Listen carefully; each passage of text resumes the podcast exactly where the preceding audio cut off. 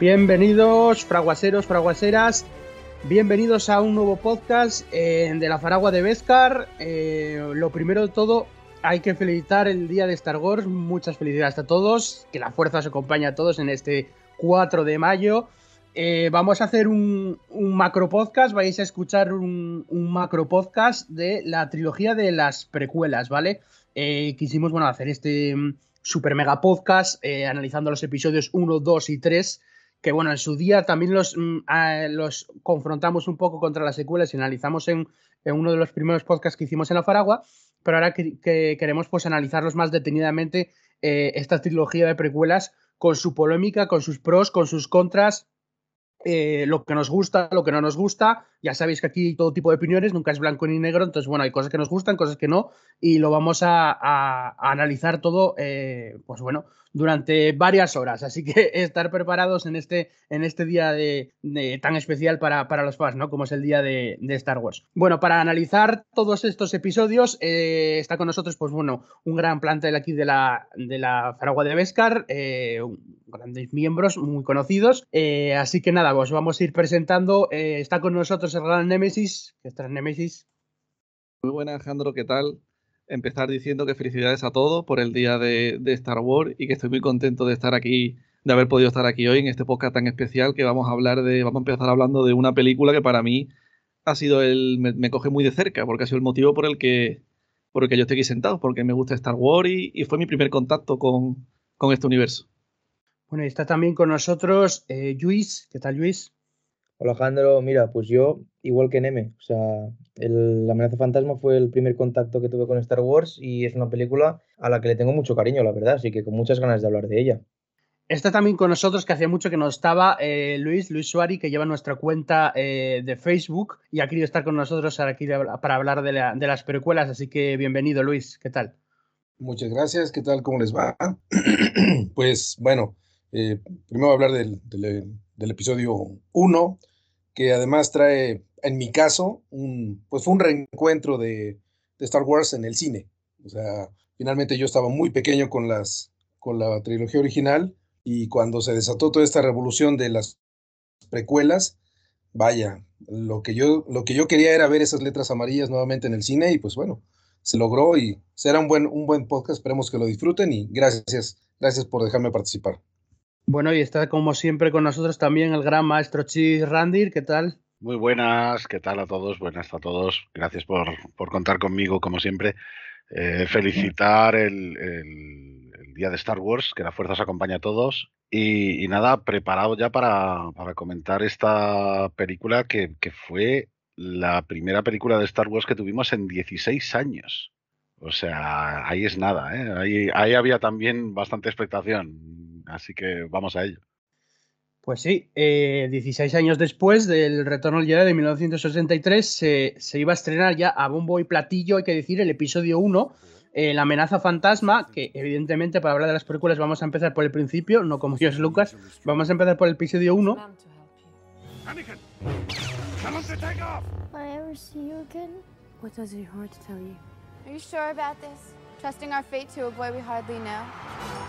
Skywalker, meet Obi-Wan Kenobi. I sense much fear in you. The boy is dangerous.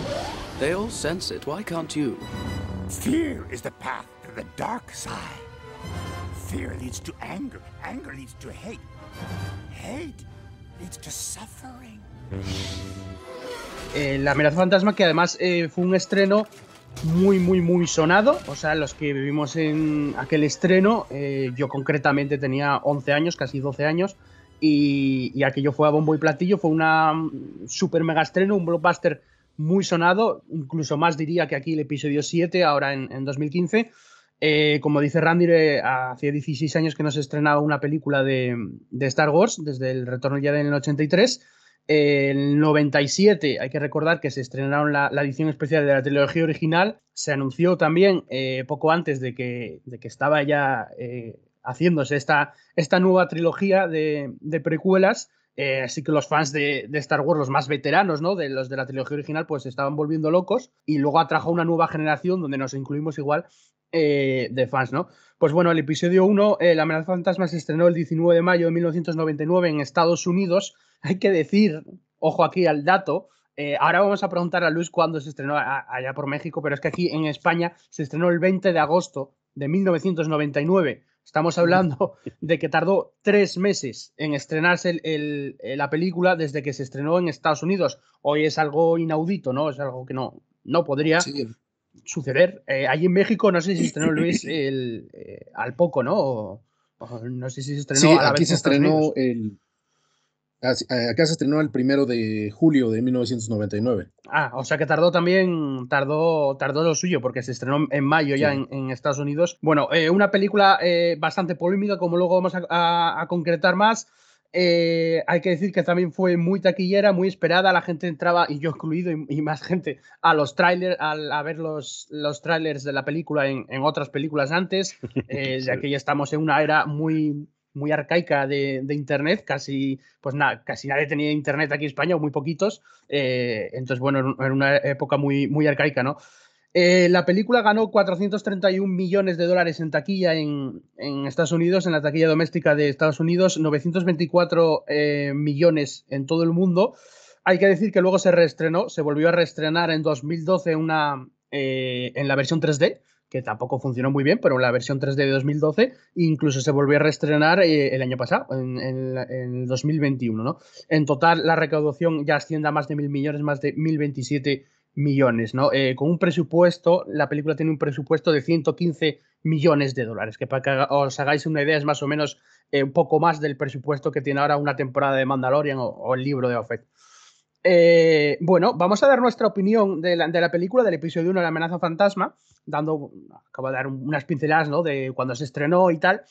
Eh, yo voy a comentar, vamos a comentar cada uno, pues un poco como qué nos pareció la película en general y luego pasamos a debatirnos sobre diversos aspectos de la película.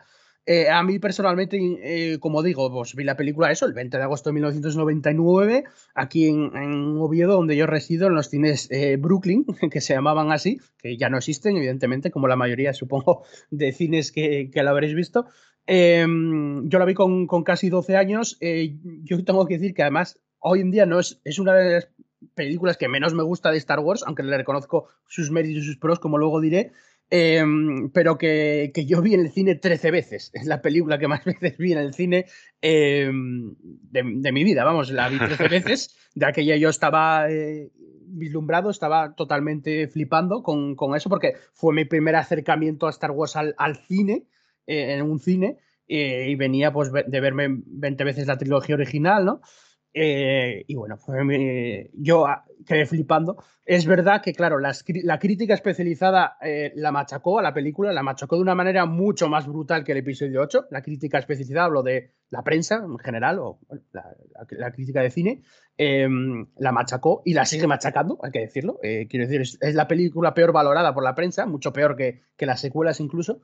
Em, a mí, eh, no sé, a mí la película con el paso del tiempo, claro, fui viendo más pros y más contras. Eh, entonces, a mí me parece una aventura eh, de Star Wars maravillosa, dentro de lo que es una aventura familiar de Star Wars. Para mí creo que, es, que, sí que fue un, error dentro de la trilogía planificarla, exponerla en un, en un, tiempo en el que Anakin es tan pequeño y luego el paso al lado oscuro de Anakin, pues bueno, como comentamos en las otras películas, creo que fue demasiado precipitado, etcétera. Eh, creo que es verdad que, bueno, mucha gente le, achacó lo peor de la película a Jar Jar Binks o que es demasiado infantil, aunque eso con el tiempo yo creo que se ha, ido suavizando porque, porque está visto que Star Wars es cine familiar y es cine también parte infantil, aunque tenga su parte adulto, y luego se fueron potenciando sus pros, que sus pros son una banda sonora que ya es mítica o clásica, es casi tan mítica o clásica como lo era en, su, en 1999 la de, la de la trilogía original, estoy hablando del Duel of Fates, claro, Em, o un, duelo de sabres láser con Darth Maul o el mismo personaje de Darth Maul que fue evolucionando y se fue potenciando. Entonces yo creo que, que en general la película ha ido ganando para los fans, mientras que es verdad que para la crítica especializada no. Porque si hablamos como película en sí, que bueno, que a mí me gusta mucho el cine, me gusta deconstruir un poco fotografía, guion, etcétera, pues es verdad que es bastante eh, desastrosa en, muchos aspectos. ¿eh? Tiene una fotografía muy plana, eh, tiene un guion bastante también demasiado sencillo, plano. En cambio, para los fans, entre los que me incluyo, claro, pues tiene el Dark Maul, tiene el Duel Fights, tiene una carrera de vainas, eh, diversos planetas muy espectaculares, tiene muy buenos personajes, tiene Qui-Gon Jinn, eso, tiene Darth Maul. entonces, creo que ya es mítica, clásica. Entre, se hizo, se ha hecho Mm, se ha hecho una película que, para los fans es, mítica ya. Entonces, creo que eso se ha ido potenciando, igual que creo, sin entrar en polémicas, que, que, pasará con las, con las secuelas dentro de unos años. Em, pero claro, si lo hablamos desde el punto de vista de, cine, es verdad que, es muy pobre, incluso ha perdido con, el tiempo, ¿no? Eh, eso. Tiene unos efectos especiales bastante revolucionarios, pero que en su día le pisaron diciéndolo amablemente, lo pisaron en la trilogía de esos anillos, que al final sí que han mejorado. Los críticos, claro, se, se quedaron con, con la trilogía de esos anillos, que se ha quedado como algo mucho más para el cine, para la historia del cine, que, que las películas en sí, ¿no? Hablando de cine puro, eh, no para los fans. Entonces, bueno, a mí es una película que, que insisto, como fan, tiene, tiene, cosas muy, muy buenas y que, que, que han mejorado con el tiempo. Y, y, como cinéfilo, como ya si hablas ya del cine puro sin, sin ser fan de Star Wars, creo que, creo que es bastante eh, mala, la verdad. En ese sentido sí que ha perdido mucho y creo que, que, le falta mucho de, ya no aspectos técnicos en sí, igual sí la fotografía y tal, sino de, un guion plano que igual no deberían haber empezado por ahí, mm, de que es igual un poco insulsa, de que, bueno, eh, le, falta, le falta bastante rodamiento para ser película eh, en sí de cine, ¿no? Tiene una dirección también pues de George Lucas que no se esperaba algo tan, tan pobre en ese sentido. Pero bueno, insisto, es una aventura familiar que, que yo, yo me vi 13 veces en el cine y, muchas más aquí antes, que eh, eh, como fan buena película, como cinéfilo no tanto. Eh, así que nada, paso a la opinión general, vamos un poco por orden. ¿Qué te pareció a ti que la viste con cuatro años en el cine Némesis? Pues no estoy nada de acuerdo en todo lo que has dicho, pero, pero bueno. Bueno, luego debatiremos. luego debatiremos. A ver, yo, si lo tengo que decir con una palabra, yo lo digo infravalorada. Es una película que no se merece el 90% de lo que le ha caído. Muy injusto. Ha sido una, una, pelea que es una guerra. Para mí ha sido una guerra. Fue mi primer mi primera peli que yo, que yo tuve contacto con, con Star Wars y me fascinó. No es de mis favoritas, pero le tengo un cariño impresionante. Yo es una peli que la veo muchísimo. A medida que pasan los años y la sigo volviendo a ver, me sigue gustando igual. Tiene un aire un aura esa película como de comienzo, ¿no? De que comienza algo que ahora mismo es abrumador y que no y que tiene sus problemas, pero no es ni la mitad de todo lo que la gente le dice. Y aunque cueste creer, eh, le, cayó más que a la secuela. ¿eh? Lo que pasa es que esto era una época que hemos tardado, ¿cuánto? ¿20 años? ¿20 años hemos tardado en sentarnos aquí a hablar de que las precuelas no son tan malas? Porque se estrenó en el, en el 2000 y luego yo he sido toda mi vida una lucha constante entre en la calle, si te gusta Star Wars, era una diana en la espalda, y luego eh, por internet, en los foros, si te gustaban las precuelas, no tenías ni idea de cine. O sea, tú estabas ahí en un limbo. Para mí me gustaba, tío. Y yo, verdad, que la vi de muy chiquitito, yo la vi con, con, tres años. O sea, no me acuerdo de todo lo que viví en el cine, me acuerdo de. Tengo imágenes sueltas, pero sí tengo a mis padres, que fui con ellos, me llevaron y me contaron cómo, cómo viví. Y yo, que era una persona que era muy culo inquieto, que siempre estaba por ahí moviéndome y no prestaba atención, la película me logró estar dos horas me tuvo sentado mirando la pantalla sin parar. Y después yo, una vez que ya se estrenó, que salió en, VHS, a quemarlo. Vamos, la, la, todos los días. O sea, es una película para mí fantástica. Como comienzo de, de, toda esta saga, me parece brutal, porque siempre los primeros episodios son como una presentación de personajes, cómo está el mundo así más o menos, no, no es del tiro en el episodio 3, siempre que empieza una trilogía, la primera siempre es una toma de contacto. Después, los que me seguís en Twitter, sabéis que mi Jedi favorito de todo es el Qui-Gon. Para mí, yo creo que es uno de los mejores personajes que nos ha dado Star Wars, pese a su corta duración. Es uno de los, de los mejores Jedi que, que hay, ¿no? Que son muy, muy distintos al resto, ¿no? Que sigue a la orden, pero tiene otro, otro motivo. No, no es obediente 100% a lo que dice Yoda, va a misa, sino yo, yo sirvo primero a la fuerza y después vais vosotros. El tío tiene una, una manera de verlo impresionante y que con respecto a la trilogía, la trilogía original se veía un salto espectacular.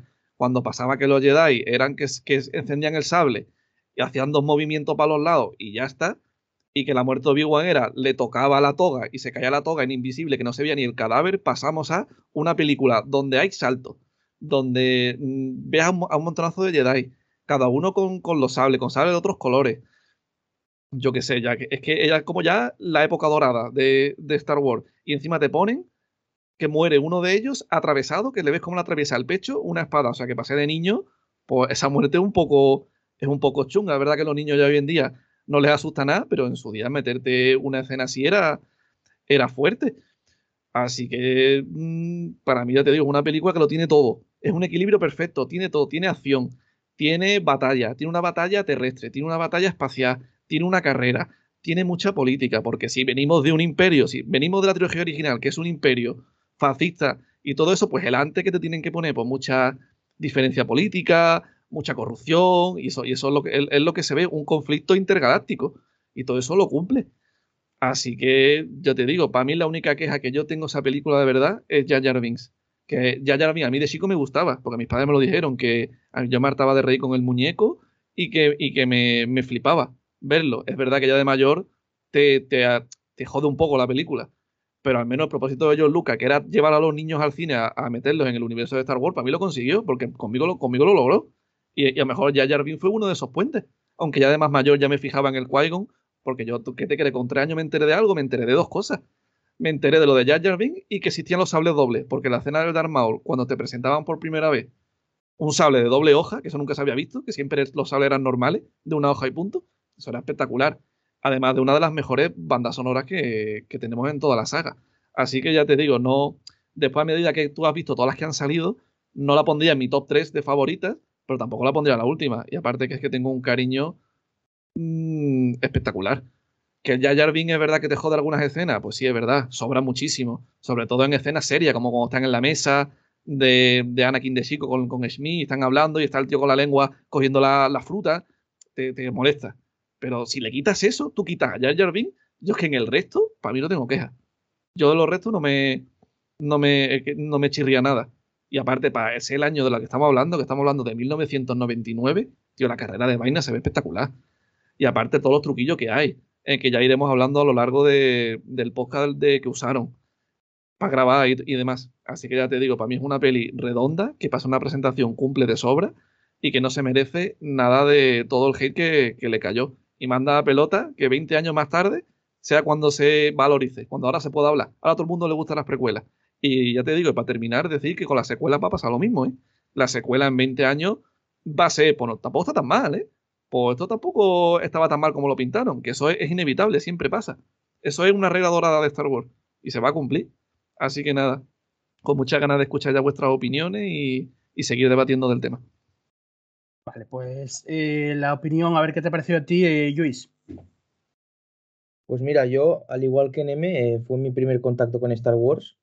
De hecho, yo siempre que veo la escena de Qui-Gon y Obi-Wan eh, intentando negociar ¿no? en, la, en, la, en, la, en, el buque insignia, en la nave insignia de la Federación de Comercio, siempre se me, se me eriza la piel porque me, me da una nostalgia esa escena. Toda, bueno, esa escena más toda esa trama en esa nave. Eso siempre me despierta muchos recuerdos. Y yo, a diferencia de todos vosotros, creo, no la vi en el cine porque no había nacido. Es decir, yo nací un año después de que se estrenase y creo que la vi la primera vez a los cinco años, creo. Y fue la primera porque me la puso mi padre, me las puso en orden episódico, cosa que a algunos no les gustará, pero mi padre es defensor de ese orden.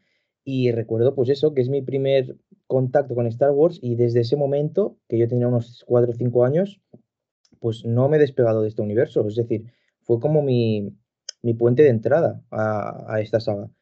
Y aunque sí que es verdad que cuando te vas haciendo mayor, como decía Neme, le empiezas a ver las carencias, que tiene muchas para mí, siempre acabas, el cariño nunca se va con esta película, si es tu primer contacto. A todo el mundo le pasará con la primera película, película que ha visto de Star Wars.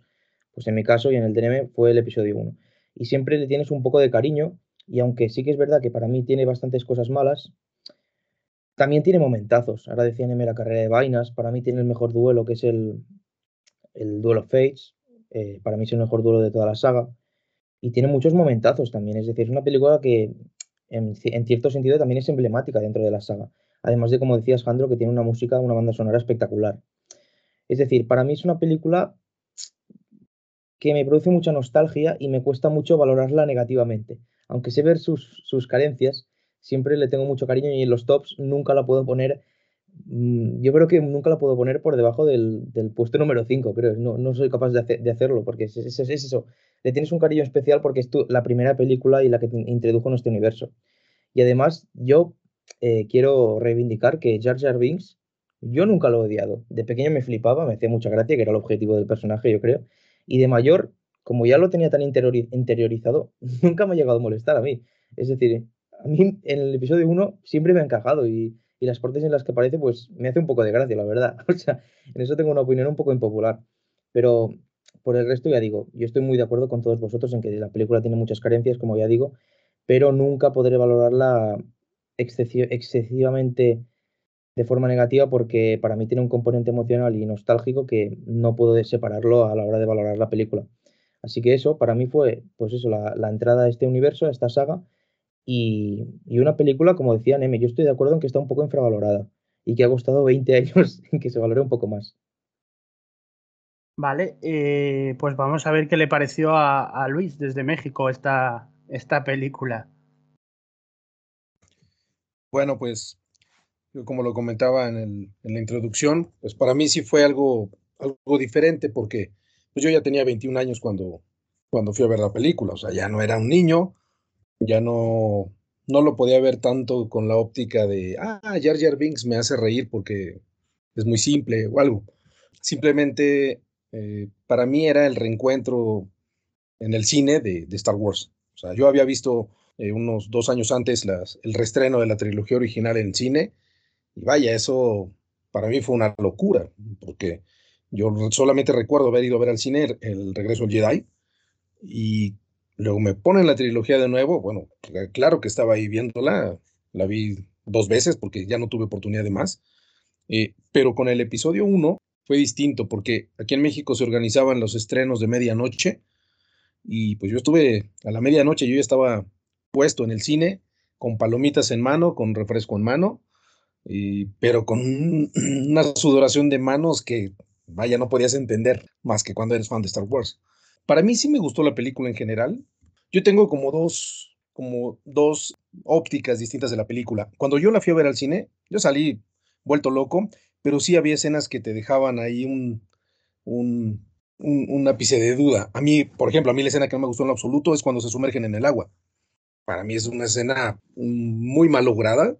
Para mí los efectos en, ese, e, e, en esa parte de la película no me gustan en lo absoluto, ni la, ni la misma esencia de, de, esas escenas, a mí en lo personal, a mí no me gustaron. A mí Jar Jar Binks tampoco me disgustó. O sea, todo va contra Jar Jar pero a mí no me disgustó. Creo que cuando ves todas las películas juntas, te das cuenta que Jar Jar tenía que aparecer ahí.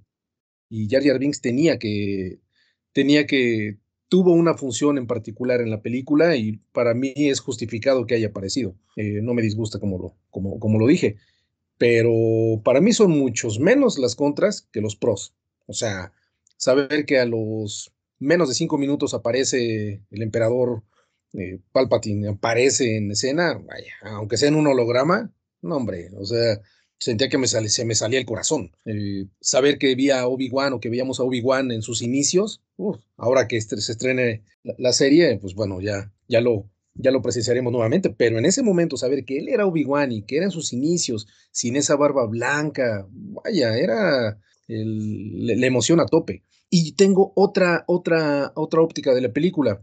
Yo recuerdo en ese entonces, pues yo estaba, yo estaba en la, universidad y recuerdo en cuanto compré yo la película, eh, en una ocasión eh, fueron amigos míos de, la carrera que no eran fanáticos de Star Wars, habían visto probablemente una película, una parte, sabían que existían y los llevé, fueron a, mi casa a ver la película. Pues bueno, déjenme decirles que no eran fanáticos, pero estaban disfrutando la película tal cual lo fueran veían la película con una emoción, se emocionaron con la carrera de vainas, eh, vaya, las tonterías de Jar Jar Binks les causaban risa. Nunca escuché un comentario, ah, vaya, pero qué tontería es esta. No, disfrutaron la película de principio a fin y es donde, donde te das cuenta que uno, por ser fanático, muchas veces se puede nublar con, con cosas por ser, simplemente por ser fanático o porque crees que tú tienes la verdad absoluta o porque crees que tú por ser fanático o tienes derecho a, a, opinar o a, descalificar algo. Vaya, al final de cuentas, lo, que obtuvo de ganancias me parece que estuvo justificado la creación de esa película y para, para personas que no eran fanáticos, que vieron la película, mis amigos estaban, vaya, emocionados con la carrera, tal cual estuvieran viendo una carrera de Fórmula 1. O sea, para ellos fue, fue muy, muy impactante y para mí también lo fue.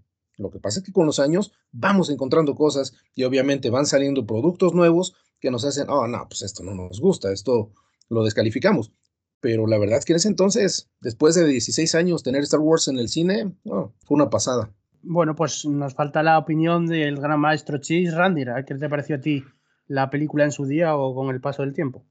Bueno, eh, yo creo que, los fans que somos más mayores, pues yo tenía 18, 19 años cuando, cuando fui a verla al cine, pero debo decir que no fue la primera vez que vi la película en el cine. O sea, esa era la incipiente época del pirateo de películas y, con, con, esta, al estrenarse varios meses antes en, en Estados Unidos, pues yo conseguí una copia pirata de la película y no pude resistirlo. La vi igual dos meses antes de que saliera en el cine. Entonces, cuando yo fui al cine ya sabía lo que, lo que pasaba porque ya la había visto. Pero debo decir que, sí que es cierto que era lo típico, pues un screener, o lo que ahora se llama screener directamente, que, estaba dividido en dos CDs, de hecho, no había DVDs todavía. Entonces, a, mitad de la película, bueno, más o menos, en la escena de, además lo recuerdo, la escena en la que ven Cuadinaros se le, se le fastidiaba la, vaina, eh, ahí se cortaba y, tenías que poner el siguiente CD para, para seguir viéndola. Y, yo creo que, en aquella época los fans ya más, más creciditos no sabíamos realmente a qué nos ateníamos cuando, cuando vimos la película, ¿no? Porque sí que es cierto que cambiaba la estética radicalmente. Eh, se veía una, una, estética mucho más brillante, mucho más nueva, ¿no? Que con el Imperio, que con, la trilogía original, donde veíamos pues, que, que, las cosas eran un poco más arcaicas, ¿no? También, obviamente, eh, cambiaba con, los tiempos ¿no? y, con esa intención que tenía Lucas de, innovar en, el aspecto eh, de los efectos visuales. ¿no? Recordemos que, fue eh, se filmó en, 35 milímetros con algunas escenas filmadas en vídeo digital.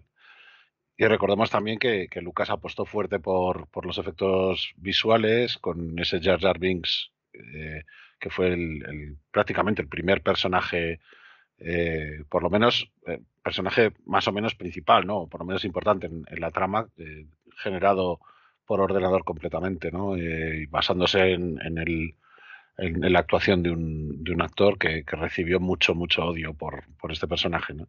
Yo creo que no sabíamos muy bien a qué atenernos cuando la vimos, ¿no? Porque sí que es cierto que, habíamos visto los trailers en QuickTime, aquel QuickTime antes de, del, del YouTube que conocemos, y, los trailers realmente ah, seguían en la línea que es la que siguen ahora, ¿no? Nos engañaban un poco, nos presentaban a lo mejor algún personaje que decíamos, pero ¿y este quién es? Como Qui-Gon, ¿no? Porque no nos esperábamos que, el personaje de Liam Neeson fuera el, maestro de Obi-Wan cuando todos teníamos en mente que era Yoda.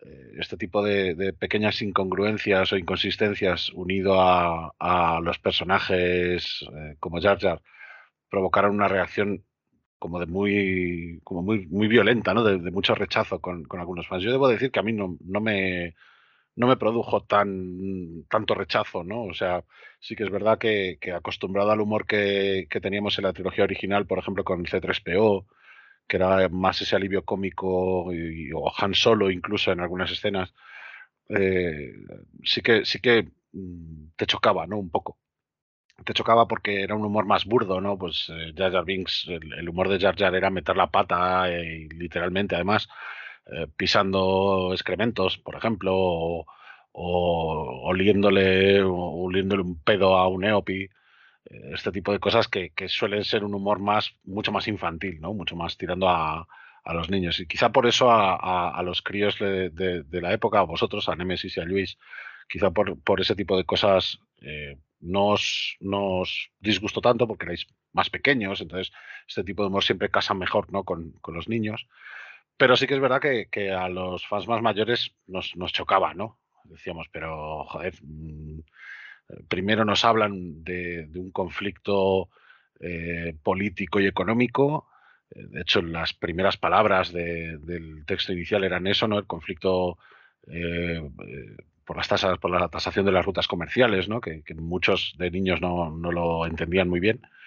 Y, los adultos nos quedábamos también un poco extrañados, ¿no? O los jóvenes adultos de aquella época nos quedábamos también extrañados, ¿no? De que empezaran así con un, con un planteamiento tan, tan adulto o, tan cambiante, ¿no?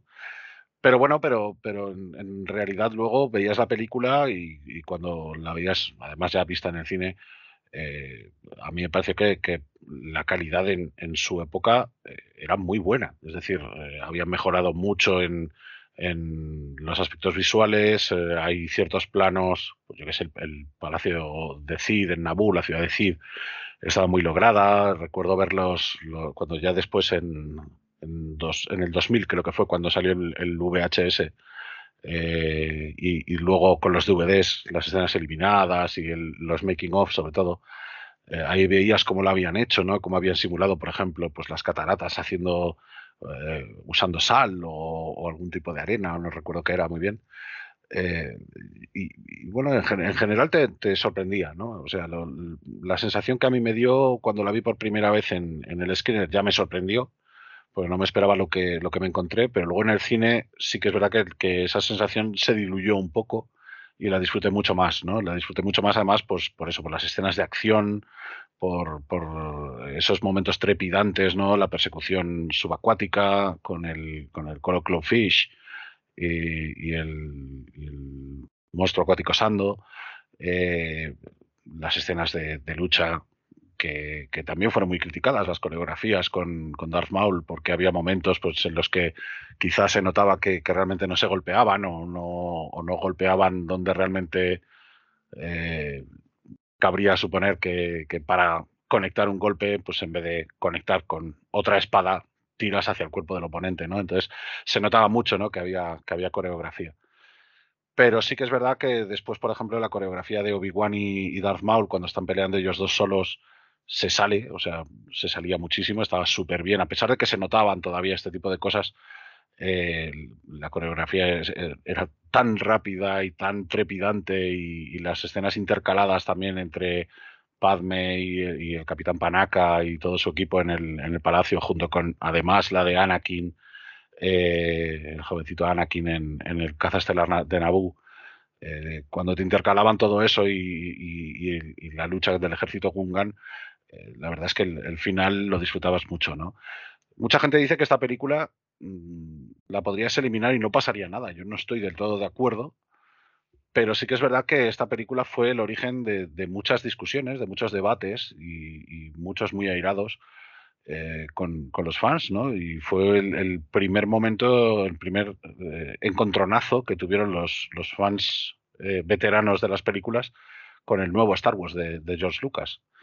Eh, es decir, a partir de precisamente de esta película surgió el, documental de El pueblo contra George Lucas, eh, que hablaban de que, de que, Lucas había destruido su infancia, hablando un poco en los mismos términos que, hacen ahora con, las secuelas eh, algunos fans veteranos, incluso fans que se unieron con las, con las precuelas y, que ahora defienden las precuelas como, como, como pueden defenderlo los, como podemos defender los fans veteranos también la tecnología original, ¿no?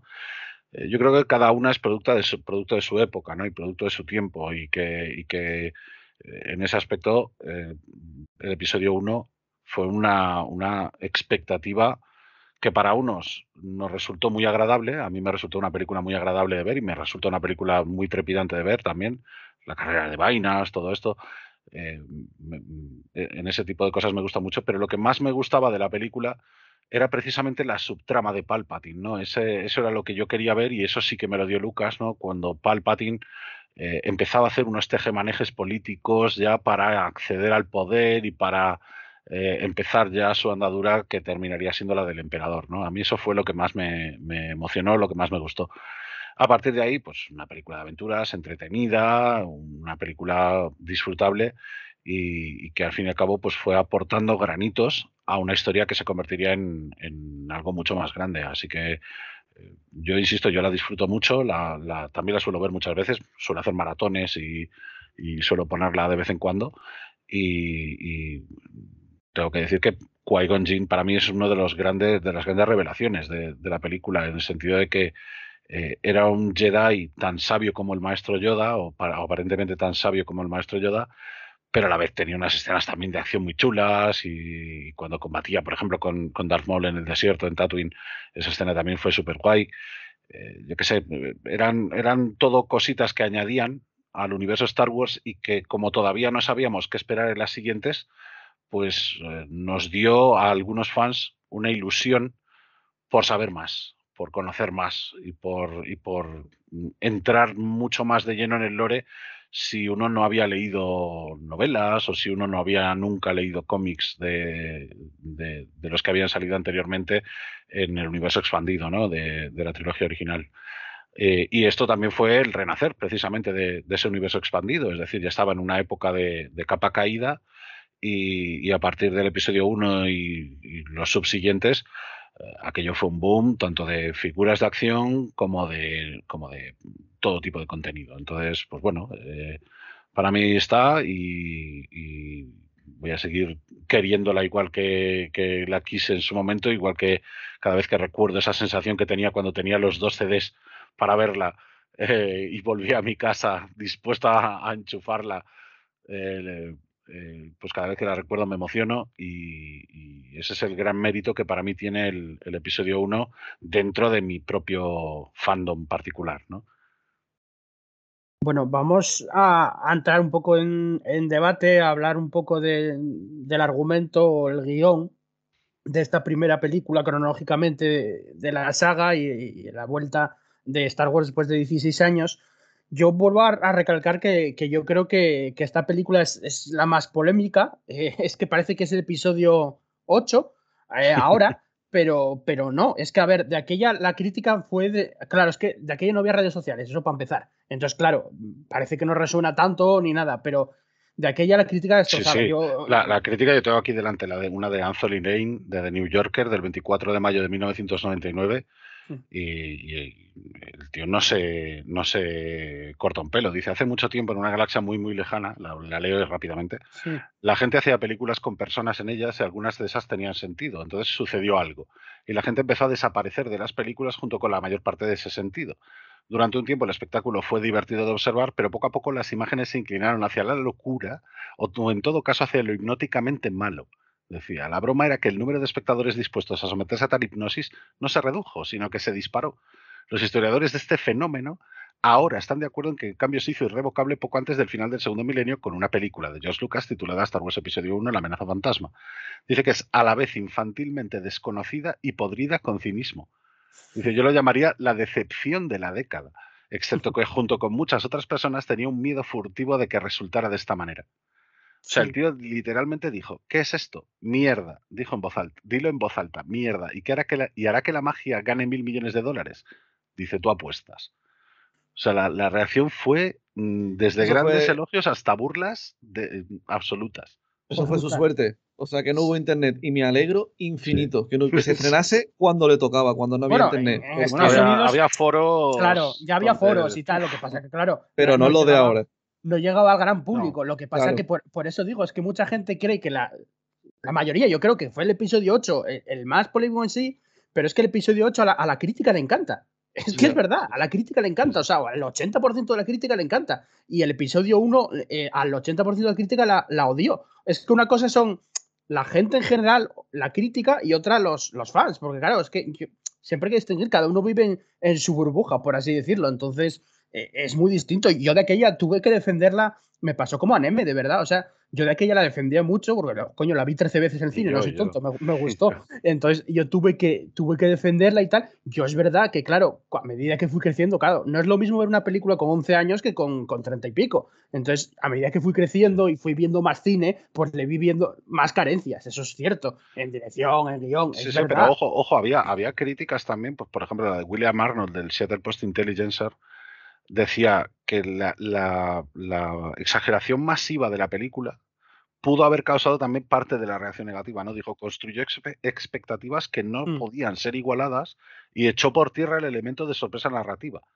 ¿no? Entonces dijo que estaba bien hecho y entretenido y que era una, eh, una- mucho mejor que, que la taquilla similar. Ojo, la taquilla similar no era El Señor de los Anillos, que es dos años posterior, Mm. sino que era La momia y The Matrix.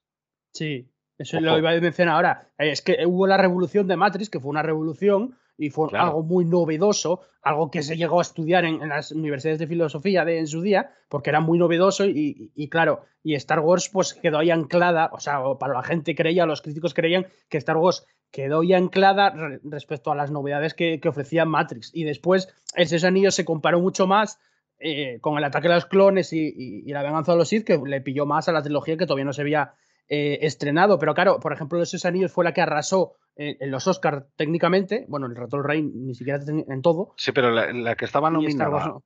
en, en- en- a los premios de la Academia durante, o sea, la- a, a la vez que, que el episodio 1 fue Mm. Matrix y Matrix le Sí. ganó en las Claro, tres claro. categorías, ¿eh? o sea, le ganó en efectos visuales, en mejor sonido y en efectos de sonido. Ojo, Matrix en su día también fue el recopetín, o sea, Claro. pero, pero sí que es verdad que, que, mm, aún así en el los People's Choice Awards la película ganó el premio a la mejor película. Y fue nominada también a los premios Saturn, es decir, eh, hubo, hubo mucha controversia precisamente porque, eh, primero, eh, distingamos también la crítica profesional de la de los fans. ¿no? Sí, sí, sí. Eso, cabo, es- eso es esencial, sí. eh, es fundamental, yo creo, porque Sí. al fin y al cabo los, los críticos profesionales van hacia unos aspectos de la película en sí y los fans siempre vamos hacia otro. Claro. Directamente. Y, y por eso digo que, por eso decía que los fans al principio no sabíamos muy bien a qué atenernos, porque nos descolocó. Nos descolocó mucho. O sea, Pero- no. Sí, sí. No, yo iba a decir que yo también dividiría la crítica de los fans, porque yo sí que he visto la película realmente, ya no solo por la crítica, que la crítica normalmente Star Wars, pues eso, es bastante crítica, pero dentro de los fans, yo, es lo que decía ahora Alejandro, eh, no es lo mismo ver una película con 11 años que con 31, claro, Claro. es que cuando lo primero que ves de Star Wars es el episodio 1, como es mi caso, no tienes em, prejuicios, no, no, no, no, no Claro. no esperas nada de la película. Es decir, te va a gustar sí o sí si te gusta este género. Y es lo que me pasó a mí. Entonces yo, yo también veo una división muy grande entre los fans, porque hay una generación marcada por las precuelas, igual que hay una por la original, y ahora de aquí a unos pocos años se empezará a ver una generación marcada por las secuelas. Y, y a mi modo de ver, la voz en esa época de la gente que, que, que- que hablaba sobre, sobre la película era la gente que había vivido la trilogía original o que le había pillado a, a la trilogía de precuelas un poco más mayor. Sí. Entonces, Mm. ha- hay, hay mucha gente que no tenía voz, como es mi caso, como es el de Neme, como incluso el de Jandro, que era más pequeño. Sí. Y yo creo que ahora sí que, es lo que decía antes Neme, sí que se valoran más estas películas porque empezamos a tener más voz en las redes. Claro. Porque claro, somos y, ahora pasa igual, con, la- con las secuelas pasa igual. Y quiero decir, Sí, las, sí. las crías que se disfrazan de Rey, los chavalillos que se disfrazan de Kylo Ren o de Poe Dameron o de tal, esta gente que ahora mismo no tiene, mm, no tiene esa voz, no, no, no tiene eh, un, un conducto por el cual eh, elogiarlas, dentro de unos años va a ser mm, igual que con vosotros ahora mismo, ¿no? Con vosotros que Claro. estáis un poco reivindicando precisamente que las precuelas molan. Porque Claro, yo en mi a- caso a, mí- lo- a mí me mola, ¿eh? Ojo, a mí, a mí me encantan. O sea, me parecen cada una con lo suyo. También es cierto que, que, eh, insisto, desde el punto de vista de, de la gente que ha crecido con ellas, igual que vosotros habéis crecido con las precuelas, veis las secuelas y algunas partes de las secuelas os decepcionan, a nosotros nos pasó igual. Es, es- por eso digo que es cíclico, ¿no? Porque yo esto lo he visto ya con las, con las precuelas y, y lo viví en carnes, claro. de que yo no me lo tomo tan a pecho. Porque, como ya lo he dicho, aquí ya cada uno tiene su trilogía. te lo digo. O sea, yo, por ejemplo, no voy a, a mí Star Wars no me va a dar nada mejor que las precuelas. A mí, porque ya es mi trilogía. O sea, en el futuro ni el mando, ni Thrawn, nada de eso. O sea, a mí ya Star Wars me lo ha dado todo. Pero ya lo que, lo que queda por venir ya es para otra gente, que también es para mí. Pero te lo tomas ya, te lo tomas ya de otra manera. Igual Sí, que la gente que lo visteis de mayor, es vuestra trilogía original, es esa. O habéis crecido con esa, es la vuestra. ¿Por qué te Sí, crees que está pero- Jar Binks? Jar Binks está para atraer a los nuevos. Sí, pero yo Pero creo que la separar un poco la nostalgia, yo creo. O sea, yo siempre separo la nostalgia y yo, mi nostalgia es esa, insisto, la vi 13 veces en el cine, imaginaos. Pero claro, yo siempre procuro ser objetivo para mí mismo, objetivo a mí mismo, no los demás, cada uno que opina como quiera, claro, pero objetivo a mí mismo y decir, a ver, a ti te gustó mucho porque tenías X años, la veías en, tal entorno con tu familia, etcétera. Y luego hay un montón de aspectos más, porque una película siempre está condicionada a cuándo la veas, con quién la veas, incluso el estado de ánimo con que la veas, y luego los, los datos más objetivos, igual los más técnicos, que siempre van a ser los mismos. Entonces, perdona, ¿cuál es tu trilogía favorita? La mía. Sí. La trilogía original. ¿Y, cuántas cosas se le pueden sacar de guion, de, de ah, movida a la original? Eso como a todas. Eso, lo tiene. Eso lo tiene ¿Cuántas, cosas tiene que hacer lo tienen todas, pero bueno, hombre, es, claro, bueno, ya lo hicimos en su día, pero comparando trilogías, yo sí que creo que tiene más carencias las precuelas que las que las que la trilogía original. Sí, pero Jandro, hay un, hay un tema que cuando tú creces con, no, no, si te he cortado, sigue, eh, perdón. No, no, simplemente estaba haciendo los sonidos de los Ewoks por, ah, vale. por este tipo de cosas. Yo, que sea, al menos mi trilogía, el Imperio no muere por unos osos en un bosque, ¿sabes? Al menos aquí hay una, batalla un poco más seria. Eso iba a decir, es que una de las cosas que, que precisamente se le achacaban al, al, cine de Lucas en aquella época, aunque Lucas no lo dirigiera de por sí, ¿eh? aunque luego los aspectos técnicos fueran eh, eh, por parte de otra gente, ¿no? Pero, pero una de las cosas, joder, hay que admitirlo, quiero decir, esto es así. En su día, cuando, cuando el emperador decía eso de una legión de mis mejores tropas les esperan. Claro. Entonces tú decías, hostia, una de las mejores tropas del emperador. cuadrado, tú dices, hostia. ¿eh? Sí, sí, te mm. salían, te salían bíceps, te salían eh, abdominales sin, sin, tú pretenderlo cuando escuchabas eso y de repente veías que, que los Ewoks pues se los cargaban. Entonces, claro, para, para los críos de aquella época, para mí, que era crío en aquella época, mm. hacía gracia.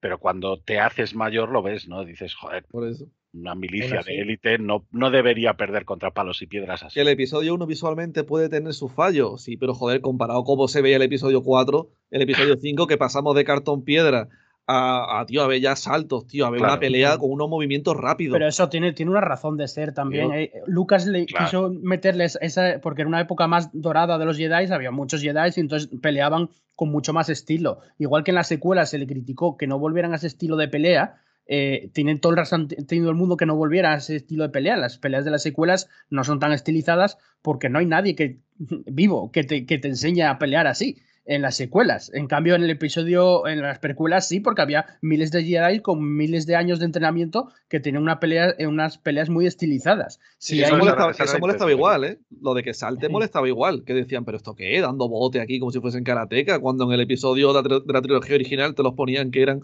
unos seres de místicos, ¿no? De pensar y muy las, las, peleas eran más de esgrima, ¿no? Más una, coreografía mucho más como las películas de Errol Flynn, ¿no? Aquellas películas de, de, de swashbuckling, que se llama en inglés, ¿no? De, los típicos héroes sí. Eh, más, más, no eran tan fantasiosos, obviamente, pero sí que eran, pues, así más, más eh, metódicos, ¿no?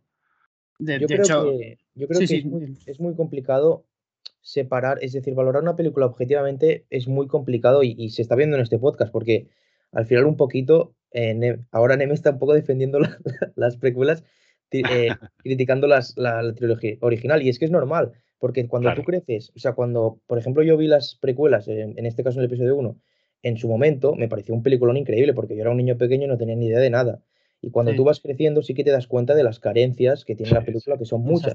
Pero aún así, aún así, sigue siendo muy difícil separar del todo ese componente emocional y, por ejemplo, valorar la película como la peor de la saga cuando es la, primero que has visto, la primera que has visto. Es, una cosa que e, es muy complicado, es muy complicado. es, muy personal, es muy personal. Sí, sí, es muy personal porque al final yo lo hago, eh.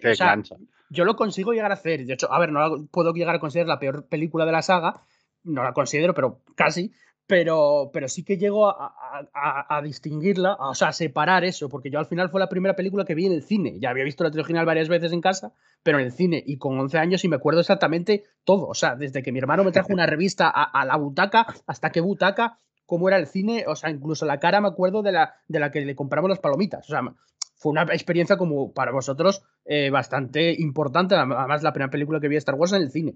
Entonces tengo un, un de nostalgia brutal en ese sentido.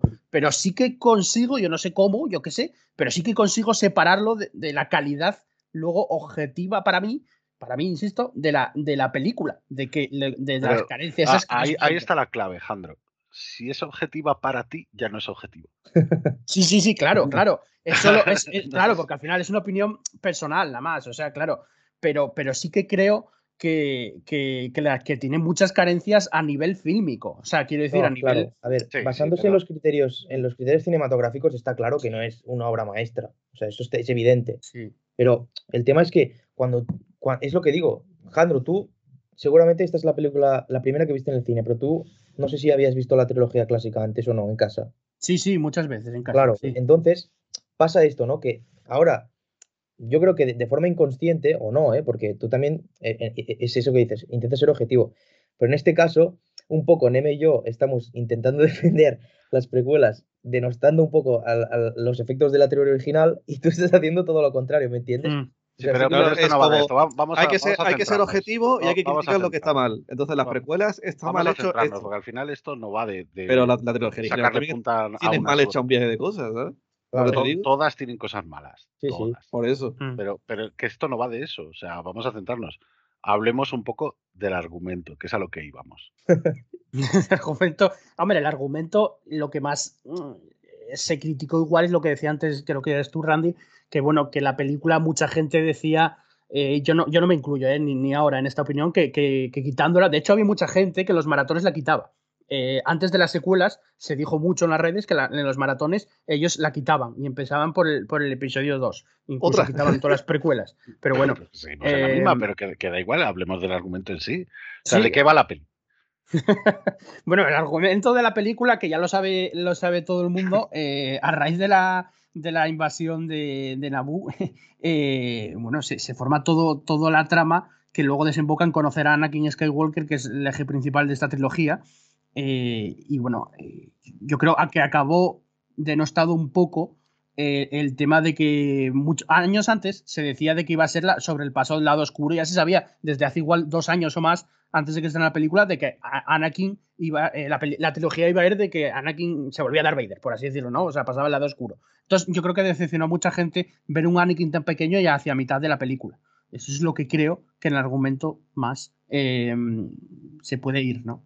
Eh, pero bueno, no sé si os pareció a vosotros correcto ese argumento. No, a mí lo que me gustó mucho del argumento, o del guion en sí, eh, es que es una aventura familiar. Y eso creo que en su día no se vio tan, bien y que ahora está eh, mejor valorado, porque es una, aventura eh, familiar, eso, para toda la familia, aunque sea más infantil o menos, que ya, ya entraremos en eso, pero, pero que funcionó muy bien en el sentido de que es un entretenimiento de primera clase. De hecho, las pocas críticas que yo leí buenas eran, eran eso, de que es, un, que es muy, muy disfrutable la película, desde la carrera de vainas hasta la pelea o lo que sea, ¿no? Luego ya entraremos cuando habl- hablemos de datos técnicos de si está bien hecho o no. Em, pero a mí el argumento me funcionó bien en el sentido de que es muy eh, disfrutable como aventura familiar y me funcionó mal como conjunto, como trilogía. Em, creo que se, se queda un poco coja respecto al, al, rema- al- resto de películas de las precuelas. No sé qué os pareció a vosotros. A mí, en cuanto al argumento, a mí me gusta, es decir, es lo que dices tú, es una película familiar, digerible, que al final Star Wars es, es- está destinada en concreto al público más infantil, ¿no? Sí que le, gusta a todo el mundo de todas las edades, pero sí que es verdad que se hacen para un público más infantil. Entonces, como eso, es una película, pues eso, digerible. Aparte de eso, para mí, lo que comentaba antes Randy de la trama política y todo esto, que de pequeño no me enteraba de nada, pero de, gran, de mayor sí, a mí es algo que me gusta mucho porque es una época em, distinta a la de la trilogía original y te, y te da mucha profundidad sobre, so- sobre, los, pues sobre la situación de la galaxia a nivel político, a nivel geopolítico, no sé si es el término correcto porque es una galaxia, pero bueno, a nivel general en la galaxia. Así que a mí en, te da mucho trasfondo sobre esa época. Es como la primera piedra del camino y lo de lo que lo que comentaba antes Randy de que, de que había mucha gente que la podría borrar y no pasaría nada de la saga, no estoy para nada de acuerdo, pero para nada. Es- Esta película te da una profundidad para mí eh, muy grande.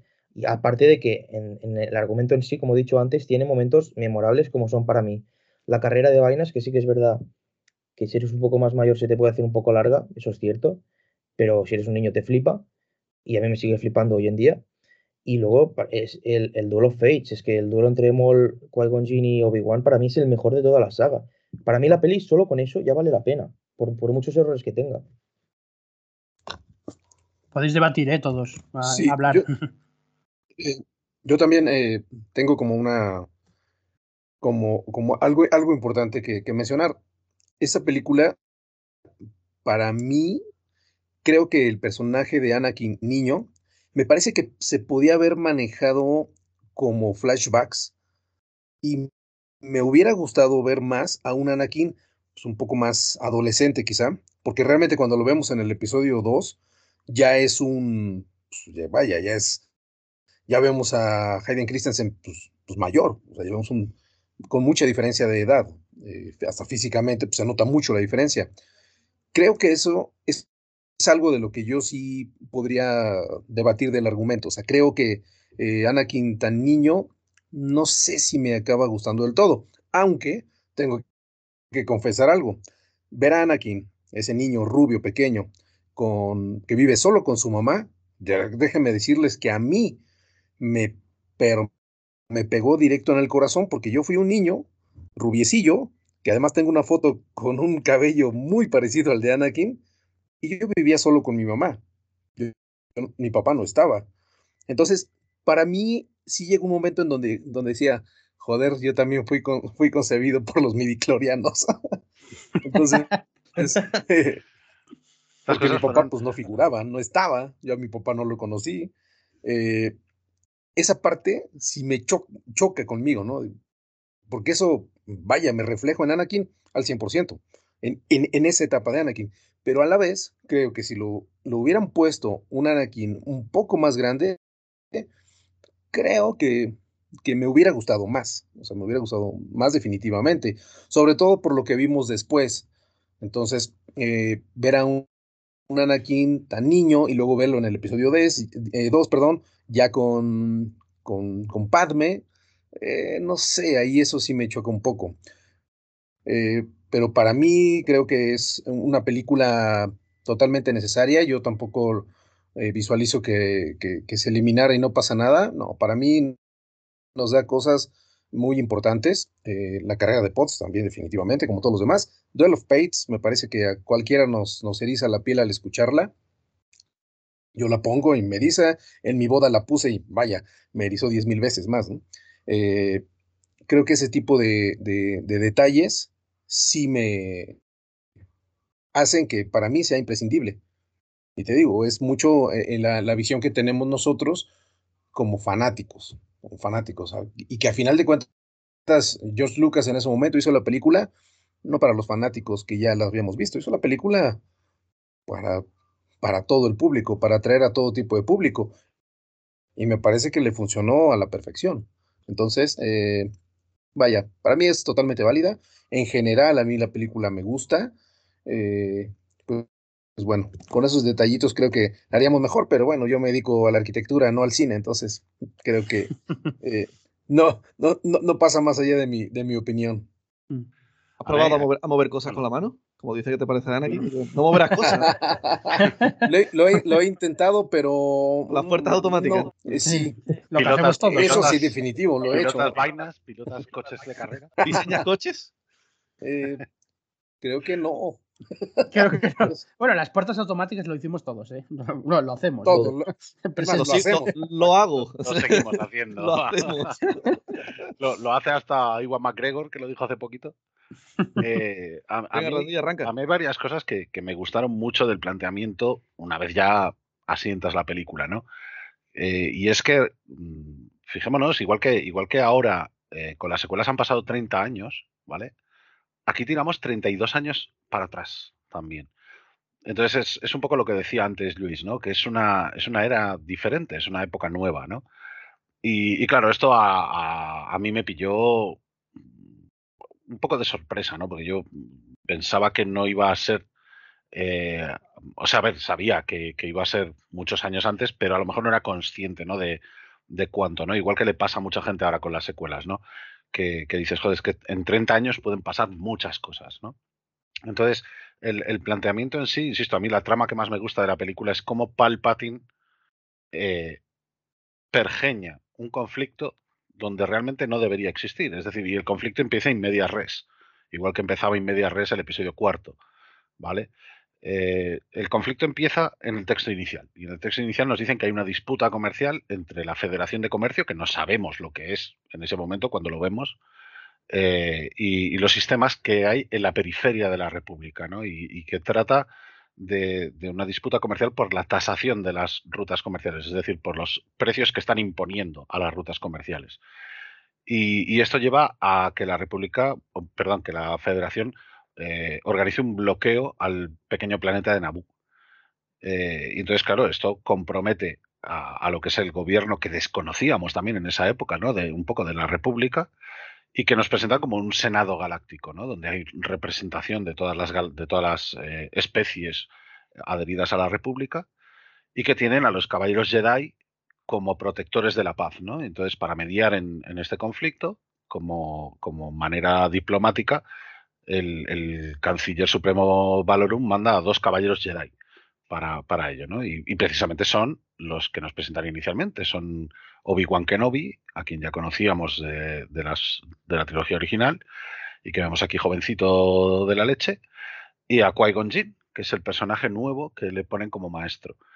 Eh, y toda la dinámica que hay al principio es un poco convulsa, ¿no? Es un poco confusa más que convulsa, ¿no? Es, es un poco pues bueno, llegan al buque de la federación, eh, los de la federación están bajo las órdenes del que sabemos que, eh, o, intuimos que será el, emperador, porque lo vemos ahí como una figura embozada, ¿no? Que, realmente inicialmente no saben, no sabe nadie quién es, ni siquiera en los créditos, ¿no? Se le acredita directamente, aunque todos sepamos de qué va el tema, ¿no? y, esta disputa eh, los conduce a eh, bajar al planeta, establecer contacto con la gente del planeta y volver a, la sede de la República precisamente para quejarse, ¿no? Para elevar una queja, ¿no? Para, para decir, oye, es que nos están invadiendo y vosotros estáis aquí en un comité decidiendo nuestro futuro, nuestro destino, el destino de la gente, ¿no? Entonces, el, planteamiento en sí a mí me gustó mucho. Y la ejecución, eh, pues tiene momentos en los que me gusta más y otros momentos en los que me gustan menos. O sea, yo hay, yo hay cosas, por ejemplo, que no entiendo del tipo cuando Qui-Gon y Obi-Wan están en, la Lucre Hulk, ¿no? En la nave de, los droides y dicen, separémonos, tú métete en una nave, yo me meto en otra y ya nos veremos en el planeta. ¿Y por qué no vais los dos juntos?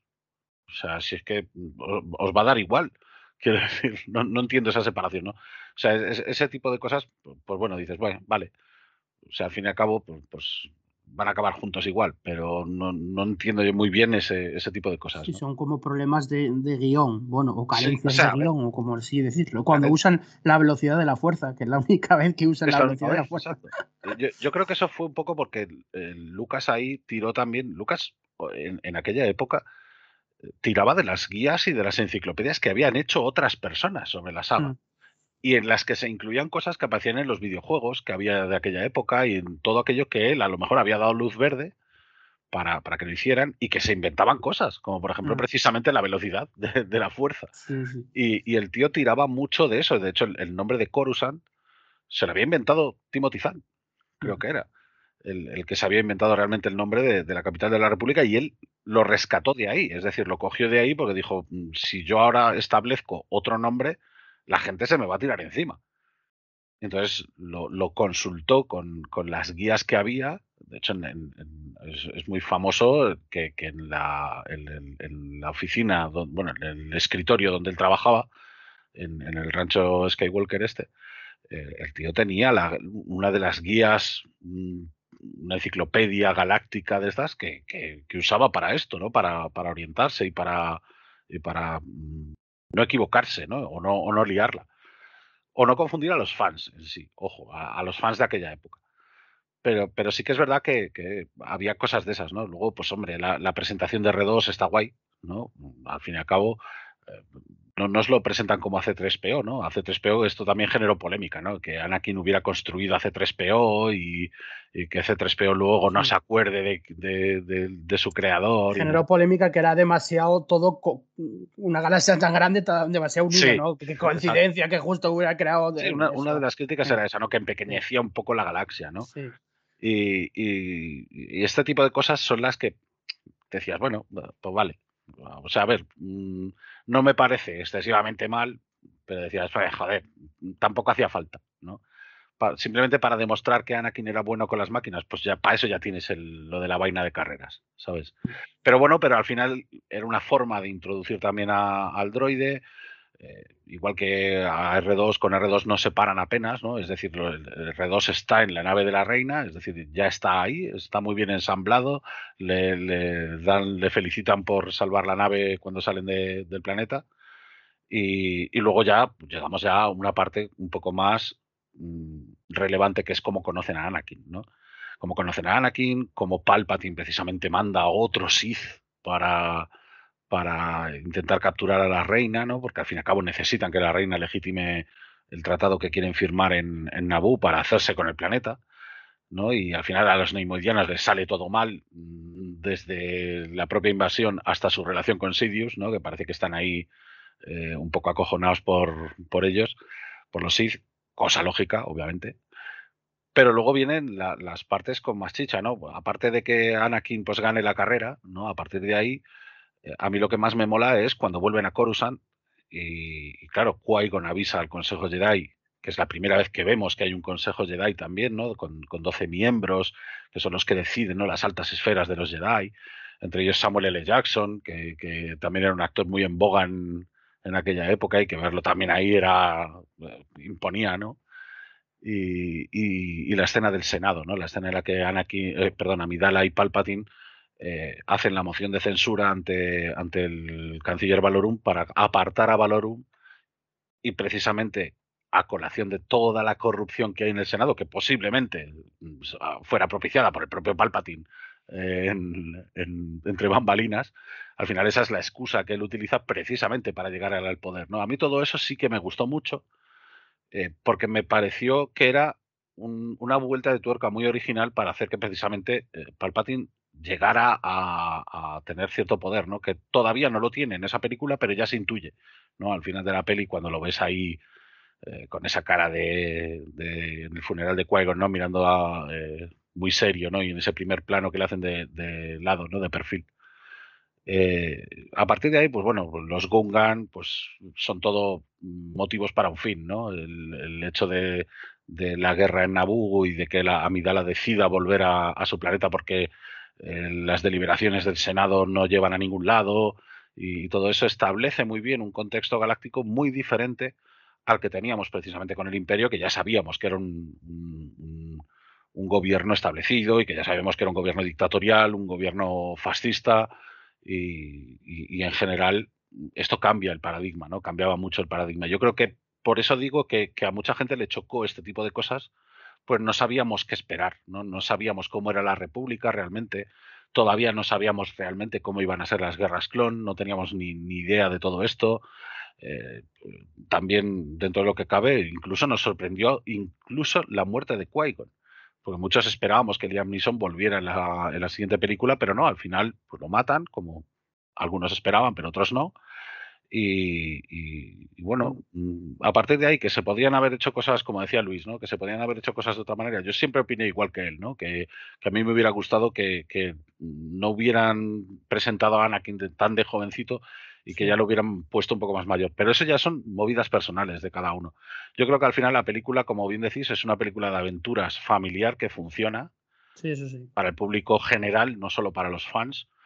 Y luego, claro, los fans, pues es que en aquella época depende. Aquello... Es que, a, ver, hay que entender que a la gente en general, ya no solo los fans, no le gusta lo nuevo cosas nuevas que pasen. Están acostumbrados a lo, anterior. Entonces con las secuelas pasa lo mismo. Y, estás acostumbrado a lo anterior. Te ofrecen una, cosa nueva y dices tú, esto, no, a mí me gusta que, mí, que me den lo anterior. Entonces, no sé, a mí con el episodio 1 me pasa igual, en este sentido me pasa igual con toda la trilogía de precuelas. Me gusta el argumento, porque yo lo que, lo que está sucediendo me gusta. O sea, mm. todo lo que acabas de, por ejemplo, de decir Randir me gusta. O sea, estoy de acuerdo con él. Lo que igual no me gusta es el guion. Sí, la ejecución, la ejecución. Claro, exacto, la ejecución del guion. Una cosa es el argumento, lo que vas a contar, luego el guion que ya me parece más simplista. Lo que, sí, más lo que sí es innegable es que las estrellas de acción están súper guay, son muy trepidantes. O sea, la, carrera de vainas a mí me pareció técnicamente la hostia. Sí, de hecho, fue lo que más, la gente más, em, en la época me refiero, lo que más eh, aplaudieron, yo creo. Sí, sí, sí, Además, por la, por la, por, porque, porque puso George Lucas parte de él, porque George Lucas corría en carreras, Sí. eh, era, eh, era, bueno, y es aficionado a la NASCAR, a Fórmula 1, sí. etcétera. Entonces puso algo de suyo, ¿no? De su personalidad, y eso a la gente, además a la crítica le gusta mucho que ponga personalidad del director o tal, o Sí, en la película. Entonces eso se aplaudó siempre antes y, y ahora, ¿no? Entonces, bueno, eh, a ver, es lo que siempre, siempre hay pros y, y contras. Es que aquí nunca podemos ser eh, tan extremistas como un Sith, ¿no? siempre hay pros y contras. No, y, Eh, y yo sé que no, no puedo ser objetivo. Quiero decir, a mí la película me emocionó. Yo tenía mucha, tanta expectación como cualquiera que hubiera crecido con la trilogía original, ¿eh? Ojo. O sea, y, y de hecho cuando la vi, mm, la verdad es que eh, yo hubo cosas que, que me costó asimilar, pero la disfruté muchísimo. O sea, Bueno, y cre- crearon un mundo nuevo. abrieron Star. Wars.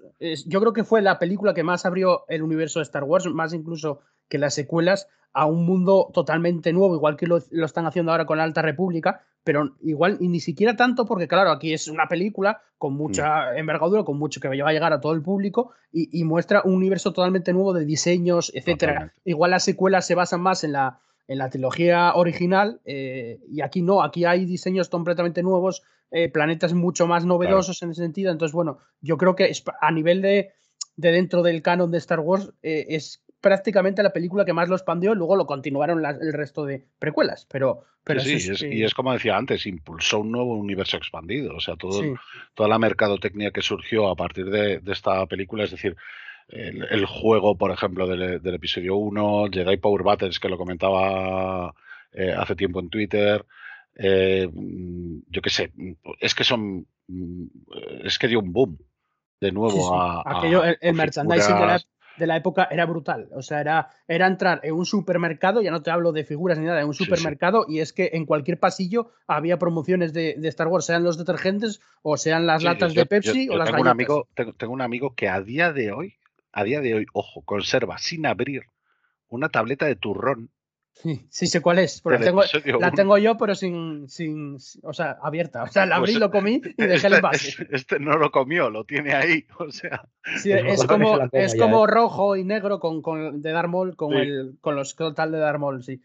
Sí. De la casa, creo que era. el- la sí, las, botellas de Pepsi, todo. había- Perdona, es perdona. acerca de las acerca del, del merchandising me parece que abrió también un- un- una situación interesante porque muchos de los que coleccionamos vintage y que fueron saliendo eh, figuras durante el paso de los años mientras no hubo películas eh, pues vaya eran figuras que nosotros no pensábamos que pudieran llegar a tener algún valor porque no había vaya e- e- el, el- el mercadeo del momento ni Sí. siquiera a pensar que, que, que así sucedería. Pero con el episodio 1, yo sí noté, eh, por lo menos aquí en México, que muchos coleccionaban las figuras, guardaban las figuras, esperando que conservaran eh, que- y que duplicaran o triplicaran o se fuera más allá el valor de las figuras. No, aquí, aquí había centros además- comerciales que estaban llenos, ¿eh? pero llenos a, a- De hecho- a tope de figuras. a Pero tope. pasó, pasó una cosa interesante y es que em, primero se hicieron figuras hasta del apuntador, que ya ni las secuelas se hacen, o sea, te refiero a personajes terciarios de todo, Sí, sí. desde todos, todos los personajes del episodio 1 se hicieron prácticamente, o sea, de todo, desde TC-14 que salió al principio hasta o sea, Sí. personajes de segundos, se hicieron todo, pero luego hubo un exceso de merchandising y acabó en, acabaron en los cubos de, de todo a un euro, a dólar o así, porque, Sí. porque hubo un exceso brutal se hizo tanto merchandising que hubo un exceso y en los años posteriores Sí, eh, De hecho, hay, mucha gente, hay mucha gente que a día de hoy lo usa como argumento para contra las secuelas, ¿no? El hecho de que, de que los juguetes de ciertas figuras ¿no? No, no venden. Pero, Sí. pero es que ahí pasaba igual, es decir, todo el mundo iba a por Qui-Gon, a por Obi-Wan, a por Darth Maul especialmente, eh, a por ciertas figuras mucho más clave y, y muchas otras se quedaban ahí. O sea, el Anakin niño, por ejemplo, o la Padme, siempre estaban en las estanterías. O sea, hubo, hubo un exceso esto es- de, oferta porque aquello era Pero- brutal, yo me acuerdo. pero también por, por, por, por- la propia popularidad de- del público que iba a verlas. Es decir, eh, que, hoy en día no pues eh, sale el episodio 8 y a lo mejor la figura que menos se vende es la de Rose Tico, Hmm. pues solamente implica que a mucha gente mm, prefiere comprar figuras, pues yo que sé, de Kylo Ren o de, o de Rey o de quien sea. Y, y- Bueno. y muchas otras quedan ahí. pero pasaba lo mismo antes. Quiero decir, es, es, cíclico y también tiene que ver el hecho de que a día de hoy eh, los que compran figuras es un público muy diferente desde entonces. Sí, sí, claro. Bueno, se especializó mucho. Nos trajo además algo, algo también llamativo para los que coleccionamos. Eh, las figuras podías escuchar frases de la película sí, con un, sí. con un El lector El que además era, sí. era como el comunicador que traían para, perdón, para medir los midiclorianos. Entonces, eh, esa parte, por ejemplo, a mí me gustó y por supuesto que lo compré. Fue creo que de Sí. lo pri- primero que yo, que yo compré. Eso, eso sí nos trajo algo, algo distinto a los que coleccionamos figuras de 375. ¿no? Sí, sí. Entonces, eh, también creo que hubo figuras, muchísimas figuras de, de sobra, definitivamente. Recuerdo haber comprado un set que venía Jar Jar Binks, que intentaba jalar una, una rana del, del, del, del, del puesto, eh, del puestecito este. eh, vaya, yo, creo- yo, yo lo tengo y, Mm. y, y no solo lo tengo, me gustaba. Bueno, y de hecho el, el boom fue tan fuerte como decís que yo desde, desde muy pequeño, que siempre mi juguete fetiche ha sido el Lego y sobre todo el Lego Star Wars, yo recuerdo que mis primeros juguetes eran sets de Lego de, del episodio 1 que incluso aún tenían la cara amarilla, los, las Sí. minifiguras, que ahora ya no. Y yo recuerdo que desde muy pequeño siempre he tenido el Qui-Gon de color amarillo, luego al, Ana- al Anakin niño, o sea, sí que es verdad que yo, por ejemplo, desde muy pequeño siempre he tenido coleccionables de esa, de esa época. Sí, sí, Em, pe- pe- pero es lo que decía, es un poco cíclico. O sea, antes, o sea, ahora, por ejemplo, hay gente que, que hace vídeos totalmente enfadada y cogiendo una figura de Finn o de Rose y partiéndola, comprándola y partiéndola, en plan de mira lo que hago, la he comprado, pero la rompo. Y antes hacían lo mismo, compraban la de Jar Jar Binks y la quemaban. O sea, quiero decir, al final vamos- incluso en eso es cíclico. Vamos a pasar a hablar de, de los personajes, de los personajes que nos presentaron, eh, que muchos son nuevos, eh, otros evidentemente como Obi-Wan pues ya, ya los conocíamos, eran su, su versión joven, pero nos presentaron a, a personajes que, que eso sí que creo que con el tiempo han ganado muchísimo, ¿no? Eh, Qui-Gon Jinn o Darth Maul, imaginaos, Darth Maul es que no es ni siquiera el mismo casi personaje en 1999 que ahora que ha ganado eh, muchísimo, ¿no? Con, con, con Clone Wars y todo ese renacimiento. Pero, eh, pero el mismo Qui-Gon Jinn eh, tiene muchísima más fama ahora, aunque no, no ha salido apenas en, en- en nada más. Bueno, salió en, en tal, pero no, quiero decir, no, no es como, como alguna Maul que le han dado más protagonismo. Sí otra. pero aún así ha ganado muchísimo entre los fans y está considerado como de los mejores personajes de Star Wars, tanto Qui-Gon como, como Darth Maul para, para muchos o incluso la mayoría de fans. Entonces yo creo que nos presentaron muy, muy buenos personajes, pero insisto, yo, yo creo que ahí hubo un problema también de, para mí, de interpretación, incluso de, de casting dentro del guion, que no es de sí por el personaje, o sea, la intención era buena y se vio que los personajes con el tiempo han, han ganado. Lo que pasa que, bueno, Sí. uno de los problemas que para mí tienen las películas y que se agudiza mucho más, así que no lo voy a mencionar más ahora, es en las próximas películas, es, es, es ese casting, ¿no? Esas interpretaciones a- por las pantallas verdes también, etcétera. Yo creo que el casting no fue malo. aquí. El problema para mí fue que no estaban acostumbrados a rodar como se rodaba. Sí, O sea, como- porque eh, al final lo, lo decía Iwan McGregor también hace poco, ¿no? Decía que eh, ahora cuando ha rodado la, la serie de Obi-Wan Kenobi, eh, muchas de las cosas de- del volumen, ¿no? Y de, y de los efectos prácticos, ¿no? Estaban hechos también, estaban construidos también y, y- y veían el, el entorno directamente casi finalizado. No, no digo finalizado, pero casi finalizado, ¿no? Entonces eso les daba eh, una, Bueno, le daba una sensación muy diferente a tener que mirar a una X o a tener que mirar al gorro de Ahmed Best, del actor que interpretaba a Jar Jar Binks, para mirarle a los ojos. Y la dirección de Josh Lucas, que siempre se dijo, lo dijeron varios actores, que bueno, que él no, que no era muy bueno Sí, más dirigiendo intenso, actores. más intenso. que sí, eso, eh, que no era muy bueno dirigiendo actores, no les daba demasiado, eh, digamos, muchas direcciones, entonces los actores se quedan así. Le pasó con Natalie Portman, por ejemplo, claro, hay que, claro, siendo un poco tal, Natalie Portman no, no es de las mejores interpretaciones que tiene, es una, una actriz maravillosa, No, pero- bueno, pero Natalie Portman, también. por ejemplo, sí que, sí que eh, anteriormente, por ejemplo, en Leonel Profesional, precisamente, Sí, demostró tener unas tablas y era una niña cuando hizo esa sí, sí, película. y era brutal. sí. Y, y- y esa película la ves hoy en día también y, y dices, joder, madre mía. Claro. y luego con Cisne Negro, por ejemplo, pues también Claro, pega un no, a ver, es una, decir. de primer, es una es de primer nivel, pero muchas veces las interpretaciones no tienen que ver solo al actor, hay que ver Claro. con el entorno, como dice Randy, y con el propio director, que es quien te lleva, que el director al final hace muchas funciones en ese sentido, tiene que llevarte, guiarte para ver cómo el personaje actúa de una manera u otra. Y ahí hubo muchos problemas, aunque insisto, creo que fueron más en los próximos episodios que en este mismo. Pero bueno, en cuanto a personajes, a mí me parece que, que- que, vamos, que los nuevos añadidos, como acabo de mencionar, mm, vamos, mm, no ser, no pudieron ser mejores en ese sentido, Yo yo tanto como para Jedi como para Sith. Yo ahí estoy con Nemesis. A mí Qui-Gon me pareció la revelación de, de- de la película. O sea, me, me Mm. enamoré de ese personaje al momento. O sea, es me muy parece, bueno. me parece brutal la filosofía que tiene, el, el hecho, además de que te lo pinten, como, como decía Nemesis antes, ¿no? El, un poco rebelde con el consejo, ¿no? El- cuando igual le dice eso, ¿no? Si, si siguieras los mandatos del consejo, ya estarías en él, ¿no? Y, y ese, ese, el hecho de que él siga a la fuerza, no a, no a lo que le digan sus, entre comillas, superiores, que al final no dejan de ser todos Jedi, ¿no? Y no dejan de compartir un poco ese, esa misma filosofía de, de seguir a la fuerza. Pero claro, unos la siguen más directamente que otros. A mí Qui-Gon me pareció Pero incluso Clave. secundarios. Guato es un buen personaje. Eh, claro. Eh, y más, y los neimoidianos, que son no hay nuevas razas, nuevos personajes, que se llaman secundarios, eh, incluso, incluso yo mismo, el jefe Nash. El jefe Nash a mí me parece una, Sí. una, una, una- una buena, un buen personaje, quiero decir. un buen ¡Puta personaje. Nolia!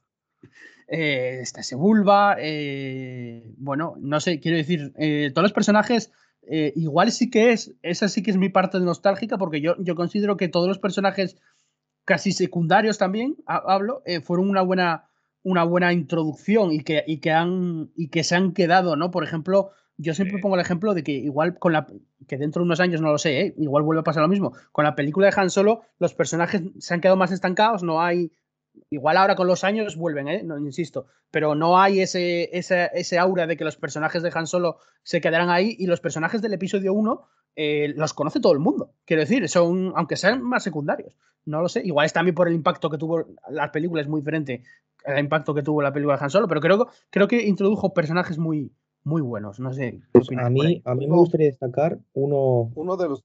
Perdóname, perdóname, adelante. Sigo yo, vale. No, a mí me gustaría destacar un personaje que no habéis comentado y que fue el que a mí en su momento más me marcó, que es eh, Anakin, el Anakin niño, porque con todas sus carencias a, nivel actoral siendo un niño, ¿vale? Eso estoy de acuerdo con ello, pero cuando tú eres un niño, como era mi caso, ver a un a otro niño em, petándola en el mundo de los, en el mundo de los adultos, sobre todo en su máxima expresión es la carrera de vainas, y luego reventando eh, el buque separatista, para mí eso me, me encantó, me encantó, me encantó. Sí que es verdad que el tío va dopado de, de midiclorianos, que un poco ayuda, pero al ser un niño, la figura de Anakin para mí está muy bien llevada para empatizar con él y, y que te sientas un poco que estás en su equipo.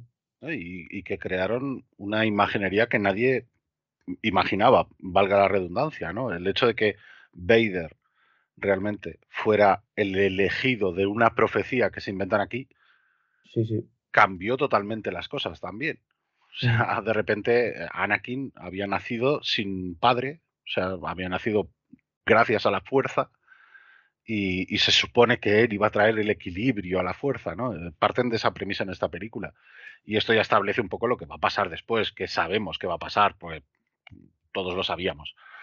Pero claro, mm, te, te cambian totalmente el, el paradigma de Anakin Skywalker, incluso con el universo expandido que había antes, porque Lucas lo había vetado para, para que nadie pudiera tocarlo, ¿no? Y las únicas menciones que había de Anakin a lo mejor eran en la novelización de- del episodio 4, un poquito, y en la del episodio 6, realmente, cuando vuelve a ser Anakin Skywalker. ¿no? Cuando, cuando el propio Anakin recuerda su, su- cómo era antes de convertirse en Vader, ¿no?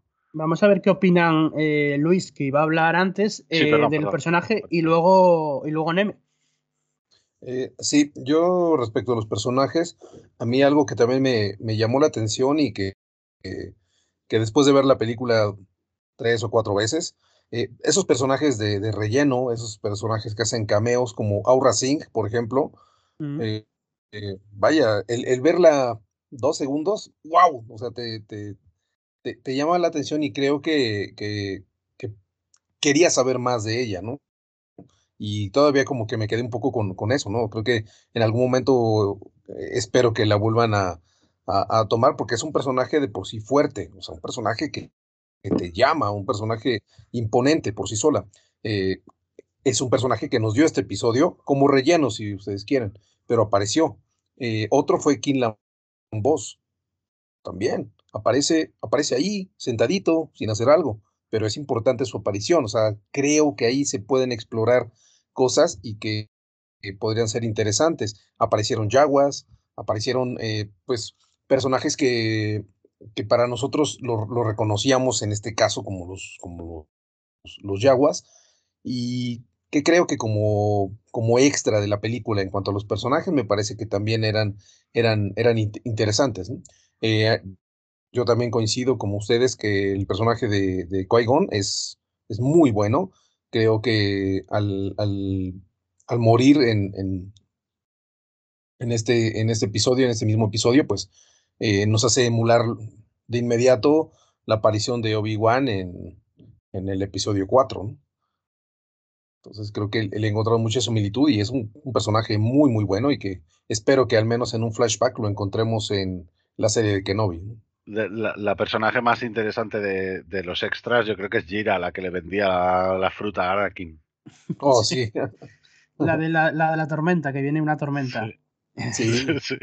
¿Qué, habrá sido de esa, de esa señora en Tatooine? Es de las únicas que no tuvo figura y se rumoreó en su día, ¿eh? eh Neme, a ver, ¿qué te pareció a ti? Eh, yo para hablar de los personajes voy también a, hasta un dos minutillos, aunque sea, porque lo del argumento no he podido decir nada. Entonces digo, voy a, decir las dos cosas a la vez, tampoco voy a tardar mucho y, prácticamente ya sabéis que de personaje para mí es el qui Ya, ya lo sabéis, pero que en el argumento me ha gustado mucho lo que ha planteado eh, Luis, porque yo nunca lo había visto así, lo de que hubiese estado más guay de haber visto a Anakin como un poquito más mayor, ¿no? Incluso como se ve al final de la película, ¿no? Con la, con la famosa trenza, ¿no? Que le de que ya simboliza que, que es Padawan y haber visto todo lo de Tatooine por, por flashback. Lo que pasa es que ahí te cargarías la escena más memorable, que para mí es de mi escena favorita de la película, que es la de cuando se despide de la madre. Porque yo, es, que, en esa escena yo lloro siempre me, transmite mucho esa escena. Entonces, eh, a mí me gusta toda la película, pero si nos ponemos objetivos, es verdad que la primera mitad pincha bastante. Si nos ponemos a hablar ya en plan serio. Pero es que yo, yo le veo fallo a todas las películas. O sea, todas las películas de Star Wars no te mantienen en un nivel alto siempre en todo momento. Siempre en todas las películas hay un momento que baja, que no tiene por qué ser malo, sino que baja, que pincha, y luego ya llega un momento que pasa cualquier cosa y ya hasta que acaba va para arriba. Eso pasa en todas las películas, siempre tiene un momento así. Y aquí no es, no, es, menos, lo que pasa que aquí es la primera mitad de la película. La, mitad de la película es la carrera de vainas. Una vez que ganan aquí la carrera, ya de ahí hasta que acaba, la peli es mm, perfecta. O sea, es brutal. Lo que pasa es que la primera mitad es un poco rollo por eso. Todo lo de lo de Naboo, lo de los Gungan y todo eso es lo que más pincha. Que ojo, que a mí me gusta, ¿eh? porque a mí cuando se, se ponen a bucear y van a la ciudad Gungan, a mí la primera imagen me parece brutal. Que a lo mejor está hecho así un poco que canta así regular, ¿no? Como ha dicho Luis, que es un poco que te saca, ¿no? Que tú dices, ¿qué? Pero cuando van buceando, tío, y se encuentran la pedazo de ciudad con todas las luces ahí bajo agua, con la música esa que te ponen de, con, con el coro de voces, tío, a mí me, gusta un montón. Pero es verdad que después todo de ahí, lo de liberar a Jar Jar, todo lo de que se tienen que ir en la nave esa por el planeta del núcleo y todo eso, pues tú dices, pincha vámonos ya, cuéntame algo más interesante. Y después todo lo de cuando llega Tatooine, es todo como muy lento. Pese que a mí, a mí me encanta, pero lo sé ver. Yo sé que eso ahí está chungo, pero es que a mí el, desde la carrera hasta el final ya va todo. Porque es la carrera que a mí me encanta y a mí siempre se me ha hecho corta. No, nunca se me ha hecho larga. Y, y luego ya tienes todo. Vas a Coruscant, te presenta Coruscant, que es un planeta flipante, un planeta que es todo una gran ciudad, ¿no? Que esa era la frase de la película. Todo el planeta es una gran ciudad y después se ve todo, la, todo lo de los políticos, ¿no? Que tienen una república, pero que es mentira, que siempre están todos más corruptos que qué. Ves a Palpatine, que deja de ser un viejo, que lo que, lo, que lo vimos la primera vez era un holograma y, y sentado en una silla, y tú ya sabes que el tío está así, no por, aparte de por viejo, pero también era por, por el propio desgaste que se hizo el mismo con los rayos de, de la fuerza, ya tú lo ves ahí un tío también mayorcito, pero hombre, lo ves ya más joven y, tal cual es. O sea, no han roto la esencia del emperador para nada. Un tío que es como él solo, hace un plan maestro y llega, y llega a dirigir un, imperio. Y va poco a poco, va jodiendo a Valorum, acaba organizando una, un asalto comercial a su propio planeta natal, que eso es una jugada maestra. ¿Quién se va a, plantear que ese tío ha atacado su propio planeta y usa a la, senadora Midala, a la reina, para que mm, coja el puesto del otro? Entonces, a mí, a mí yo el, guion lo veo muy sólido. Y aparte que la ventaja que tiene es que la trilogía original se centra mucho en el, ahora, en el presente. No, no cuenta nada del pasado, muy poquito, pincelada el Yoda no le dice que él, entrenó al padre. Vamos, yo no me acuerdo que dijese, yo entrené a tu padre. No, si solo te dicen que el Anakin era un pedazo de piloto, un gran amigo de Obi-Wan y dos cositas más. Entonces, que después te lo pongan, como tú dices, construyendo C3PO, pues, pues, es, que, todo es campo, pueden hacer lo que quieran, que tampoco termina de construir C3PO. O sea, hace como lo más gordo, ¿no? El diseño, pero después el C3PO no lo termina él. Y no sabemos si después le, le hacen más cambios, porque como tú lo ves, está ahí pelado. Y, que lo del guion, no, es que C3PO no se acuerda de su amo, tío, es un robot, le hacen borrados que hasta en las propias películas lo dicen continuamente. O sea que tampoco lo veo un, un guion que sea para, para tirarse de los pelos y que se han cargado Star Wars, como siempre se decía. A mí me parece un guion bastante, bastante sólido y una peli que no puedes quitar. Sienta unas bases muy importantes. Por ejemplo, vamos a hablar de los personajes, que es el tema que estoy tratando ahora. El Qui-Gon. El Qui-Gon es de los personajes más importantes, porque era el único tío capaz de que Anakin no se hubiese pasado al lado oscuro. Porque el Anakin, que sea Darth Vader, lo que está guay, tiene una base sólida, tiene un conjunto de cosas. Pese a que en el episodio 3 pasa rápido, que eso ya, ya hablaremos en su día, pero mm, ya lleva mucho lastre atrás. Y empieza con lo de la madre, que lo de la madre es lo primero, no todo fue pasme. Lo de la madre, que le separaron a la madre de chico y eso a él se le quedó y la tuvo que dejar allí de esclava abandonada. Y después el Qui-Gon, que perdió a su maestro, que era el maestro ideal, porque Obi-Wan una de las cosas guay que tenían las precuelas es que el Obi-Wan fracasó con su papel, no supo hacer de maestro, supo hacer de amigo, de amigo y de como hermano, porque eran hermanos al fin, al fin y al cabo. Pero el de maestro, el tío no supo llevarlo. Y al Anakin mostraba cosas, mostraba facetas que lo pasaban por alto y decían, nada, eso ya será de la edad. Y, el otro sí sabía perfectamente cómo llevarlo. Por eso el Palpatine ganó en la 1, porque aunque Maul era un peón, murió, le daba igual, pero se cargó al, importante, que el qui Y está guay que el personaje ese dure lo que dura, una peli. Por eso el personaje es perfecto, porque dura una peli. Una peli que el tío tiene los diálogos más importantes de la película, que todos los diálogos del tío son oro, son como muy filosóficos, siempre está, crees en la fuerza viva, no, no te precipices. desde luego, Qui-Gon es el que, es el que dirige toda la película, básicamente. Por ejemplo, eso, claro. Y cuando está en la, carrera de vainas, piense, no, no, perdón, siente, no piense, usa tu instinto, que la fuerza te acompañe te lo ponen con la música, tú miras que se me ponen los pelos de punta, ahora mismo, incluso cuando te lo estoy hablando, es que tiene unos diálogos el, personaje que es espectacular. Así que para mí es mi favorito. Yo creo que está bien lo que dura. Está guay que ahora la serie te lo pongan de fantasma, está guay, pero ya el tío hizo su papel lo que tuvo que hacer y se lo cortaron porque el tío va a aspirar más.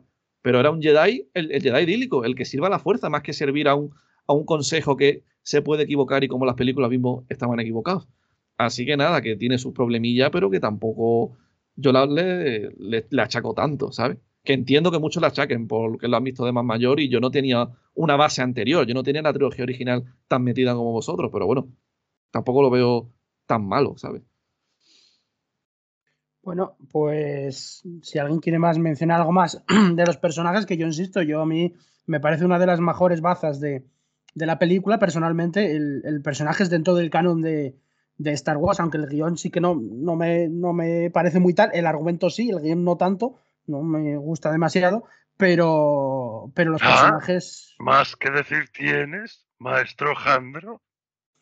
Bueno, está bien que el maestro Yoda me llame maestro. ha ascendido, ¿eh? ¿eh? Sí, sí, ha ascendido ya. De, de jefe Nas. De jefe Nas a maestro, maestro, Nas. Ostras, pues maestro Nas, ojo, ¿eh? Me lo quedo, ¿eh? me, quedo el, puesto. Una pregunta, cuando visteis la, antes la batalla de los Gungan, ¿vale? Que los Gungan de armamento está chungo, pero cuando visteis las naves de, bueno, los AAT, ¿no? Que eran los vehículos de los droides, tío, hmm. cuando se abrieron y se desplegaron todos los droides a la vez. Los MTT, sí. Los MTT, eso.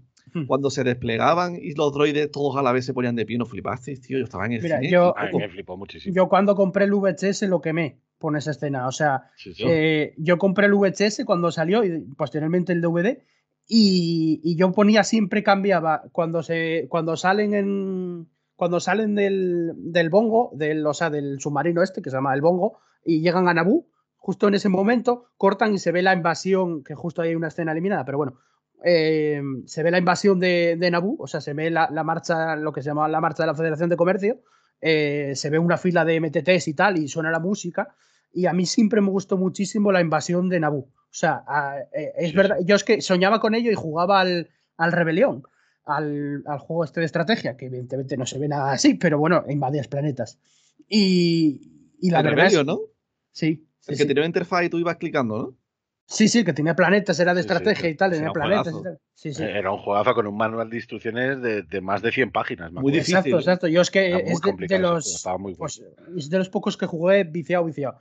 Y, y la verdad es que eh, siempre quise ver en pantalla grande, o bueno, en, en pantalla grande o pequeña, eh, una invasión de un planeta dentro del universo Star Wars. Porque al final el, el Imperio, tú lo que conocías hasta ese momento es que el Imperio controlaba todo, y, bueno, controlaba todo y tal, pero nunca viste cómo invadía un planeta. Y yo me imaginaba pues eh, naves, bueno, de aquella imperiales, destructores invadiendo un planeta, imagínate, eh, AT-ATs invadiendo, bueno. Lo que dan el eh, espacio, ¿no? Cómo van por fase, ¿no? Claro, y a mí me fliparon eh, de pequeño, de pequeño me fliparon eh, estas naves que, que las que las de carga, las que invadían la Federación de Comercio, que descargaban los MTT y tal, que, que se posaban en el bosque, y a mí esa escena me, me sigue pareciendo brutal. Y luego la que tú dices, Neme, eh, justo la de la de cuando se despliegan todos los droides y, y dice, Con la música, tío. Claro, la música, dice, Sí. Tarpars- dice el, el capitán Tarpars la hora de- del dolor. ¿Vale? Yo es, la, película que más me sé los diálogos, porque, porque es verdad que tú, los diálogos de las películas se te quedan a una edad. Yo ahora, si me veo una película cinco veces, no se me quedan como si la ves cinco veces con ocho años. A medida que ya se me queda. Yo tengo películas como Jurassic Park, Willow o el episodio 1, deben ser las tres películas que me sé diálogos casi Sí, lo- por completo. Aunque me Sí, vi, sí, sí. aunque luego en casa me viera películas de Star Wars más veces que el episodio 1, otras, ¿sabes? Eh, pero la- esas y la de la trilogía original también se me, se me quedaron muchísimo, ¿sabes? Y el, y el asalto al palacio, tío. Cuando todo lo. La, la senadora con el panaca, que el panaca los dispara sale cubriéndola, porque es su papel, y suben por la ventana. A mí, una cosa que me gustó mucho es el palacio en sí. O sea, las, las localizaciones que usaron de, en Italia para, para los palacios, para lo que es Tiz, eh, bueno, luego otra parte eran escenarios, claro. eh, el diseño me parece brutal. Entonces, a mí es el- esa parte que dices tú, cuando, cuando, cuando lo invade, cuando está el, el capitán Panaca urdiendo una estratagema, como dicen, yo es que de aquella había palabras que no, no me enteraba. Dice, ¿qué, qué, qué es urdir? Porque en, en español dicen urdirá una estratagema. Y yo, ¿qué coño es una urdir? ¿Qué es una estratagema? Y luego también me enteré de lo que era una moción de censura, que yo no sé que era Sí. una moción de censura. Y claro, de, de aquella habían palabras que tal. Pues, pues sí, sí, me, me gusta mucho la invasión, pero porque me gusta mucho el suelo, eh, las paredes, el diseño del palacio, eh, con esa, eh, pues, eh, bueno, esa estructura italiana donde se rodó, es, me parece muy, muy guapo. No, no sé, a mí, a mí como película dentro de, como fan de todo lo que va ocurriendo en la película, y créeme que me la sé de memoria más que cualquier otra película de Star Wars, eh, me encanta en, en- en ese sentido. Porque es que además, luego otra, otra de las que pongo siempre en escenas, que es que me acuerdo justo los cortes, es cuando Anakin coge el caza y, y se va, o sea, y, y sale, y, sale disparado volando hacia las nubes, y hay un corte en el montaje justo cuando entran las nubes blancas de Naboo, se va hacia el espacio. Sí. Y ahí Sí. empieza el duelo Fates. Empieza el, eh, o sea, empieza la- el duelo con, con, bueno, con Qui-Gon Jinn, Obi-Wan y Darth Maul. Pues ese es otro corte que yo quemé, la cinta de poner todo el eso, porque claro, pasaba, cuando ya la viste muchas veces, pasabas a lo que te interesaba, ¿no? La, eso, la invasión, a mí me interesaba la invasión, la batalla eh, final y el, y el Es duelo que- Fates. Es que había momentos, y, y esto luego se acentuó mucho más en el episodio 2 y en el 3, que, que ya hablaremos en su momento, pero, pero a- había, eh, yo recuerdo quemar el, el VHS y cuando conseguí el DVD, o sea que yo ya era la panacea, porque es que podías Sí. ir parando cada nada, era la hostia, sí, sí, sí. era, sí. era brutal, simplemente para ver, pues yo qué sé, mm, si se movía algún espectador en las gradas de la carrera Bunta Classic, pararlo para ver qué tipo de especie alienígena Era lo hacía. en, No, es que, en los eh, planos generales no se veían porque eran palillos de, de limpiar las orejas. Sí, de los palillos. Coloreados, pero poder elegir las escenas de aquella. Yo cuando compré el DVD también, el- era mi primer DVD y digo yo, meca, aquello era, era un tesoro. O sea, el CD, con, con los easter eggs y todo, para Sí, ver sí. las escenas eliminadas y todo El eso. CD con que extras- que poner el, el 1138, sí, sí, incluso, lo- incluso los menús, los menús animados, Sí, o sea, sí, el sí. menú y tal, claro que yo era, hostia, un menú, claro, el wedges, el wedges era darle al play y, y- y ya está, y luego rebobinar o, o tal. Y aquí, claro, poder ir justo a las escenas que querías era, sí, sí, encima con un diseño súper guapo. Para mí una peli que es capaz de juntarte muchísimos eventos al mismo tiempo es que para mí no puedo decir que es mala, tío. Es que es por eh, encima es antes porque tú tienes los Anillos, ¿te acuerdas las dos torres? Al final llegaba un punto que te intercalaban entre la carga de los Ent a Isengard en la, en la batalla del abismo de Hel y Frodo en Ogiliad, las tres cada uno viviendo un infierno. Y esa fue después que esta. Y que en esta llega un punto en la película que tienes un asalto al palacio, la pelea con Darth Maul y ellos un tiroteo en unos pasillos también pasándolo fatal. Los Gungas muriendo de 10 en 10, aunque la batalla es un poco meme, pero bueno, pero también están ahí. Y después tienen la del espacio.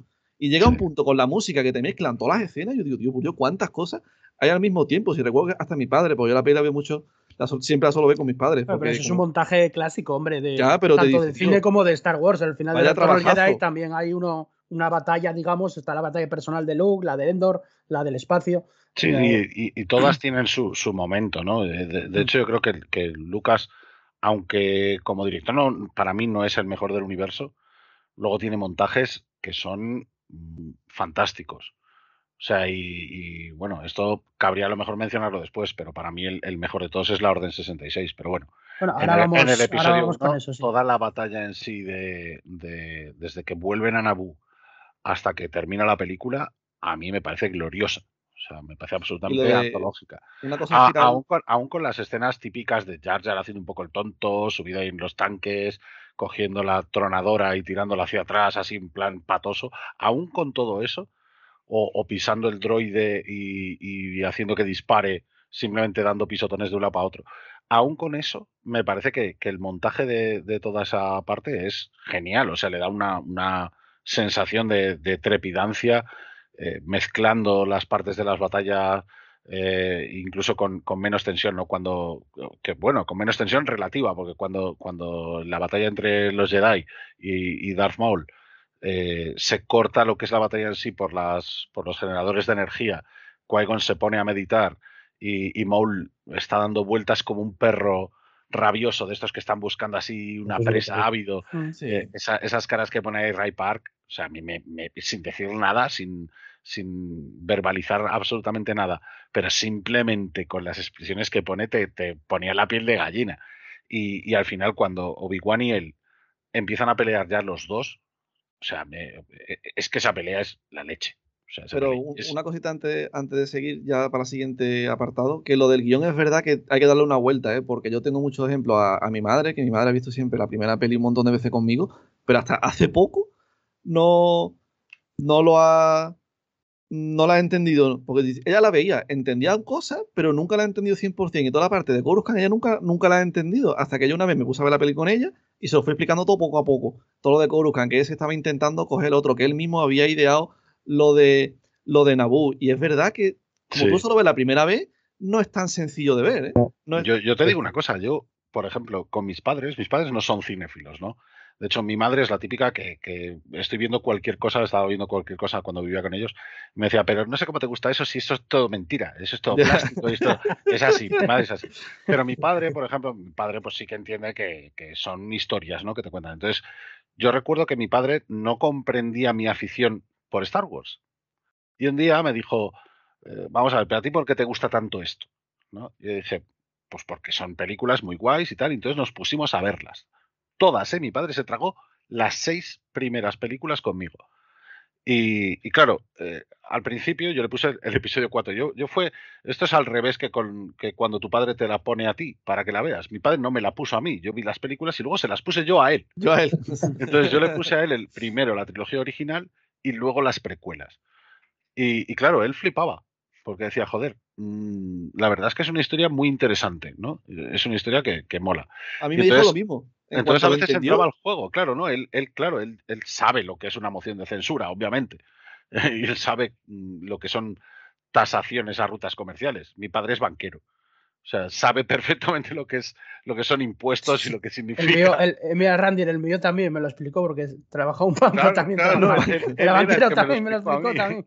Claro, era el que me lo explicó a mí en su día. Sí, sí. Entonces, porque yo hasta entonces entendía parcialmente lo que eran todas esas cosas, pero hasta que no las vi con él, eh, eh, que fue precisamente cuando me lo explicó todo y tal, y- y ya ahí lo acabé comprendiendo todo bien, pero hasta que no las vi con él, o sea, él me aportó eso a mí, pero yo a él le aporté precisamente el valor que tienen este tipo de aficiones, ¿no?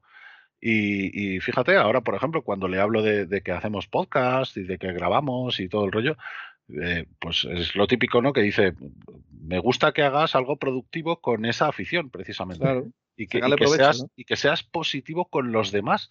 O sea, mi padre ha escuchado algunos podcasts de los que hemos hecho, aunque no entiende ni de la misa a la mitad de, de lo que estamos diciendo, porque él no, no recuerda nombres de personajes, ni recuerda nada de las películas. O sea, él ha- siempre ha estado en otras cosas, obviamente. Pues él a lo mejor es muy aficionado al fútbol y se acuerda de, de la alineación de Costa de Marfil, pero Eso sí, no ¿no? sabe quién es mm, Babu Frick. Pero fíjate lo que tú dices, en cuanto mi madre entendió todo lo que estaba el tío haciendo, el Palpatine, que él era el malo, que no era el Darth Claro. Maul, y eso se quedó y se pone, hostia, pues qué interesante, qué guay, como diciendo yo, a que, a que mola. Lo que pasa es que es verdad que para que tú tengas que explicárselo a otra persona, eso es que el guion dice mucho. Cuando una película te explica algo, tú no lo entiendes y tienes que verla Pues cuatro o cinco veces, depende de qué película, pero por lo general eso es porque el guion falla en algo. Claro. No, no, Sí. yo mi padre, por ejemplo, cuando vimos el episodio 1, ¿vale? En el momento en el que aparece Anakin, y, y- y cuando Anakin precisamente se presenta, ¿no? Y le dice, soy una persona, mi nombre es Anakin. Eh, Mi padre obviamente se acordaba de las anteriores y decía, no me jodas que este va a ser el que El se convierta en el malo. Y yo, pues sí, este va Bueno, a ser oye, que se pero- convierte". pero sí, pero sí es un chaval. Y además me decía, porque Luis dijo antes que, que de niño también era rubito y, y tenía el pelo así Sí. un poco como Anakin. A mí me pasaba igual, era la moda. De, de los la años moda, 80. ¿eh? Sí, sí, además yo era también muy rubio, ahora, ahora no, ahora soy moreno, pero no por elección, sino porque me cambió el color del pelo. Pero, también. pero yo era muy rubito también y también Yo me también. identificaba mucho con él. Coincide, ojo, pero yo- poco- yo era súper rubio también. Es que, Yo es que es la hostia, porque pasando? mi padre dijo, pero si es que se parece a ti cuando tenías su edad. Y yo, ¿Has pues probado para a que No, no, y yo le decía, pues No. para que veas, no me cabres, no vaya a ser que me pase al lado oscuro. ¿sabes? Me pasa la locura. Pero chicos, vamos a hablar, eh, que si no nos quedamos sin tiempo, un poco de los datos técnicos. eh, bueno, datos, dat- más que datos, eh, los aspectos técnicos de, de la película, ¿no? Un poco de la pues, dirección, fotografía, banda sonora, etcétera. Eh, yo aquí tengo pros y contras, como en todo. Eh, creo que la banda sonora siempre fue muy aceptada, eh, que, gustó en su día, pero, pero no tanto como ahora. O sea, creo que la banda sonora fue infravalorada. En su día no, nadie la, puso negativamente porque una banda sonora buena de, de John Williams y tal, pero creo que nunca llegaron a entender eh, o se llegó a decir lo mucho que, que- con el tiempo se ha, se ha intensificado y se ha, pues, eh, ha llegado a un punto en el que la película, la banda sonora, es de las mejores de toda la saga de, de Star Wars y que es un clásico, ¿no? De ahí que la usaran ahora precisamente el Duel of Fates para, para, para esto, ¿no? Para, para el trailer de, de, de Obi-Wan, porque saben que apelan a la nostalgia y saben que es de los temas más potentes de, de todo Star Wars. Lo Aunque convierte sí- en un 10. Hace que el trailer Sí, de sí. Obi-Wan sea un 10, ese detalle. Claro, claro, claro. No, no, la, la banda sonora es, es, eh, a mí me parece brutal. Luego está el, el tema técnico de que en su día innovaron, como antes comentó Randy, para construir el primer personaje eh, CGI que tiene eh, pues dos mil pico tomas, o sea, un, un personaje CGI eh, creado íntegramente en CGI eh, de larga duración durante toda un, un largometraje completo, que es verdad que se vio un poco aceptado porque en su día fue mm, lo que más salió en las noticias del episodio 1 era eso, que era una, una que George Lucas siempre había innovado en, en efectos especiales y lo que más se daba la, la- la machaca en aquello, en telediarios, noticias, en revistas de aquella época, en el 98, 99, era que aquello iba a revolucionar, ¿no? El episodio 1 y en sí lo revolucionó, eh, sobre todo con el aspecto CGI. Lo que pasa que luego se vio eh, bastante tapado por- con el Gollum de- del Señor de los. Anillos eh, poco, a- poco después, igual que toda la trilogía, aunque se estrenara después, ¿no? Igual que pasó con Matrix en otras. Con, con el Gollum de Señor de los Anillos, el de la primera película mm, se le veía dos segundos. Sí, sí, claro, fue las dos torres cuando. Fue las dos torres cuando sí. realmente dijimos, hostia, con el Claro. Gollum este. Y se veía oscuro siempre, ¿sabes? Se veía solo los ojos, creo casi, muy Sí, poquito. sí. En la A 2 ver, fue eh, cuando ya lo lanzaron del todo. El tema para mí de, de la película, para mí es que tiene, o sea, esto ya es mi punto de vista personal, es que tiene una mala. Sos los Jedi. Goldum también aparece por aquí. También está aquí el, Gollum. También aparece, bueno. eh, deja que hable el maestro Nas, ya me adjudiqué del el tema. Eh, Yo te voy a llamar así a partir de ahora, ¿eh? Te aviso. No, a ver, para mí es verdad que, que la dirección de los Lucas peca bastante. Es una dirección muy plana y, y junto a la fotografía, ¿no? Hoy en día estamos, bueno, hoy en día, desde hace bastantes años estamos acostumbrados a una fotografía, claro, mucho más profesional que la que, la que tuvo en general la- las precuelas, ¿no? Con, mucho más profesional me refiero a con mucha más personalidad, como la que ofrece ahora Greg Fraser, ¿no? En, en, eh, con Dune, que acaba de ganar el Oscar, o con Batman, o con Rogue One, o The Mandalorian, ¿no? Pero bueno, cualquier película que se haga ahora de fotografía es verdad que muchas, no solo con Star Wars pasa, eh, supera muchas películas de aquella época que no se daba tanto al, a lo que llaman el, el DP en, en los americanos, al director de fotografía. No le. Antes no, no tenía tanta fama y bueno, en este caso yo creo que la fotografía deja bastante que desear y la dirección, ¿no? El montaje me parece acertado, como bien dijisteis, tampoco Pero, me parece pero, el mejor ahí estás comparando la fotografía de una peli del año 99 con una del 2020. Bueno, hombre, pero la podemos comparar con una del 99, del 2000, incluso la de Seis Anillos es Sí. muchísimo más lujazo, y es dos años después. Y bueno, podemos compararla con la de Jurassic Park, por ejemplo, si quieres una más, más tal. La de Ah, ahí, ahí te lo concedo. ahí te lo concedo. bueno, Luego más, hombre, no que- se me ocurre, pero puedes, cambia mucho la cosa, ¿eh? puedes digo, ¿eh? comparar con el Batman de Tim Burton, por ejemplo. O sea, No, hay muchas pero lo, que sí es cierto, 90. lo que sí es cierto, y hablando de, de tecnología aplicada a los efectos visuales, es que ha habido un crecimiento exponencial absoluto. Porque eh, igual que, que, mm, Lucas innovó en, en el aspecto CGI con Jar Jar Binks, eh, bueno, no sé, no sé de, qué año es Parque Jurásico, pero es, es 94, anterior, ¿no? Es del 94. 93, sí, 93 o 94, una algo cosa así.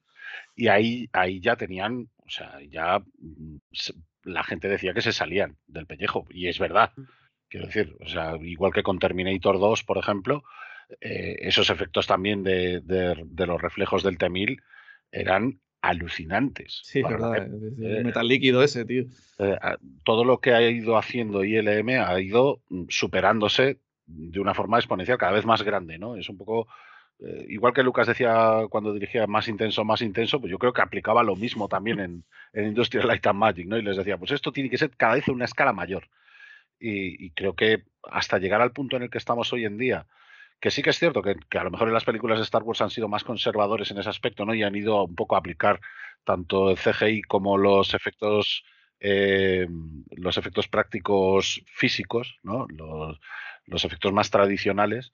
Yo creo que ahí han intentado aunar esos dos efectos precisamente para que no pase lo que pasó con las precuelas, ¿no? Lo que la Sí. gente percibió con las precuelas, ¿no? Que decía demasiada pantalla azul, demasiada pantalla verde. El problema es que se, se confundió. O sea, yo creo que George Lucas se confundió, no solo en esta película, porque en esta película, a pesar de que mucha gente cree, hay muchísimo trabajo de maquetas. Sí, sí, También, porque ojo. se compara mucho con esos anillos, que hay mucho. Hombre, en esos anillos hay más porque hay más duración, etcétera. Pero hay muchas maquetas también en esos anillos, entonces decían que se compara con esto. Pero para mí, la- la- el problema, el error, que incluso yo creo que el mismo George Lucas lo, lo conoce años después, es que eh, eh, tú tienes, cuando tienes efectos especiales, tienes que aunar, o sea, tienes que hacer un equilibrio. Y entonces él, se pasó en CGI en cosas que igual no debería haber usado el CGI, cosa que igual en esos anillos aunó mejor ese equilibrio para saber cuándo usar el CGI y cuándo no usarlo, ¿no? Entonces, los efectos prácticos, como bien vimos en las últimas producciones de Star Wars, se han vuelto a, poner, a imponer, ¿no? Eh, todas las, las secuelas y en The Mandalorian, con, con Grogu mismo, se ve que es eso, George Lucas en su día no hubiera hecho un Grogu, estamos todos de acuerdo, ¿no? Un Grogu marioneta, lo hubiera hecho CGI. No, de Eh, hecho, fíjate que lo que hizo con, con el reestreno del episodio 1, cambiando al Yoda marioneta por el Yoda digital. Claro. Yo, yo de todas maneras creo que Lucas, el, el- el- aunque, aunque ahí a lo mejor pecó de excesivo, yo creo que el, el mérito de Lucas es echarle huevos, precisamente. O sea, es, a- es intentar hacer algo que los demás no habían hecho antes porque lo consideraban demasiado arriesgado, precisamente. Yo a Luca lo Y- quiero un y montón, ojo, tío. Nos al- ha dado, nos ha dado Hombre, a mucho, ver, tío. Yo también lo Tío, quiero un montón. mí el tío un crack, tío. Hubo una, hubo una época en la que le llamé el me- mercenario. Porque, por- pero porque Lucas, joder, Lucas es un, un señor que Es, ido a hacer mucho más. O sea, es un mucho más empresario que, claro, que o sea, director de es, es- cine. es De mucho, exacto, es nunca mucho ha destacado como, director. Como director de cine, nunca ha destacado menos en, en sus inicios, menos en el episodio 4 en American Graffiti y poco más. No, es que nunca. tiene, tiene muy buenas ideas y, Sí. y ha aprendido mucho en, en la sala de montaje también, gracias a, a su exmujer también, a Marcia Lucas. y, y ha tenido gente, se ha rodeado de gente. Es un poco lo típico, ¿no? Si tú no sabes, rodéate de la gente que sepa. ¿No? Sí, sí, Para- claro, él, está. innovar. O sea, él quería ver, innovar, pero obviamente si, si no llega a tener a todo el equipo de Phil Tippett o a todo el equipo de, de John Knoll detrás y a toda esta gente que en, en- en su día, en, en cada contexto, me refiero, ¿eh? ¿no? en la trilogía original en su momento y, y en las precuelas en su momento, yo creo que no habrían tenido el resultado que tuvieron después. Bueno, por ahí algo que decir, hay la gente que no ha hablado de los Sí. aspectos técnicos. Sí, yo quería decir sobre la banda sonora un comentario, porque siempre de esta película se habla del Duel of Fates, que obviamente es el tema insignia de esta película, pero yo también suelo escuchar otras, otros temas que, que para mí son bastante memorables, como por ejemplo el tema de Anakin. El tema de Anakin acompaña muy bien al personaje, es muy alegre. A mí me encanta ese tema. Me encanta también. El de la eh, bandera, ¿no? ¿Eh? El de la bandera, ¿no? Antes de la carrera, ¿no? Cuando va a hacer la marcha con las banderas de cada uno, ¿no? Que No, suena no, como no, una no. marcha. Eso también está súper guay. Sí, ese también, ese el de. Bueno, toda la música de la carrera de vainas en general acompaña muy bien, igual que cuando está con el KCN1 también es muy guapo. Y sobre todo, una que para mí acompaña muy bien a la escena es la del funeral de Qui-Gon. Sí. Esa, Muy potente, tío. sí, es muy potente esa canción. O sea, Mm. para mí no solo es el Duel of Fate, sino que tiene muchas, muchas buenas canciones. Sí, sí. No, O hay, sea, hay to- toda la muchas- banda sonora es muy buena. Claro. O sea, Lo que decía antes, a mí me encanta la- la- lo que es la marcha de la Federación de Comercio, que era un, un- pues un, un desvío de la marcha imperial que, que- que hizo John Williams, pero para, para la invasión, y a mí, y a mí me encanta. De hecho, lo, lo escuché mucho y de hecho se escucha también en el, en- en el episodio 2, aunque más eh, modificado. Eh, no sé, a ver, eh, a mí en aspectos técnicos la película tiene también eso, tiene pros y tiene contras. Creo que la banda sonora es el mayor pro. eh, Y bueno, opinión. poco, poco hemos hablado de los droides, tío, que hemos pasado del imperio, que eran soldados normales, a tener ya un ejército de droides que todo lo, lo maneja un tío, y encima droidecas y tanques. Y para mí era súper novedoso, tío. Una facción Bueno. entera solo de máquinas, ¿sabes?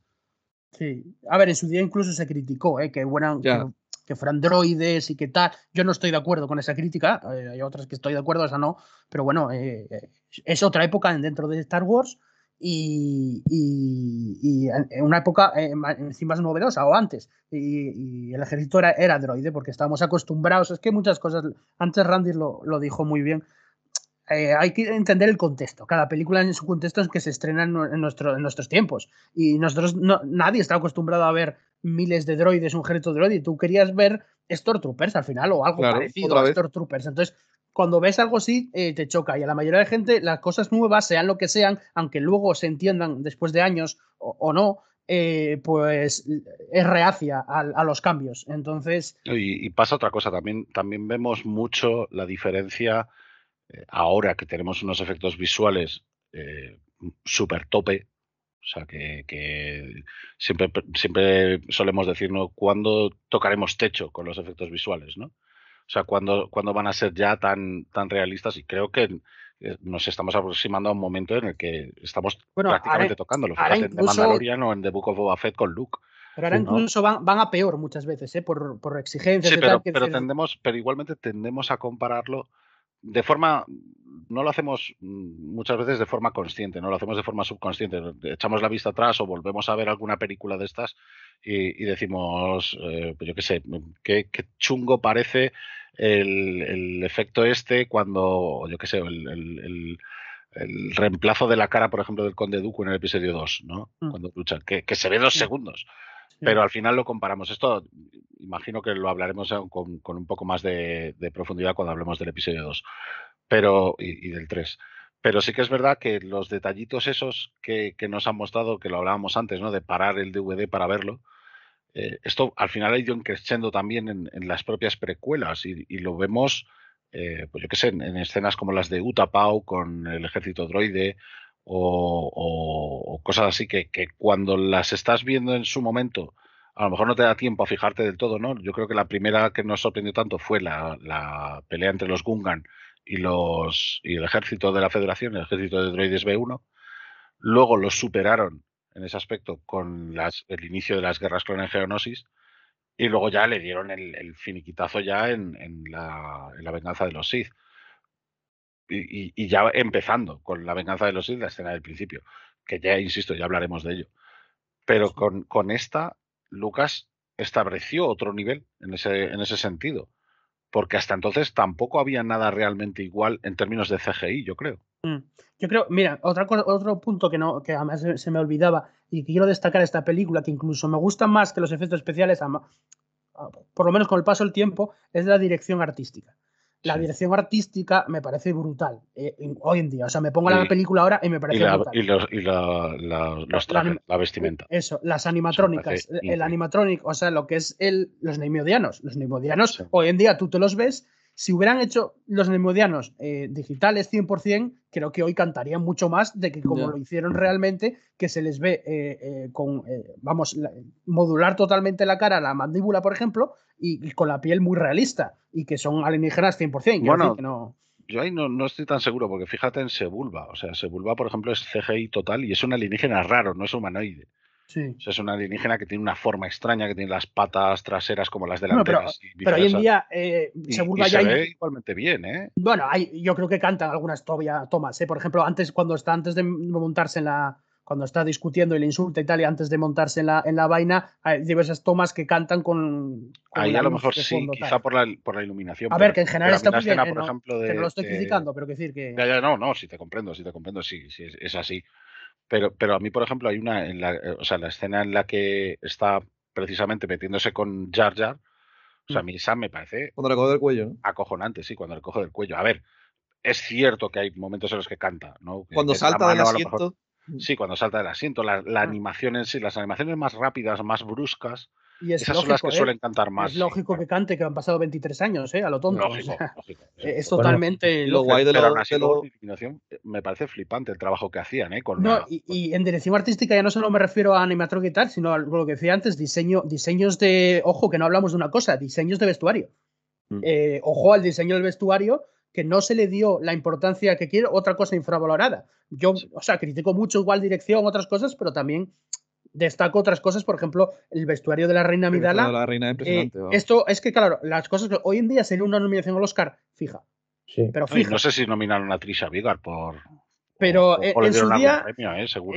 Eh, hombre, algún premio de tal, seguro que- que seguro sé yo. Pero bueno, eh, hoy en día sería algo porque está más valorado en ese sentido, ¿no? Igual que, por ejemplo, hoy, eh, hoy el otro día ganó el Oscar una película que, bueno, Cruella, pero el vestuario de Cruella es la hostia. Entonces, y luego la película, bueno, pero. La eh, pena es decir- que la vea, pero vestuario Claro, pero en su acabo día se leer, me acabo de leer que los premios Saturn sí que le dieron a mejor película de ciencia ficción, mejor director, ojo, a George Lucas, mejor actor Liam Neeson, Mm. mejor actor de reparto Ewan, mejor actor joven Jake Lloyd, mejor actriz joven Natalie Portman, mejor actriz de reparto Pernilla August, Bueno, hombre, Skywalker, estamos hablando de muy los fans. Saturn, ¿no? y, y Son muy sí, fans. bueno, a ver, Claro, son los Saturn, no Son- los son- People. son los los People, claro. Saturn, eh, no, es que son, de ciencia- son solo de ciencia ficción. Entonces, claro, Claro, tienes que valorar claro. solo las películas de ese año. Entonces, claro, es una pisonadora comparado con. Si hay una, ¿no? Pues ya está. Solo- claro, pero- solo- pero- no, habrá otras, pero- en, en su categoría arrasó.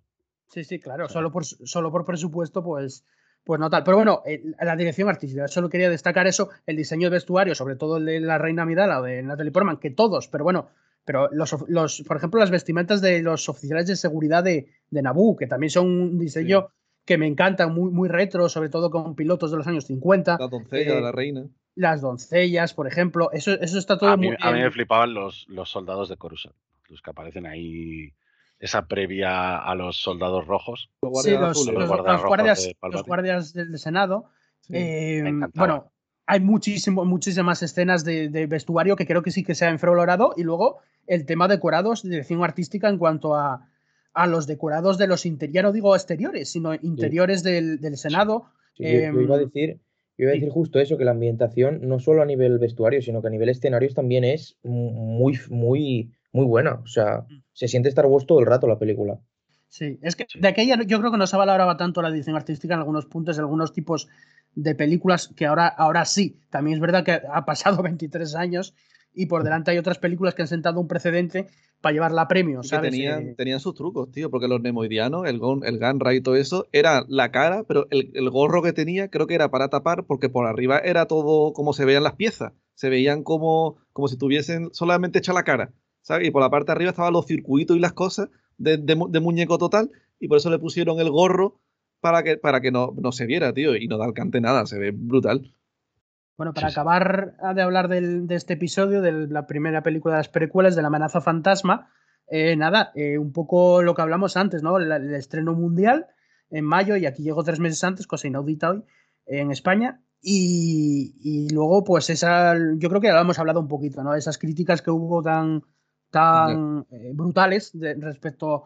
Yo creo que es que, ¿sabes lo que pasó? Que en su día hubo críticas brutales en los dos aspectos, porque fueron los propios fans, los que, eso, los que hablamos antes, fans adultos de, de la trilogía original, los que cargaron contra ella y la crítica también. Entonces, la sensación, el ambiente de aquella era de que la película era un bluff. O sea, la película, la, la sensación, no sé si estarás de acuerdo, Randy o, o, o Luis, pero la sensación a, a, nivel global, me refiero a nivel de medios de comunicación, es que la película había salido mal. Eh... Yo, yo, lo que vi allí fue eh, mucha decepción por parte de muchos fans, mm. mucho odio exagerado a, a algunos actores y, y, y, aún así... Y la sala parece... llena, llena, de niños, ¿eh? Yo me recuerdo que... Exacto, y aún así guajes, me parece ¿eh? anecdótico porque las salas estaban a rebosar, o sea, sí, sí, a tope de gente. Sí, sí. De todas maneras, en, en, vez de mm, hablar de eso, a mí lo que me molaría es hablar también un poco de las escenas eliminadas, que no vimos. Sí, bueno, las escenas eliminadas que son bastante famosas, que luego llegaron al eh, un par de años después, año y medio, al, al, al DVD y, y, algunas tienen chicha. Hay algunas que quedaron, como por ejemplo la, la de la carrera de vainas extendida, la vuelta 2, sí. que no se veía inicialmente, o, el, o la secuencia del taxi en Coruscant, mm. que nos, pues nos, permitía ver Coruscant un poco más, que, que me parecía alucinante. Mm. Pero, pero luego había algunas que me hubieran gustado mucho que quedaran. Por ejemplo, el, el adiós a Gira, por ejemplo, la despedida a la, a la señora esta, que, mm. en la que Qui-Gon y Anakin en Mos Espa se detienen un poco para despedirse de ella, y Qui-Gon se carga el droide sonda de Darth Maul, precisamente. Sí, es verdad. Y ahí es precisamente cuando dicen, hostia, que nos están persiguiendo, vámonos. A mí esa me hubiera gustado mucho que quedase también.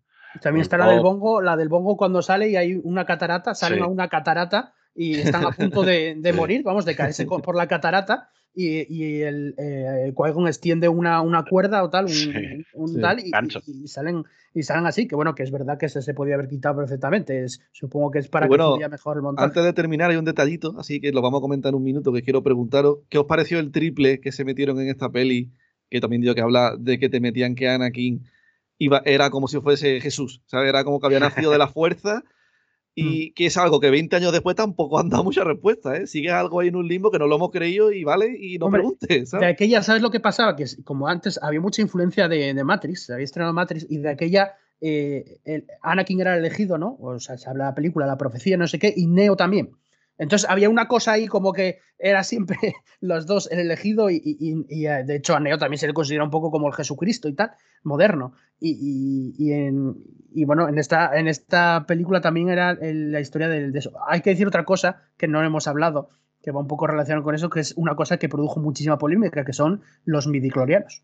La sí. palabra en sí, aquella, aquello era, madre mía, pues como lo de Leia volando ahora en el episodio 8, algo así, mm. pero yo creo que incluso más, lo que va que es sin redes sociales. Pero, pero, yo te digo una cosa, yo, yo con eso no tuve ningún problema. Yo tampoco. Pero, pero no tuve ningún problema precisamente porque Lucas se paró a explicárnoslo claro. en, en, la escena de Qui-Gon. Tampoco Qui-Gon lo explica vuelta. muy bien.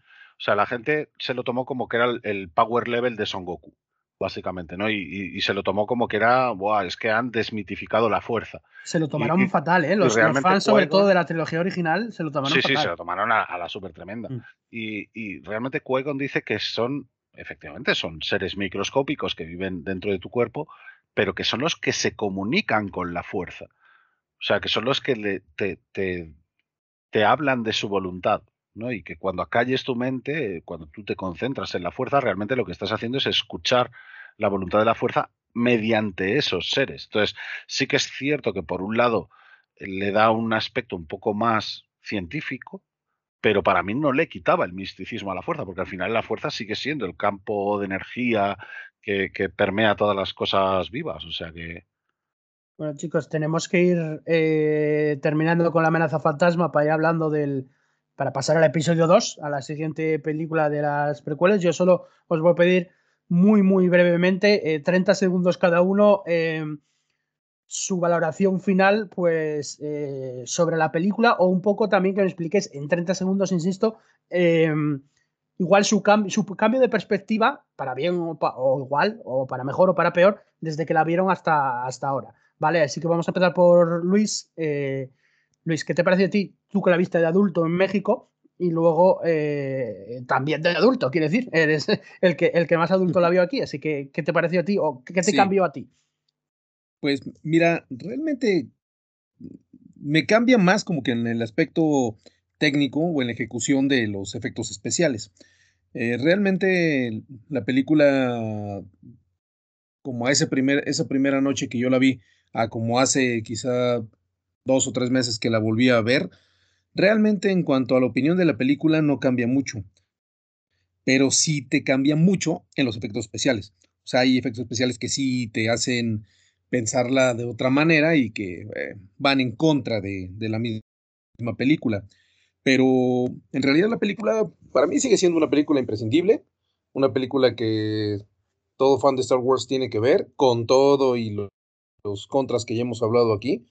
Eh, la verdad yo no le pongo, no le pongo mucho pero porque yo soy un, fan de Star Wars que, que le ve el lado del vaso medio lleno y no medio vacío. Entonces siempre eh, con Star Wars me pasa eso.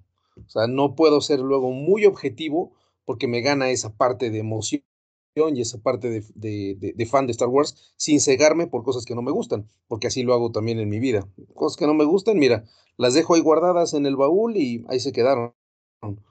Eh, por eso probablemente no pueda ser yo muy objetivo porque lo voy a ver siempre, siempre bien. Es una película que me da mucho, que me da además emo- emoción por la parte personal que ya les comenté hace un rato, pero también en la parte de la trama en general de la historia de, de- de- de Skywalker. La verdad es que me parece mu- muy buena película. O sea, en general, viendo las nueve películas en- en un centón, me parece muy buena película y me gusta. eh, eh, y es una película que hasta mi hija ha disfrutado. Mi hija, que es por cierto se llama Padme, es una cosa más que tengo que agradecer de esta, de esta película, el darme, el darme ese nombre y que me lo llevé guardado hasta hace seis años que nació mi hija y que dije, no, mi hija se tiene que llamar Padme, no hay más. Entonces, para mí siempre será muy especial por ese, por ese sentido, además, ¿no? Eh, nada, yo lo que he dicho antes, y muy de acuerdo con Luis, al final esta película tiene un componente nostálgico en mí muy grande. Es lo que hemos dicho durante todo el podcast. Aunque sí que mi, mi- mi reacción fue al revés, porque primero la tenía muy idealizada al verla de niño, y cuando vas creciendo, pues le empiezas a ver las carencias, pero aún así, para mí no son suficientes para dejar de valorar la que fue para mí la entrada a este universo y, y a una película que ya digo, yo creo que durante el podcast ha notado mucho que Neme y yo, pues es una película que nos ha marcado, pero a, niveles, bueno, es que es eso, que si no, no estaríamos aquí, si no es por esa película. Así que es una película que yo valoro mucho, que sé que no es la mejor de Star Wars, obviamente, aunque aquí la hayamos halagado mucho, también le hemos dado varios palos. Y dos cosas, dos anotaciones. Yo, lo de los midichlorianos para mí siempre ha sido canon, o sea que yo no tuve ese problema. Y yo defiendo a Jar Jar Binks. Yo me hace gracia, lo siento, pero es una opinión impopular, pero a mí me gusta. Vale, eh, Neme, Bueno, pues yo creo que ya ha quedado bastante claro en este podcast. A ver, no, no estoy ciego, o sea, sé que la peli es perfecta y por eso digo que no está en mi top 3 ni en mi top 4, pero estoy como Luis, yo no la puedo poner más para atrás que de top 5. Yo la pondría 4 o 5 por ahí, dependiendo del día, porque es que mis top de películas son muy difíciles, porque a medida que avanzan, avanzan los años, cambia, no siempre Sí. tengo la misma. Hay, hay- hay veces que sube otra, otra baja, que no siempre tengo la misma opinión siempre, pero es verdad que, no es, que la peli no es perfecta, tiene sus carencias y más ahora, que cuando ya ves lo que nos han dado ahora, ¿no? Con el- la secuela de cómo se ve y cómo, por algunos efectos especiales, tú dices, canta, pero claro, tú ya dices, pero es que tienes que mirarlo en la época en la que fue. Tío, en 1991 meter algo así, pues coño. Tiene, tienes que estar como agradecido de lo, de, lo, de lo guay que está, demasiado. Y que sí es verdad que es como estáis diciendo vosotros, que tienes que verlo con el vaso, con el vaso medio, medio lleno, tienes que verlo así.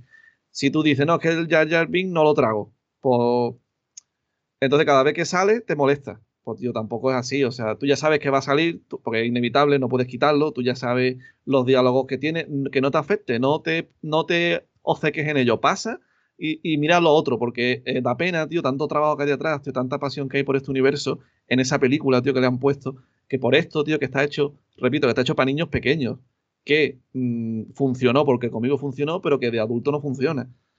Pues céntrate en lo otro, tío. Que Jar Jar te va a molestar. Pues bueno, ya sabes que te va a molestar. Céntrate en lo otro. E intenta ver lo bueno, porque la peli es es muy buena y sobre todo es muy especial. Para mí es la más especial de todas. No es la mejor, pero tiene algo que, es muy especial y aparte que eso que me recuerda mucho a mi niñez y para mí es muy, es muy personal. Vale, eh, Randy. Pues a ver, a mí, me parece una película entrañable. O sea, a mí me, gustó mucho en su momento, me, emocionó mucho también en su momento y no puedo mm, decir que me parezca mala. Comprendo quizá, pues eso, que hay algunas escenas que, a lo mejor eh, no casan tan bien, igual que en, las secuelas hay escenas que no casan tan bien con, otro tipo de, con, otro tipo de películas o con otro tipo de humor, ¿no? Pero al final yo creo que es todo compatible, ¿no? Eh, es decir, ha, habido gente que a raíz de esta película pues ha hecho edits, ¿no? Igual que se hacen edits de, muchas otras, en las que quitan a Jar Jar ¿no? Y, la película para ellos gana mucho. Eh, yo no tengo ese problema en absoluto. Nunca sentí tampoco una animadversión por el personaje que, me llevase a despreciarlo de, esa manera. Al contrario, creo que tiene mucha importancia y, para mí va a seguir estando ahí eh, y, lo voy a seguir considerando un, ser entrañable y, perfecto dentro de lo suyo, ¿no? Eh, a partir de, aquí hay que tener en cuenta también todo lo que se ha eh, todo lo que se ha expandido el universo gracias a las precuelas, gracias en concreto a, The Clone Wars que, le ha dado una dimensión nueva a estas películas y, que han hecho mucho también por, unir y cohesionar muchas cosas que, al final, pues, eh, para eso, para eso sirven, ¿no? Para eso están ahí, es decir, para, darnos más contexto, más trasfondo, para mejorar eh, cosas que, han quedado por explicar o, que en las películas no han dado tiempo. Y, al final esto se convierte en un todo, que, es lo que a mí me, apasiona de este, de este universo. Así que mm, yo encantado con la película.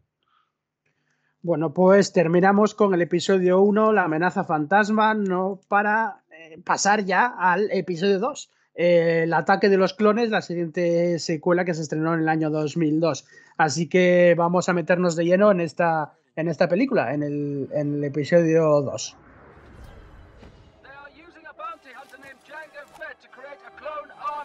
Wait.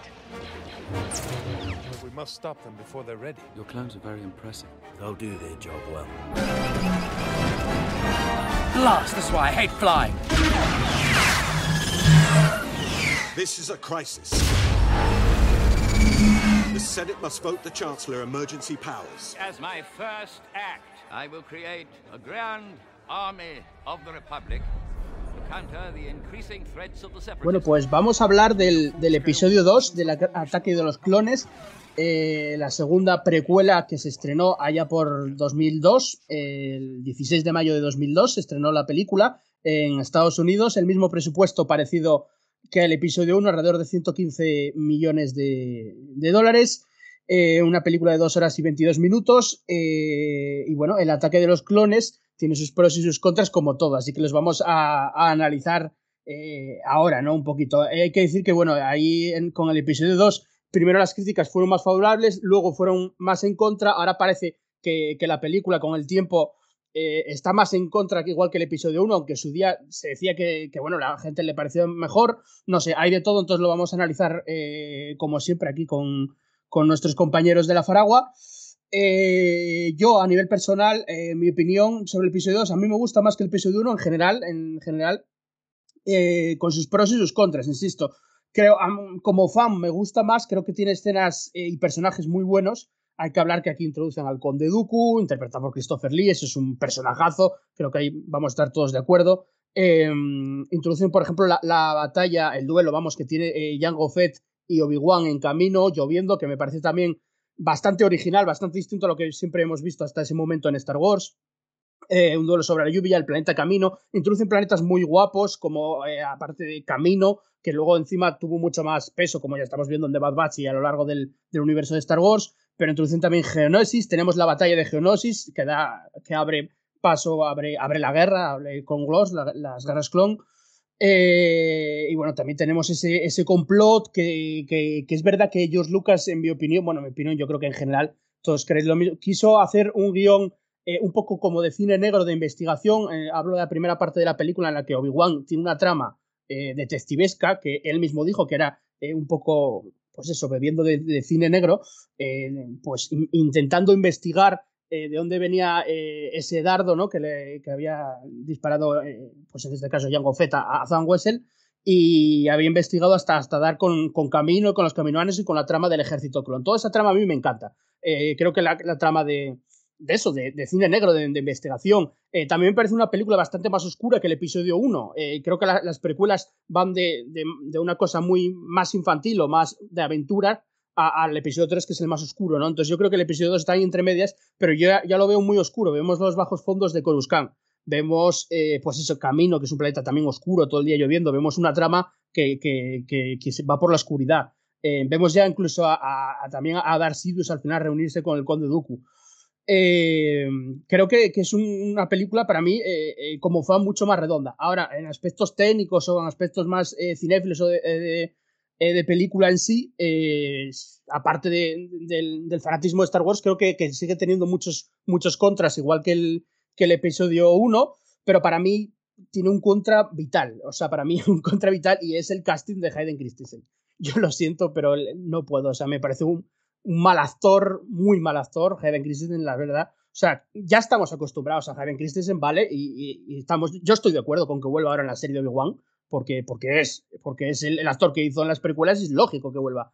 Pero, de hecho, estoy de acuerdo y me gusta. Pero como actor creo que tuvieron un terrible error de casting ahí, eh, porque él mismo luego se retiró de la, de la actuación, de la interpretación, porque llega un punto que, en que no lo llamaban. Es que no, o sea, no. yo, yo ya conté, creo, esta anécdota en otro podcast, otro directo, pero yo en su día, cuando las películas, ah, hablaba con un profesor de teatro, de, que bueno, hace años ya que no hablo con él, que no lo conozco, pero de aquella época eh, sí que tiene un profesor de teatro y me dijo que, vamos, que no entiende cómo llegamos a un punto de coger a este actor, por mucho que tuviera porte, altura, etcétera, porque, porque luego mejora un poco su interpretación del episodio 3, pero para mí la principal error del episodio 2 es, eso, que, es un error para mí bastante garrafal porque es, el protagonista de la historia, es Anakin Skywalker. Pero además, si lo ves ahora con, con tiempo o con alguien que sepa de interpretación, evidentemente, más que yo, que cualquiera, pues eso, alguien tal, es muy difícil que alguien te diga que esa interpretación es buena. Eh, entonces, bueno, yo creo que ahí hubo un error, sea también el actor en sí, o sea también, como decíamos antes, la dirección de George Lucas de los actores, que igual tampoco es, verdad, y, lo sumas también a las pantallas azules, a las pantallas verdes del CGI, y en conjunción pues queda eso. Y luego la principal, lo estamos hablando ahora of the record, la otra contra para mí es esos diálogos como están escritos en, la parte de romántica de la película, en, en Naboo, cuando eh, Anakin va con Padme. Y eh, pues yo creo que está muy mal escrito. Yo creo que a George Lucas, eh, no sé, yo creo que lo hizo mal. yo entiendo su, su, razonamiento, él lo quería escribir como un romance clásico, como algo clásico, igual que la trama, él siempre se basa en, pues en tramas de los años 50, en, otras tramas de, de acción del, Flash Gordon, y en otras cosas, pues de cuando él, él, era niño, y ahí quería hacer un romance muy clásico. Lo que pasa es que, claro, le, añades eh, un guion que para mí es bastante, no sé, eh, malillo, en ese, por lo menos en esos aspectos, y, y, luego una interpretación que tampoco es muy buena, pues al final el resultado es muy pobre en esas escenas, en esos diálogos, ¿no? Yo, a ver lo que decías aquí, cuando estoy más cerca de él más me crece, pues todo el cine se, se descojonó. Yo eh, la, fui a ver al cine, no sé si son seis o siete veces, no me acuerdo, pero seis o siete veces mínimo, y, todo el mundo se descojonó en esa escena, todo el mundo. Eh, luego es verdad que no, hay tampoco contras. Tenemos el duelo con Yoda, que a mí me encanta, que eh, usa el sable láser Yoda por fin. Tenemos la primera vez que Yoda usa eso, el sable láser, y lo tenemos la primera vez en acción a Yoda, y eso a mí me gustó muchísimo en su día, la verdad es que me gustó mucho y toda la parte de Django también, etcétera. Además de aquí ya era cuando llegaba a internet, yo tenía internet desde que cayeron las Torres Gemelas, por eso me acuerdo, desde septiembre de 2001. Y, de aquí ya eh, yo esperaba muchísimo el, el, tráiler, la película y tal, y como decíamos antes el episodio 1, el tráiler lo bajaba por QuickTime, me tardó tres horas en bajar por QuickTime, esperando, esperando el tráiler. Bajó el tráiler, me encantó el tráiler, hablo del teaser tráiler con la respiración de Darth Vader de fondo, que es una pasada de teaser. Bueno, eh, y luego pues ver a, a Dooku, a Yoda en acción, a mí me gustó, insisto yo, soy más favorable con esta película que con la anterior, aunque tiene grandes contras, igual incluso peores, como son para mí eh, eh, esa, esa, trama romántica o cómo está escrita esa trama romántica y el mismo actor como es Hayden Christensen, que para mí es un gran contra, el gran contra de, las precuelas. Pero bueno, como fan estoy muy contento. De hecho, es de las precuelas de las que más me anima a ver muchas veces por determinados temas como Camino, Geonosis y, Yoda Dooku, un personaje que, también creció con el tiempo, Mace Windu, también, eh, pues tiene cosas muy, muy guapas. Eh, así que nada, eh, paso también a la opinión general que me dé Nemesis, que también es gran defensor, así que, ¿qué te parece a ti, Nemesis? Bueno, pues estoy de acuerdo en todo lo que ha dicho, la verdad. O sea, es muy, muy lógico todo lo que dice y verdad que la peli tiene, tiene su fallo, tampoco es algo innegable. Lo que pasa que yo voy a empezar diciendo que lo mismo que dije con el episodio 1, para mí está infravalorada. O sea, yo voy a empezar igual. Es, verdad que yo, esa película yo la vi en el, en el cine, ya iba yo por seis años, pero eso sí me acuerdo, sí me acuerdo yo de, haberla visto. Fui dos veces, encima, porque me gustó un montón, me gustó un montón. Que le pedí a, mi, a mis padres que, que me llevaran una segunda vez, mi madre la pobre no quería ya, pues estaba ya harta ya. Y, pero mi padre me llevó. Y fui, dos veces, que yo para ir al cine dos veces ya me tiene que haber gustado la película. Yo nunca he ido más de dos veces a, al cine a ver ninguna, porque también por el tema económico y eso. Pero ya dos veces ya es que te que te ha gustado. Y a lo largo de los años es verdad que ha sido una de las pelis que tú la hablas de ella y te ríes porque es que tiene detrás una cantidad de movidas entre el fandom, entre gente que le gusta, gente que la pone la última, gente que es la peor. Yo he tenido cada discusión, he tenido cada charla, cada que, impresionante. Entonces lo que puedo decir es que yo creo que para cuando yo charlaba con, lo, con gente mayor de edad, me decían que esta película, el tráiler, como que engañaba mucho, como que el tráiler te, te daba a entender que toda la película iba a ser como una guerra, ¿no? Las guerras clon, ¿no? Lo que tenemos en, la serie de animación lo íbamos a tener en la película y al parecer la película no iba por ahí. Al parecer la película iba de, de la mitad de la película por un romántico ahí un poco extraño y la acción de los clones se veía al final.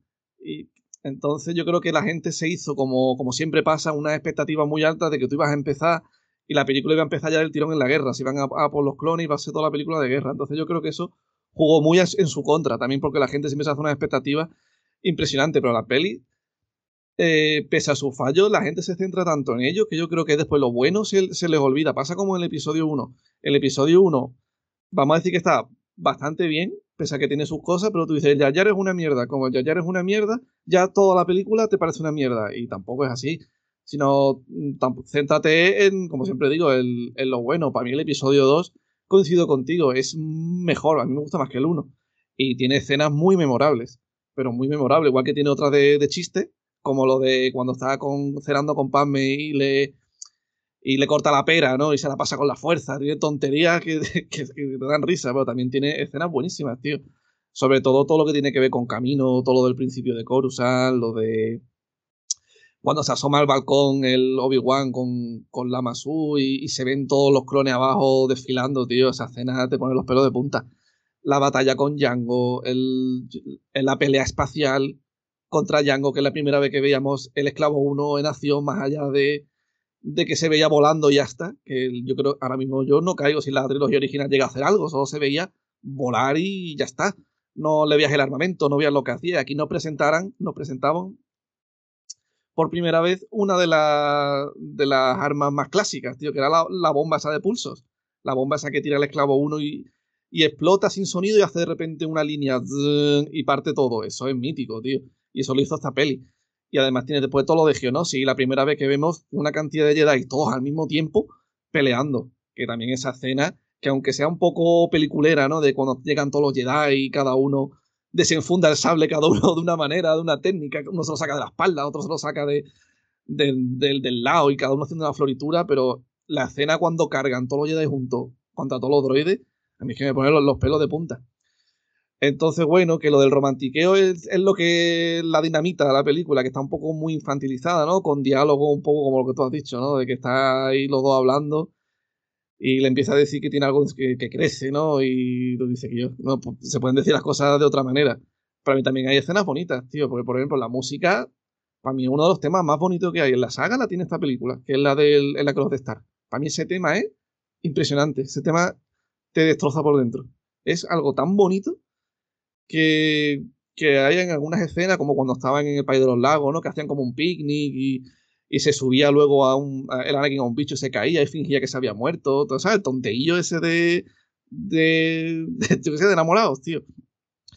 Entonces, pues bueno, a mí tampoco me afecta tanto. Con el paso de los años, la peli, cada vez que la veo me gusta más. O sea que nunca ha sido una peli que yo, como me pasó con el episodio 1, que cuando me hacía mayor, yo ya veía que ya, ya me hacía menos gracia.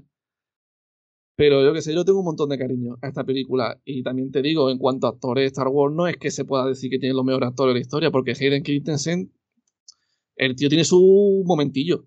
A lo mejor cuando el tío va al poblado Tusken y el tío vuelve y le dice que los mate a todos hay esa escena que es como te refleja la ira. A mí también me gusta cómo actúa el tío ahí. Y en el episodio 3, que ya hablaremos, también me gusta el tío cómo actúa. Tampoco es para darle un Oscar, pero es que en Star Wars tampoco le daría un Oscar a nadie. Yo a, Han Solo tampoco le daría un Oscar. Al Mark Hamill tampoco se lo daba. El igual McGregor, todo el mundo lo queremos. El tío es muy guapo y el tío es un crack, pero tampoco es un pedazo de actor. ¿Sabes? El pedazo de actor tiene a, Liam Neeson, tiene a Samuel. Jackson, tío, tiene a Christopher Lee. Pero los protagonistas tampoco es que se aquí para, es como te digo, para que, para que se les den un Oscar. Entonces, pues bueno, tampoco pediría yo otro Hayden Christensen porque yo estoy acostumbrado a este desde chiquitito. Yo me he criado con este y es que para mí Anakin no hay otro. Así que me ha encantado que, que lo incluyan en, el, en la serie de Obi-Wan.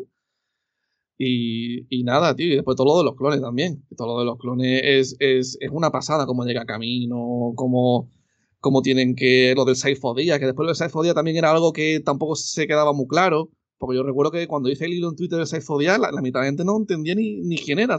Cada uno se hizo una idea. Porque pasa como el episodio uno cuenta cosas, pero no lo entiende 100%. Eh, y aquí pasa con lo de Saifodía. Tú no entiendes si el Saifodía encargó el ejército y, y, después lo mató el conde Dooku y el conde Dooku como tenía mucho dinero lo puso él, si lo puso al Palpatine con la pasta del Senado, que ahora mismo ya con Clone Wars se entiende un poquito mejor. Pero la peli, ¿verdad? Que te deja algunos cables sueltos que, que no, no, le puede, no le puedes pedir mucho. Así que nada, con ganas ya de escuchar vuestras opiniones, pero que yo creo que es una peli que, que, es muy bonita, tío. Y también te digo, la figura de Padme, mm, a mí, me, me, gusta mucho como personaje y me da pena porque el Anakin, por, por las Wall y con todo lo de Ahsoka, para mí me parece un personaje que se está quedando muy atrás, muy escondido. Que ahora tú piensas en Anakin y del tirón te sale Ahsoka, como si Ahsoka fuese la persona más importante en su vida, ¿no? Y Padme se queda ahí como más en la sombra, ¿no? Como que como si no fuese un personaje importante. Y que no olvidemos que esa fue la persona por la que se, se pasó al lado oscuro y por la que, hombre, que fue la, mujer de su vida. Entonces me da pena ver cómo el personaje se queda atrás. Por eso me apetece un montón que ya llegue a España los libros traducidos, eso, de los libros de la reina, para que tenga ya al menos cosilla para saber más de ella y demás, porque se lo merece, porque me parece un pedazo de personaje y que me da pena eso, de verla como que se queda un, un pelín más, más atrás.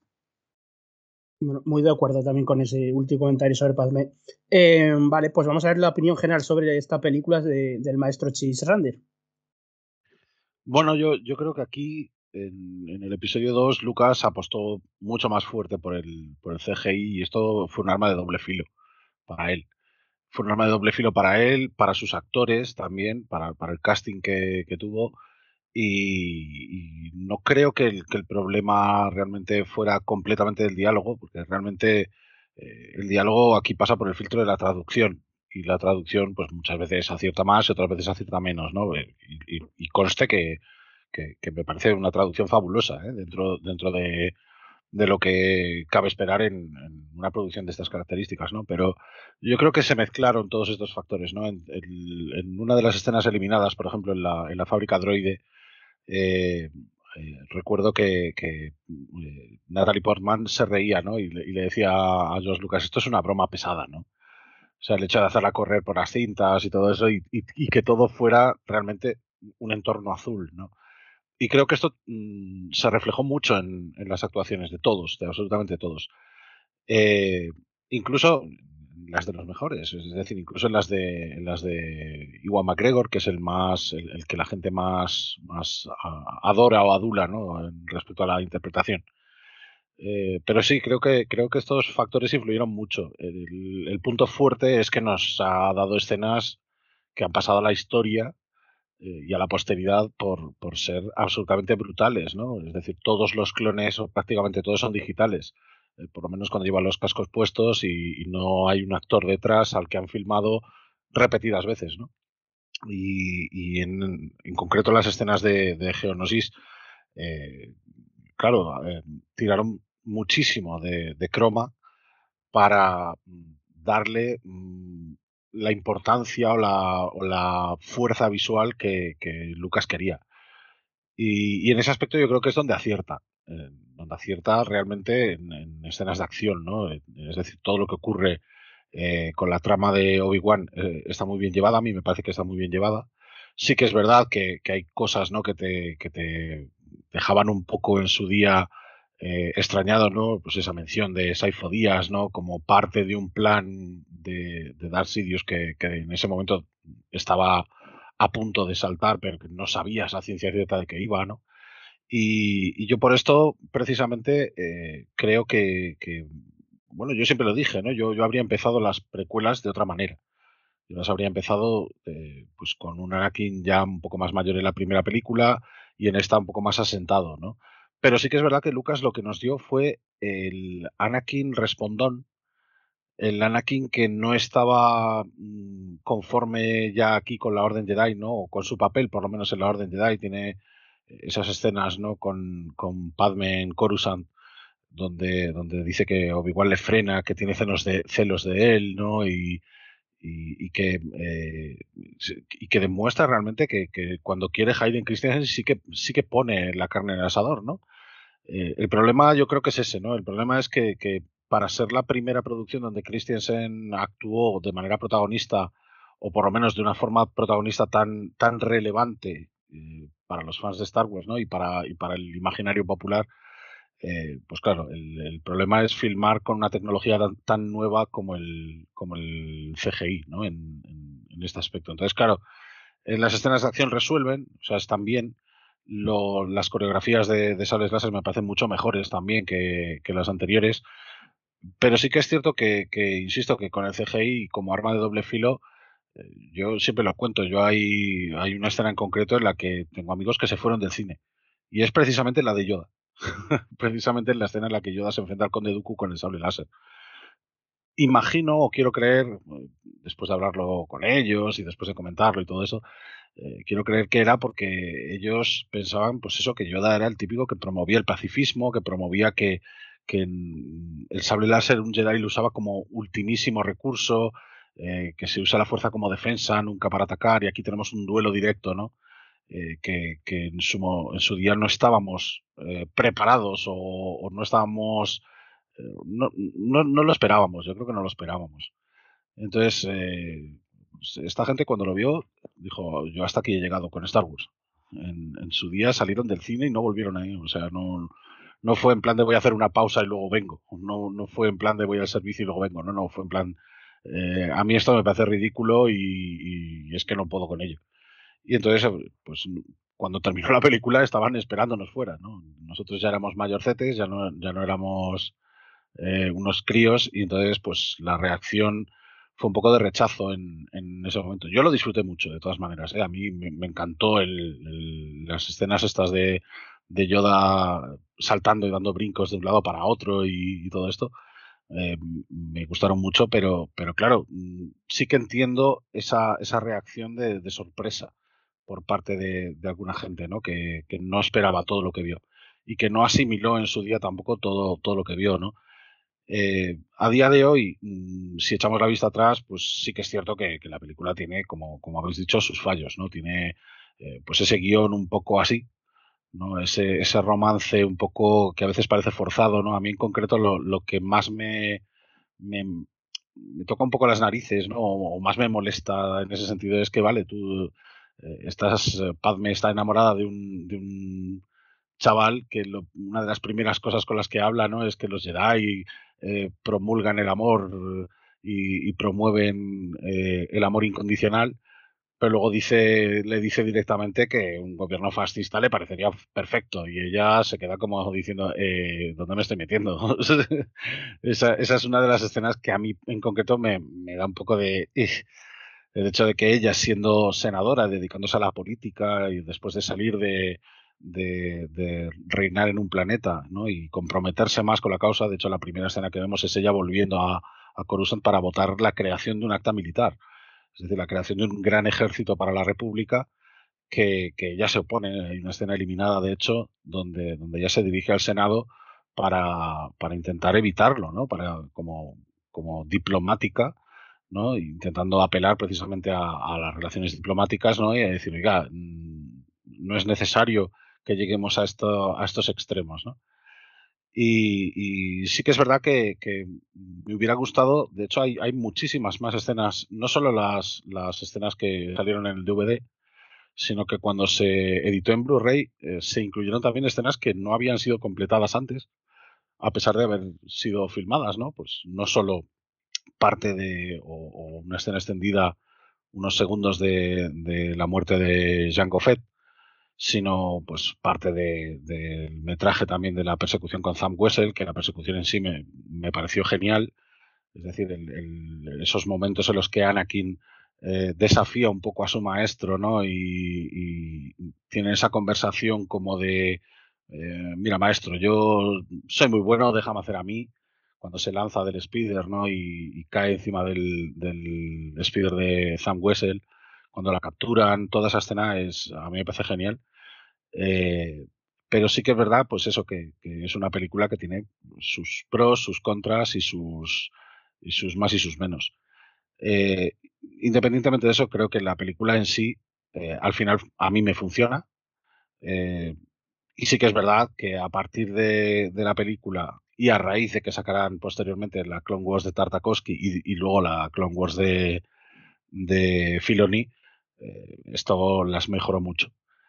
Pero bueno, pero en, definitiva yo no tengo más quejas que, que realmente pues la, falta de experiencia que, podían tener algunos actores y sobre todo frente a esas dificultades mm, de rodar en un entorno casi experimental o, o, o, o prácticamente eh, desconocido para ellos, ¿no? Vale, pues por último la, la opinión del, de la película de, de Luis. Sí, eh, a ver, yo esta película, primero quiero decir que la disfruto porque yo todas las películas de Star Wars me gustan, unas más que otras, pero todas me gustan y todos, todas las disfruto viéndolas, eso primero.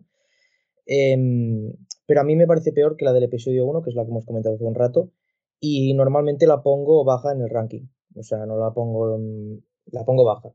Entonces, para mí, voy a empezar diciendo lo malo. Lo peor de la película y lo que más me saca es que es la figura de Anakin. O sea, yo solo, pero no solo lo de Naboo, que ahora lo comentaré más adelante, sino ya en el principio no me gusta cómo es el Anakin de esta, la presentación de Anakin de esta película, porque a mí sí que es verdad que, como he comentado antes, me gustó mucho el Anakin niño, eh, me gusta mucho, incluso me identificaba cuando era pequeño, y entonces cuando yo vi esta película, más de mayor, porque de pequeño la veía y no me enteraba de nada, pero bueno, cuando empiezas a enterarte de las cosas, sí que noto un contraste muy grande entre, entre los, dos, los dos actores, bueno, el, el Anakin niño y el Anakin más adolescente, casi Jedi. Eh, y eso quizá es por lo que decía Randir, ¿no? Que a lo mejor era demasiado pequeño ya de base y luego el contraste iba a ser muy grande porque solo iban a hacer una trilogía y el personaje tenía que avanzar rápido porque se iba a convertir en Darth Vader al final. Entonces, para mí, es muy grande el contraste de un Anakin, pues incluso te diría repelente, más que repelente, muy soberbio, que se cree el rey del mambo, que también va mucho con la edad y está bien representado. Pero a mí no me gusta, no me gusta nada. Eh, y luego, del personaje, lo peor, creo que lo hemos dicho todos, es la trama amorosa, sobre todo en, en Naboo. Para mí eso me saca de la película, o sea, siempre que la veo, que la he visto hace dos días para hacer el podcast, eh, me río con, esa, con esas escenas de Naboo Además es muy fuerte el contraste porque vas viendo lo de camino, que me gusta mucho, y te lo van mezclando con la trama de Naboo. Así que es un contraste curioso. Eh, pero es eso, no me gusta nada. El romance lo veo muy forzado. Eh, las frases son de vergüenza ajena algunas. Yo no sé si es la traducción o qué, pero no me gustan. Y, y además que para mí no le hace justicia tener a, bueno, no sé si Padme o Natalie Portman, que para mí sí que siempre me ha gustado mucho su actuación, Además era mi amor platónico de niño, que eso supongo que también influye. Pero, no sé, yo veo mucho contraste entre los dos. Además, no, no te lo crees. Yo no me lo creo el, el romance. Sobre todo por ella, por Padme. Eh, pero bueno, luego sí que ya mejora un poco, ¿eh? Yo de Anakin sí que me gusta mucho, que también lo ha comentado Neme antes, creo, cuando va al poblado Tusken y, al poblado Tusken y se, y se carga a todo el mundo, a todos, a todos los de la aldea.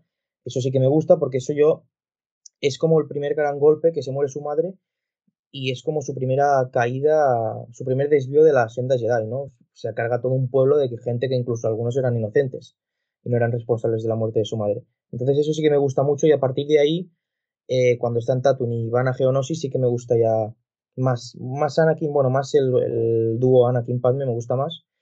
Y eh, ya tirando más para lo bueno, esto es lo malo que es para mí pesa mucho en la película cuando la valoro, pero sí que es verdad que tiene muchas cosas buenas que a mí me gustan mucho, como por ejemplo eh, lo de que le he dicho ahora de la trama detectivesca de Obi-Wan, para mí es lo favorito, mi, cosa favorita de esta película. Yo me encanta Camino, me encanta Obi-Wan investigando en, el templo, eh, por, por, Corus, por Coruscant, me gusta todo, hablando con los caminoanos, descubriendo un poco el marrón que se ha encontrado con el ejército clon, o sea, eso me gusta mucho. Luego la persecución con, con Django, eh, bueno, lo de las, cargas las cargas sísmicas, que lo comenta mucho Amelia siempre, que es el mejor sonido de la saga, pues yo lo comparto también.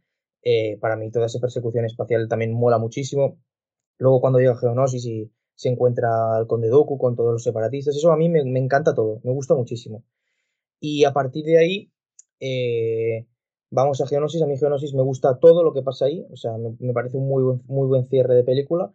Primero porque yo creo que tiene una de las imágenes, no sé si más icónicas, pero sí más sorprendentes de la saga y más si eras un fan de la saga con la trilogía clásica, que es ver a tantos Jedi juntos con, la, con los sables encendidos. O sea, eso es una imagen que yo creo que no se ha visto más, al menos en películas.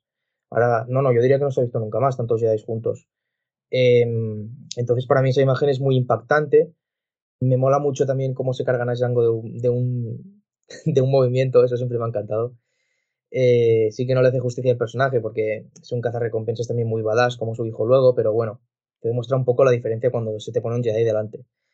Eh, y luego eh, los duelos finales a mí me gustan. Me gusta mucho que Dooku se reviente a Obi-Wan y Anakin en un momento, que le ampute el brazo directamente, eso me encanta porque como villano me encanta mucho, me encanta el Conde Dooku, incluso en el episodio 3, aunque se lo carguen rápido. Me gusta muchísimo, lo decía Jandro antes, que es un personaje muy carismático, yo estoy de acuerdo. Y luego está el, duelo con Yoda, que para mí ese, no sé si es uno de mis favoritos, porque tampoco hay tantos así en las películas, pero me gusta mucho y sí que es verdad que puede, puede impactar un poco para, para los fans de la trilogía clásica, que lo habían visto como un, como un sabio, ¿no? como un abuelo que prácticamente ni se podía mover, puede ser bastante chocante esa imagen, pero yo como la primera imagen que tuve suya fue del episodio 1 y luego del episodio 2, a mí ver un tío pequeño verde eh, reventando al Conde Doku, o sea, eso a mí me encanta, o sea, me encanta. Y yo soy Team Yoda eh, repartiendo leña, o sea, más que el viejo, que también me gusta mucho como maestro, pero me gusta mucho también, coño, pues dando, dando hostias. Eh, y más allá de eso, pues bueno, he comentado un poco lo peor y lo mejor. Yo he dicho muchas cosas buenas, hay muchas cosas que me gustan, sobre todo lo de Camino, insisto, es mi parte favorita, pero es que para mí le pesa mucho toda la trama de Naboo, sobre todo cuando están en Naboo, para mí eso me saca mucho de la película y hace que, pues, para mí sea una buena película, una película que, disfruto, pero que esté baja en, comparación con las otras de la saga. Bueno, pues ah, vamos a hablar ahora del guion, eh, no sin antes mandar un, saludo a, Luis, que que bueno, no ha podido seguir con nosotros, que bueno, ya sabes que esto, estos podcasts duran bastante y, y Luis ha tenido, ha tenido que, que marchar, pero bueno, le mandamos un, saludo por aquí, quedamos nosotros para comentar, seguir comentando el episodio 2. Vamos a hablar ahora del, del guion, de centrarnos un poco del, del, guion, ¿no? Que yo creo que además es uno de los guiones igual más polémicos de toda la saga, junto con el episodio 8, que todo lo más polémico de la saga es junto al episodio 8, pero e, es un guion también polémico, porque yo, yo creo que tiene partes eh, pues bueno, que muy positivas, yo creo, como decíamos antes, yo a mí me parece que el Conde Dooku, eso, como dice, acaba de decir Luis, es muy carismático, que era personajes muy buenos, las escenas de acción, como dice Randir también, están muy bien llevadas y tal, y luego tiene otras partes de, guion que, pues la, parte romántica, eh, como están escritos, como, bueno, pues que no gustan tanto, ¿no? Yo creo que es, es de las, el guion en sí de esta película, yo creo que es de los más, que más palos se ha llevado eh, tanto por parte de los fans como de la crítica. En esta, yo creo que coinciden en su mayoría que, que no gusta tanto, ¿no? Entonces, eh, por ejemplo, lo que decía Randy sobre el duelo de Yoda, que marchó gente del, del, cine. Yo, amigos míos no, pero yo en su día también vi gente marchar y vi a mucha gente eh, de ese duelo de Yoda reírse. O sea, yo, yo la vi, insisto, no sé si fueron seis o siete veces, no me acuerdo, en el cine, y de esas seis o siete veces todas se rieron, tanto la parte en la que dice más me crece de Anakin, que claro, ahí incluso me río, y, y, en la de Yoda, pero yo en la de Yoda sí que nunca me reí, nunca me hizo, me generó gracia en sí, me, parecía un molón y serio, ¿no? El asunto, pero el cine se reía. Eh, mucha gente se reía. A ver, yo entiendo también por qué, como decía Randy, pues eso, porque la gente estaba acostumbrada al Yoda de la trilogía original como pues una persona eso, pues pacifista o afable, o que no, o que no hace eso y de repente verle brincar encima, eh, dando volteretas en el aire a todo esto y con ruiditos que también ah, ah", pues eh, la gente le chocó mucho. Es una cosa, es otra cosa que de las precuelas se estabilizó. Ahora a nadie le parece raro. Que, Mofarte de los esfuerzos físicos de un anciano no debes. Aquí sí que está el maestro Yoda, que estamos hablando de él, y como se nos presenta el maestro Yoda, no, a ver, maestro, yo, nosotros aquí creo que estamos, hablar vosotros si queréis, pero yo creo que estamos todos de acuerdo en que, en que Yoda saltarín, que de aquella se usó esa mucho esa palabra, ese desprecio, se usaba Yoda saltarín. O, la tal. rana saltarina. Sí, la rana saltarina, pero yo creo que aquí estamos de acuerdo, y yo creo que casi la mayoría de los fans, de que, no sé, era algo que, a ver, te puedo chocar en su día, pero que es lógico. Mira, lo voy a comparar con, y no voy a meter mucho en esa vida, pero lo voy a comparar con, con Leia Superman. ahora lo llaman Leia Superman igual que Yoda lo llamaban en Rana Saltarina. Pero ambas cosas, aunque te choquen porque nunca las viste antes, son lógicas dentro del universo de Star Wars, según sus reglas. Eh, no es nada raro. Entonces eh, te choca porque el público nunca vio a, Leia usar la fuerza en el espacio, ni a, ni a nadie prácticamente en el espacio, y, nunca ha visto a Yoda hasta ese momento usar el sable láser. Pero claro, ahora... Y, de hecho, eh, perdona que te interrumpa muy brevemente, de hecho fue una de las promesas cumplidas de Lucas. Es decir, Lucas prometió que con las precuelas veríamos a los Jedi en sus momentos más álgidos, ¿no? Y haciendo sus proezas, las proezas que, les dieron renombre, ¿no? Que les dieron fama en la galaxia. Y, esto es así, o sea, esto lo vemos. Con Yoda incluido, de hecho. O sea, el, momentazo de Yoda para mí es cuando Dooku le, le dice directamente que, se ha convertido en más poderoso que cualquier Jedi y le lanza un rayo y Yoda lo detiene y le dice, mucho que aprender todavía tienes. Sí, y de hecho Eso, a mí me pareció el momentazo de, ese, de ese enfrentamiento. A partir de ahí, claro, luego pues la escena de, acción con el sable láser pues depende de cada cual. A mí me gustó mucho. O sea, a mí me pareció súper rápida y súper chula, pero, pero sí que es verdad que, de verdad, yo fui con cinco colegas a, a ver la peli y uno de ellos directamente se fue. O sea, dijo, pero ¿esto qué es, tío? Es algo que impacta. A ver, yo fui de chiquitito y a mí me encantó, pero claro, yo es que tampoco también te diré que no me enteré de la mitad de la película, ¿sabes? Porque yo iba por los sables láser y por, y por, y por la estética, más que nada. Pero a mí me gustó mucho, la verdad que sí que, que impacta, porque tú lo ves, tú sabes, por la trilogía original, que es el Jedi más poderoso que hay. No había nadie mejor que él, eso, eso se cumple bien. Lo que pasa es que tú lo ves siempre, tío, tan chiquitico, andando tan despacito, que va andando por el templo, que va en una navecita, porque, para que le ayude, porque es que si no, para como tengas que esperar, te mueres. Entonces, claro, que pase de eso a de repente a que puede dar unos botes, que podría cruzarse el templo de tres, tú dices, joder, impacta. Y también yo lo de tus amigos lo entiendo porque a lo mejor la trilogía original te vendieron un, tipo de Jedi, ¿no? Unos Jedi que eran como algo como si fuesen monjes, tío, como alguien muy sabio, ¿no? Más como el estilo de Jedi que, que acaba siendo Leia, ¿no? Como mucho más mental de, de, de, ser, de serenate, toma decisiones en momentos, en momentos difíciles por donde tienes que tirar, pero todo muy más rollo mental que, que físico, ¿no? Como que eso era, el, el sabe láser es el último, el último recurso después de haberlo intentado todo, ¿no? Y encima el propio Samuel L. Jackson lo, lo decía, el May Windows decía, somos guardianes de la paz, no somos soldados. Y al final después, por, por depende del asunto, pues se les va la olla y van todos diciendo como que ya no hay, no hay más tutía, salimos todos y todos cargamos a pelear a saco y ni, ni, dialogamos ni intentamos buscar otro camino. Entonces yo como, como que eso impacta, ¿no? Pasar de esos Jedi tan místicos a ya ser como unos espadachines, ¿no? Por así decirlo, que den salto y demás, ¿sabes? Sí, yo, yo puedo entender, entender que choque cuando contrastas las dos imágenes de Yoda, pero es lo que decía Alejandro ahora, o sea, es lógico sabiendo que es, si no el Jedi más poderoso, pues el segundo, y tiene que ser capaz, capaz de derrotar a, a, a cualquier Sith. Y, y, uno de los aspectos en los que tienes que derrotarlo es en el duelo de sables. Y, y, yo entiendo que te puede contrastar a enviar a un abuelito que está prácticamente estirado en la cama todo el día a verlo dando saltos, pero es que es lógico. O sea, es lógico Sí, porque sí. es, es el, el Jedi por excelencia de esa época y por consecuencia tiene que ser el más poderoso y el que sea más capaz de ve- vencer al enemigo. Y para De mí lo hace maneras, con lo que decías de- tú, Randir, ahora, cuando le lanza a los rayos y los como que los absorbe y se los devuelve, ese es un momentazo para mí que demuestra Sí. precisamente eso. Sí, Sí, sí, sí. De sí, toda la saga, a, mí, de, de todas maneras, lo que, lo que más me sorprende, y, y a lo mejor mucha gente no lo sabe, por eso lo mencionaba antes, ¿no? La cantidad de cortes que tiene esta película. O sea, Mm. se filmaron muchísimas escenas que nunca llegaron a, a la película en sí. Pues yo qué sé, escenas un poco más contemplativas, quizá, como la de Anakin en casa de Padme, ¿no? Cuando, cuando conoce a la familia de Padme, Es verdad que cuando, conoce a sus padres. Claro, cuando va a su habitación y ve las imágenes holográficas de, de su trabajo humanitario, ¿no? Que, que ha estado eh, en su juventud. Padme era pues una, una persona que iba de planeta en planeta ayudando a la gente. Cuando Dooku interroga a Padme, por ejemplo, ese juicio no se ve en la película tampoco. Eh, yo qué sé, cuando Obi-Wan y Mace Windu, que esta, esta escena la cambiaron para una discusión entre Obi-Wan, Mace y Yoda, que es donde Yoda aparece con la, con la, con la silla repulsora, ¿no? Al principio iba a ser una escena entre Obi-Wan y Mace Windu hablando sobre el misterio de los datos desaparecidos de camino y de la habilidad de Anakin para proteger a Padme, eh, cuando Obi-Wan estaba a punto de subirse a su, a su caza Jedi.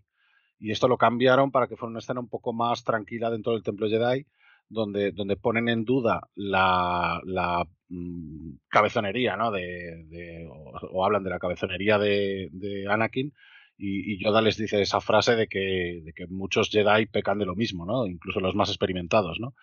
Pe- Pero es que además, eh, es que mm, hasta la edición en Blu-ray, yo no sabía que había tantísimas escenas, porque incluso en la persecución con Sam Wessel hay una escena en la que Obi-Wan tiene que sacar una, una bandera que se queda at- atascada en el, en el motor de- del speeder. Eh, hay otra donde Obi-Wan y Yokastanu hablan sobre el Conde Dooku y los 20 perdidos para darle más contexto precisamente al personaje de, Christopher Lee. Hay más escenas sobre pesadillas de Anakin. Cuando están yendo hacia Naboo, Anakin tiene, empieza a tener pesadillas sobre su madre ahí. Eh, mm, yo qué sé, hay, hay escenas de, de, por ejemplo, de que eh, de Obi-Wan y Mace Windu combatiendo en la arena, mientras Ki Adi-Mundi, Plo Koon y otros Jedi iban a, cargarse las naves de control de droides. O sea, es que, es que hay muchísimo que ha sido cortado. Eh, de hecho, esta escena, de, esta escena última, ¿no? Donde, donde Ki Adi-Mundi, Plo Koon y otros Jedi iban a por las naves de droide, eh, hay, hay un momento en el que los droides se desactivan, pero vuelven a reactivarse y, y- y se quedan como diciendo, ostras, ¿por qué no se han desactivado como en el episodio 1? ¿Sabes? Entonces, este tipo de cosas que, que luego son muy fáciles de, dar por sentadas, ¿no? Esto último es muy fácil de dar por sentado, ¿no? Va, es que actualizaron a los droides y ya no dependen de una estación de batalla, ¿no? Eh, pero sí que hay otras que, joder, que igual le hubieran dado todavía más, eh, más énfasis. De hecho, hay, hay algunas que se rehicieron en la, en la novelización, en la versión del libro de Rea Salvatore. Hay unas cuantas escenas que, que se añadieron precisamente para esto, ¿no? Para, para darle más contexto a ciertas cosas. Por ejemplo, el, el prólogo describe eh, cuando, cuando están yendo a Ansion con Obi-Wan, Anakin, ¿no? Tiene una pesadilla de su madre en la que se convierte en cristal y se rompe, una cosa así. Y luego había otras escenas donde Shmi Skywalker era capturada por los Tusken, Clear Glass perdía la pierna, eh, había más escenas con Owen Lars, Beru y C3PO, eh, había escenas también con, con Amidala eh, yendo a, o sea, en Naboo antes de ir a Coruscant para votar. Eh, es decir, aquí en, en la novela sí que añadieron un montón de cositas, incluso menciona lo de los, lo del, lo del, lo de que había cierto malestar entre unos mineros de especie en las lunas de Naboo, ¿no? Que esto lo mencionan también como causa del, del intento de asesinato inicial de la película, ¿no? Lo mencionan así de pasada. ¿No? Pues tiene, tienen, tiene escenas La entre, peli- entre, entre Django y Boba Fett también, haciendo la muerte de Boba, o sea, de Django un poco más. Es, que es la mm, segunda película más larga de la. bastante. Es de que la- deberían Sí, serlo sí, más. o sea, ahí, ahí tuvo, ahí tuvo cortes, pero a puntísima pala, a puntísima pala. de- claro. Sí, que el problema de las precuelas es que es eso, que deberán durar más, tío. Que yo sé que por contrato del cine y por la época te ponían un límite y ya está, pero tío, igual que en Game dura tres horas, tío, si no los anillos dura Claro. la de Dios, es porque es que le Mm, falta, porque te pues, dejan. Yo, yo creo que eso fue cosa de Lucas, porque Lucas quería conservar su estructura siempre. Y su estructura era de Sí. dos horas justitas. O a 4 y con estas ya tío, empezó, a con estas ya empezó a, a- a irse a las dos horas y veinte, dos horas y media.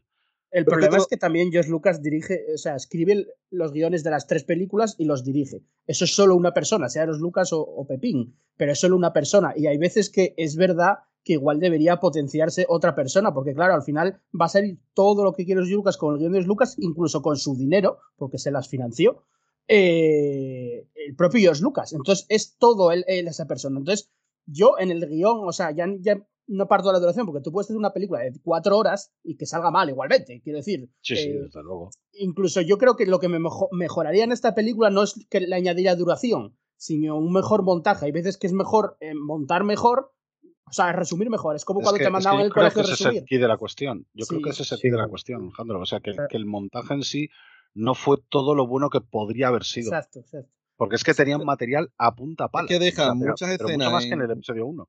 se deja mucho en el todo de Naboo y del romance cuando podían haber explicado más cosas porque dejan mucho a la simbología, al tú estar atento. Porque, como tú has dicho, lo de los droides, lo de los droides la gente no lo entiende. Porque que los droides sean idiotas en las Clone Wars está explicado. Lo que pasa es que no está bien explicado. Porque tú ves que en el, porque tú ves las precuelas que las, los separatistas van cambiando el método de, de hacer los droides, porque a, raíz del episodio 1 aprenden, a raíz de lo de la nave de control de droides, que decían, si, mira, que si la nave se rompe, se acaba todo, entonces es como poco eficiente. Y por eso tú tienes la fábrica donde tú estás viendo que están construyendo los droides a mansalva de uno en uno. ¿Qué pasa? Que al construir los droides de uno en uno y hacerlos independientes, al ser tanto, pues obviamente a la hora de que los programe, pues van a tener unos fallos de programación ellos mismos, que así te salen, te salen Claro. droides muchos diferentes, con personalidades diferentes. Y Ah, y medio, que y medio estropeados. Y recordad otro detalle también. Otro detalle es que a raíz de, de toda la crítica que tuvo el episodio 1 con Jar Jar Binks, redujeron el papel de Jar Jar Binks a, Sí, prácticamente un mero espectador.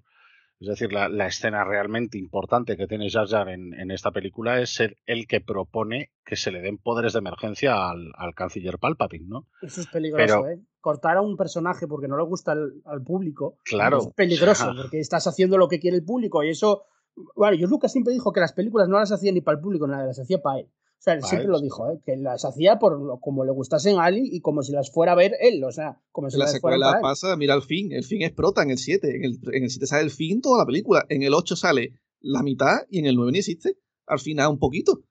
Y el, ro Es que el robo yo- igual. A ver, con problemas de montaje, luego haremos un poco más de datos técnicos, pero por ejemplo, eso se queda. gente se queja mucho de las secuelas, pero claro, es que incluso la trilogía original tiene montajes mucho mejores. De hecho, el episodio Sí. 4 y el 7 estuvieron nominados al Oscar y el 4 lo ganó. sí, sí. Eh, quiero decir, y no están nominados por. O sea, están nominados con razón, por lo menos en- desde mi punto de vista. Y las precuelas, el montaje yo creo que se resiente bastante en las tres. Eh, Sí, sí, Sí, yo, creo que yo- eso es indiscutible, sí. Yo donde lo noto más, más allá de las escenas eliminadas, que sí que es verdad que a, lo mejor ayudarían algunas, eh, es, por ejemplo, en lo que decía antes, ¿no? M- En las escenas eh, intercaladas de Obi-Wan en camino y Anakin y Padme en Naboo. Eso para mí es, eh, me estás dando caviar por un lado y me estás dando chopet por el otro, ¿sabes? O sea, que Con, con todos nuestros respetos al chope. No sé, además a mí no me gusta el caviar, ¿eh? O sea, era un ejemplo. es un guion. George que- Lucas quería hacer un guion clásico. O sea, él, él le gustaba mucho. Saca mucho. clásico. A mí eso me saca. Ese Mm. contraste me saca. Sí, Pero sí, podrían claro. haber hecho otra peli más, tío. Y haber hecho cuatro. Y explica bien algunas cosas. Porque la gente. ¿Tú sabes por qué intentan matar a Padme al principio de la 2? La gente no lo sabe. La gente no sabe que, lo- como ha dicho Randy antes, que la Padme iba a una reunión que había organizado el Palpatine para votar para crear un ejército para la República. Cuando él ya tenía el ejército encargado, escondido, desde hace la de Dios. Y entonces, como sabía que la Padme es una pacifista, iba a votar en contra. Pues dice, mira, nos la cargamos y, y un rival que me quito. Eso la peli no te lo explica. Eso tú ves la explosión al principio y ya está. Y estaría guay Claro, que, claro. te, que te lo dejasen entender un poco más, ¿sabes? Claro, y es Bueno, que- los es que créditos eso- iniciales no lo mencionan. Ahora no, no lo recuerdo, ¿eh? Pero, Sí, sí, sí, sí que lo mencionan, sí. O sea, un poco sí que se el- Un poquito, ¿sabes? Sí, en, sí. el, en el texto inicial, el, el texto inicial, el tercer párrafo básicamente es ese. Es la senadora Milala, la antigua reina de Naboo, vuelve al Senado Galáctico para votar en el, en el problema crítico de crear un ejército de la República para ayudar a los sobrepasados Jedi. O sea, explicarlo lo explican. Es un poco también como, como el tema de- del regreso de Palpatine, ¿no? De los muertos Sí, hablan. express. En el episodio 9. O sea, te, te lo sueltan ahí y, ya está. Quiero decir, tampoco es que tenga una importancia capital a la hora de iniciar la película, más allá de que sea la excusa que utiliza Palpatine para reunir a, a Anakin con, con Padme y propiciar ¿no? ese, ese encuentro que, que, sabe que posiblemente vaya a afectar al chaval, eh, al fin y al cabo. Eh, y esto lo vemos en la tercera película, no lo vemos en esta, ojo. Hay, yo hay una cosa que he hecho mucho de menos en esta película y es precisamente el mentorazgo de Palpatine por parte de, o sea, por, por Anakin, ¿no? Eh, el hecho de que Palpatine eh, sea una figura que, es, que está presente a lo largo del crecimiento de como Jedi y, vital, ¿no? De, Anakin. Es decir, en, en, el episodio 3 sí que se esfuerzan un poco por, por comentárnoslo, ya, ya lo comentaremos, ¿no? Pero, pero yo aquí esto lo echo de menos porque sí que es verdad que... que, que bueno, estaban todos súper pegados y, y, en el, y en el templo, que el Anakin claro. sufrió un montón de bullying porque era esclavo y por no sé qué, él mm. siempre estaba ahí como para ayudarlo, para decirle, no te preocupes, como que esos son insectos a tu lado, como decía es el más yo, negro. Yo voy a decir que es problemas de montaje, o sea, metieron, hicieron a Anakin de repente pasarse al lado oscuro muy rápido cuando mostraron sí. otras cosas de Anakin que igual no eran, no tenían tanto que mostrar y de repente se pasa muy rápido al, lado oscuro o el, el, romance lo hace muy rápido con, con Padme que igual no te lo crees, vamos, yo, yo no sé si era Luis que lo decía, yo tampoco me lo creía, o sea, no te lo crees y de repente eh, cuando Anakin ya es malo, que ya comentaremos más tarde, o bueno, incluso en este episodio cuando mata a los Tus que pone cara de malo, uh, uh, y ya está, y es en plan, ostras, igual tenías es, que desarrollarlo mejor. El, el, romance es muy, muy melosete, ¿no? Muy del típico, pues como decías tú, ¿no? Muy, muy romance clásico, en plan de uh -huh. eh, escenas muy bucólicas, ¿no? Mm. Uh -huh. Hay en, en Lo que pasa que... Nemesis antes con, con eh, la escena esta en la que Anakin el picnic, eh, ¿no? salta. Sí, el picnic. O sea, cuando, cuando se ponen a dar vueltecitas por encima sí. de la arena, se miran. se sube el saque, sí, al animal. Lo que pasa es que yo te digo, si tú lo pones todo seguido, todo lo de camino seguido y todo lo de. Es lo del romance, todo el mundo se lo saltaría. Tú tienes que hacer intercalarlo como sí, pasa en los anillos. ¿Tú claro. te crees que en los anillos la gente, todo lo del Frodo y el Sang y el Gollum, no se lo saltaría? Y que si quiere ver del tirón ya el abismo de Helen quiere ver ya a los otros porque... Bueno, yo no me lo salto por ver Sevilla un poco, pero esto... pero que en el Señor Anillo hacen lo mismo, la parte del Sang y el Frodo pincha bastante, pese que en el libro está un montón de guay y en el libro es seguido, porque tú tienes la primera mitad del libro todo de Aragorn, Gandalf y toda esa gente, y luego la otra mitad entera hasta el final es el Frodo y el Sang, y está súper entretenido, pero en la peli, claro, es muy difícil decir, decir todo lo que pasa al Frodo en el libro, meterlo en una película y que te lo represente, es muy difícil. ¿Qué pasa? Que te lo alternan y tienen escenas que son sopos. Claro, y, y, en una novela lo puedes entender, ¿no? Porque en una ya. novela, al fin y al cabo, haces una referencia en plan, pues el, el, tercer día de no sé qué año. Vale, pues ya, ya, ya sabes que suceden, eh, esas escenas ya sabes que suceden a la vez. Pero claro, en una película, si las pones eh, una después de la otra, mucha gente piensa que son mmm, sucesivas, no concurrentes. O sea, no simultáneas. Entonces, claro, Lucas jugó ahí precisamente con eso, ¿no? Con el hecho de por un lado tenemos que está pasando esta trama con Obi-Wan, que a mí la trama con Obi-Wan me parece genial, o sea, me, encantó de principio a fin. Me, parece que, que, le da ese, ese rollito detectivesco, ¿no? Eh, a pesar de que mm, supuestamente él mismo dice al principio de la película que no sobrepasarán el mandato del Consejo de proteger a la senadora, ¿no? Pero bueno, al final es el Consejo, ¿no? El que le dice, bueno, investiga quién es este y, y veremos, ¿no? Quién es el cazarrecompensas y veremos a ver si podemos descubrir el, el misterio. Ahora que has dicho los... eso, lo del conde Dooku, que se reúne con Django, aunque te lo pusieran, te lo pusieran encapuchado claro. y que le recluta, o cuando va a la biblioteca del templo ya y borra los datos, porque la Yocasta no te dice, si no es que no existe, no sé qué, y es que alguien ha idea y se ha infiltrado y lo ha borrado. ¿Quién lo ha borrado? Claro, pero. Pero esto, es, pero esto es lo mismo que pasa, o sea, a las secuelas, por ejemplo, se les da mucha, mucha caña con que no había un plan desde el principio, pero es que esto es evidencia también de que Lucas tampoco tenía tampoco. un plan desde el principio, porque no, si, si, Lucas claro. hubiera tenido un plan desde el principio, mmm, cabe esperar que no hubiera hecho el episodio 2 tal cual lo hizo. Es decir, mm, yo no dudo que, que, Lucas tuviera ideas generales, eso está claro.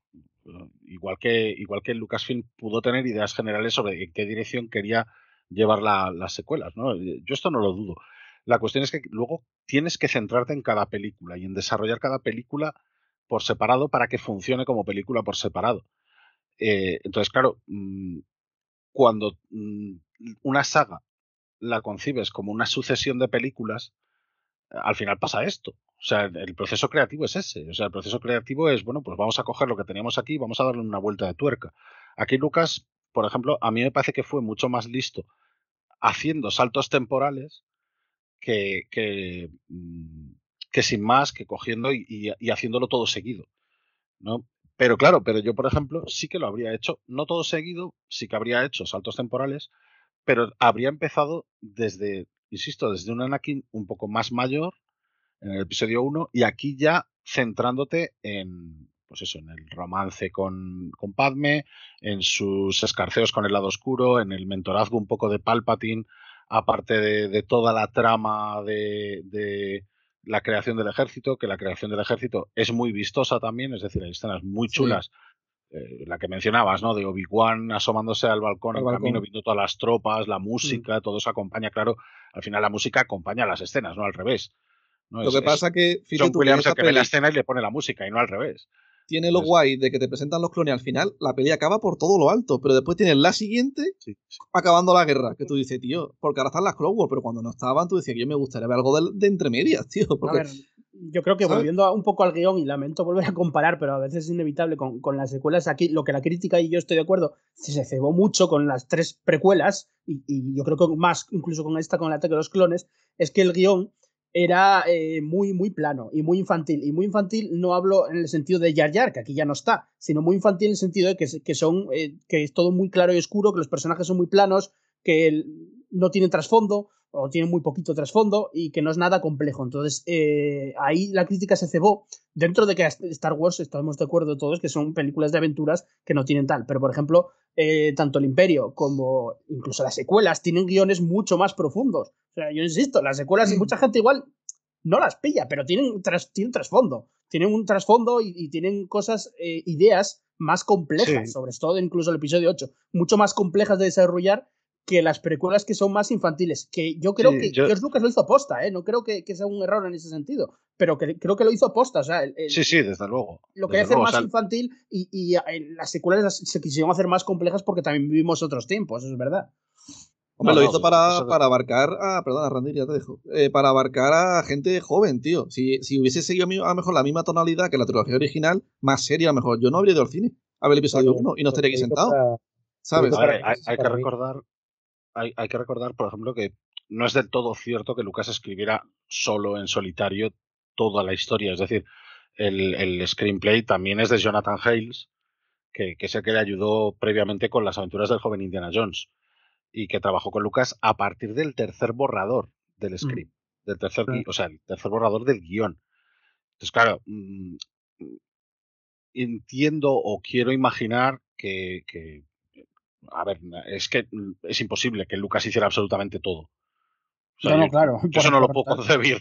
No, eso no, no, me lo puedo imaginar. Como equipo, como siempre decimos, tú tienes un claro. equipo de una película de 100 millones de presupuesto, tienes un equipo eh, gigantesco, que luego tú claro, te puede recaer el crédito de, de, ser el guionista, evidentemente, el director y tal, pero luego tú tienes un equipo de, bueno, y puedes delegar más o menos, también es verdad, en, claro, en ciertas claro. personas, depende también la personalidad que tengas. Por ejemplo, Christopher Nolan suele, suele delegar muy poco y suele hacer muchísimo trabajo sí. de otros, ¿no? Por ejemplo, pero depende de la personalidad que tengas y qué tal. En todo caso, yo, yo creo, o sea, terminando un poco con el tema del guion, que, que, que sí que es de los guiones más flojos si los tenemos que comparar con el resto de la saga, eh, que, que George Lucas tenía una idea igual eh, que a la gente no le gustó en general, eh, digamos de esa idea más clásica o más infantil o con menos trasfondo. Sí, yo creo que eran idea, ideas muy buenas, pero luego una ejecución menos buena. Sí, sí, sí. A pesar de que eso, pero, pero tiene su cosa guay, porque lo de cuando Yoda le explica lo del código mm, de ir para el lado oscuro a Anakin en la primera peli, y cada fase es una de las películas, eso está guay, tío. Eso no creo que esté hecho mm, por casualidad. No, no, casualidad. No, lo del miedo, la ira y el odio, ¿sabes?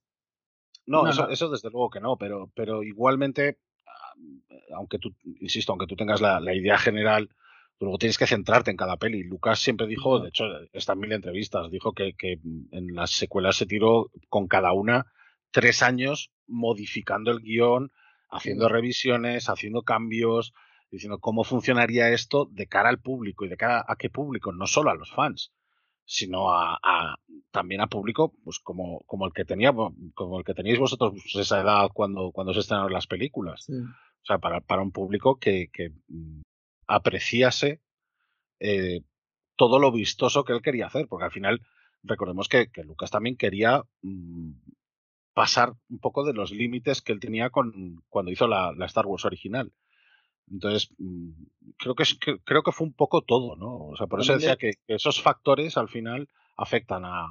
De guion también tienen todas sus cosillas, porque la trilogía original, la 4 está muy bien, la 5 te presenta unas bases hacia algo muy guay, y en la 6 van para atrás. En la 6 vuelven a, a- a- a otra vez para atrás, eh, a recurrir a otra estrella de la muerte. El 7 empieza otra vez con lo mismo, al menos estas, tío, la 1 y la 2 te van enfocando al 3, que después tienes la tercera, que es ya la caída de todo. Tú tienes la primera y la segunda para ver cómo está la cosa y cómo llegan a es- ahí, ¿sabes? Claro, pero hay una diferencia, y es que en, en las, en la trilogía original lo que faltaba por contar era el final. O sea, cuando ya tenían eh, las dos primeras, lo que quedaba era rematar. Ya está. Y, y no había más historia. En, en- en las precuelas, lo fundamental era llegar hasta la tercera peli. Claro. Es decir, llegar hasta el remate que todo el mundo conocía ya. Es decir, como Anakin finalmente se convertía en Vader. Entonces, claro, yo creo que ahí ya parte de cierto hándicap. ¿no? El hecho de que tengas que contar una historia cuyo final ya conoces y sabes que la gente ya lo conoce. Sí, No- eso no- es no verdad. sé si- Quiero decir, al final, eh, quiero decir, es, es previsible lo que va a pasar. El handicap que dices, que estoy totalmente de acuerdo, es que, es que tienes el handicap de que sabes lo que va a pasar y que eres- es- te pueden tachar de previsible, porque evidentemente tal.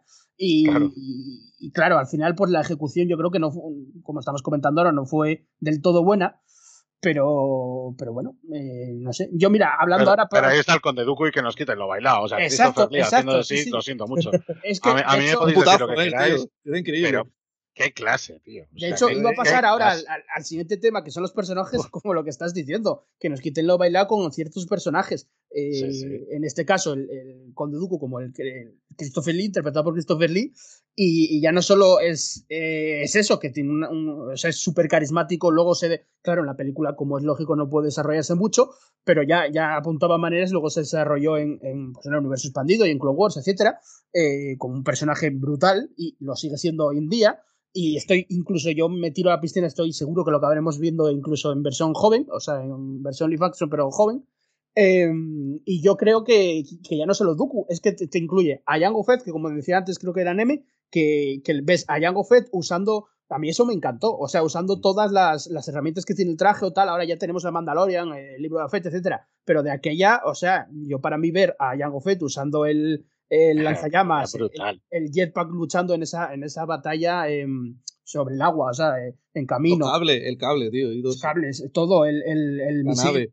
Sí, luego el esclavo 1 también. Pero bueno, eh, a nivel de personajes, yo mm, creo que es, a mí es de lo que más me gusta las precuelas en general, y esta también, es que introduce personajes muy buenos. Igual que en el 1 estaba Qui-Gon en el 2 introducen igual su, o- o- su, su antagonista como es el Conde Duco, pero igual de bien, en ese sentido. O sea, es, es, es magnífico. Incluso secundarios. A mí, yo le tengo cariño a, a Dexter y Esther. Al, El del bar, ¿no? Sí, sí. Sí, es- es- me parece un personaje, una creación nueva también, porque era totalmente nueva, eh, un Basilisk, que era nuevo totalmente, luego se desarrolló incluso en Clone Wars y tal, pero es que mm, tienes... eh, Y fue, y persona- fue esa escena, per- perdona la interrupción, Sí, sí. eh, esa escena fue de las primeras veces que se hacía ropa, la, en este caso la túnica de Obi-Wan, Mm. en digital, mm, con un aspecto realista y con física realista, cuando Sí, se abrazan. O sea, la- cuando, cuando Obi-Wan abraza a Dexter, la, y de este se sube el, que se sube el es pantalón, digital. este, el, el Exacto. pantalón por atrás, sí, sí, sí, no, no, Exacto, eh, exacto. eh, es, es muy bueno. No, y, y- y luego tiene, tiene cosas muy guays. Más allá de esto, ¿no? El- a, a mí, de la trama de Obi-Wan, lo que más me gusta es precisamente cómo te muestra que Obi-Wan y Anakin ya han tenido ciertas aventuras, ¿no? O sea, que, que el paso del tiempo no ha sido únicamente entrenar en el Templo Jedi, ¿no? A mí me gusta mucho la dinámica esa de, de cuando Anakin le menciona que- cuando cayó en el nido de los Gundark, por ejemplo, y él, lo, y él lo rescató. Ya la propia referencia a Gundarks es una referencia al universo expandido ¿eh? Lo, lo de, eh, pero eso es en el episodio 3.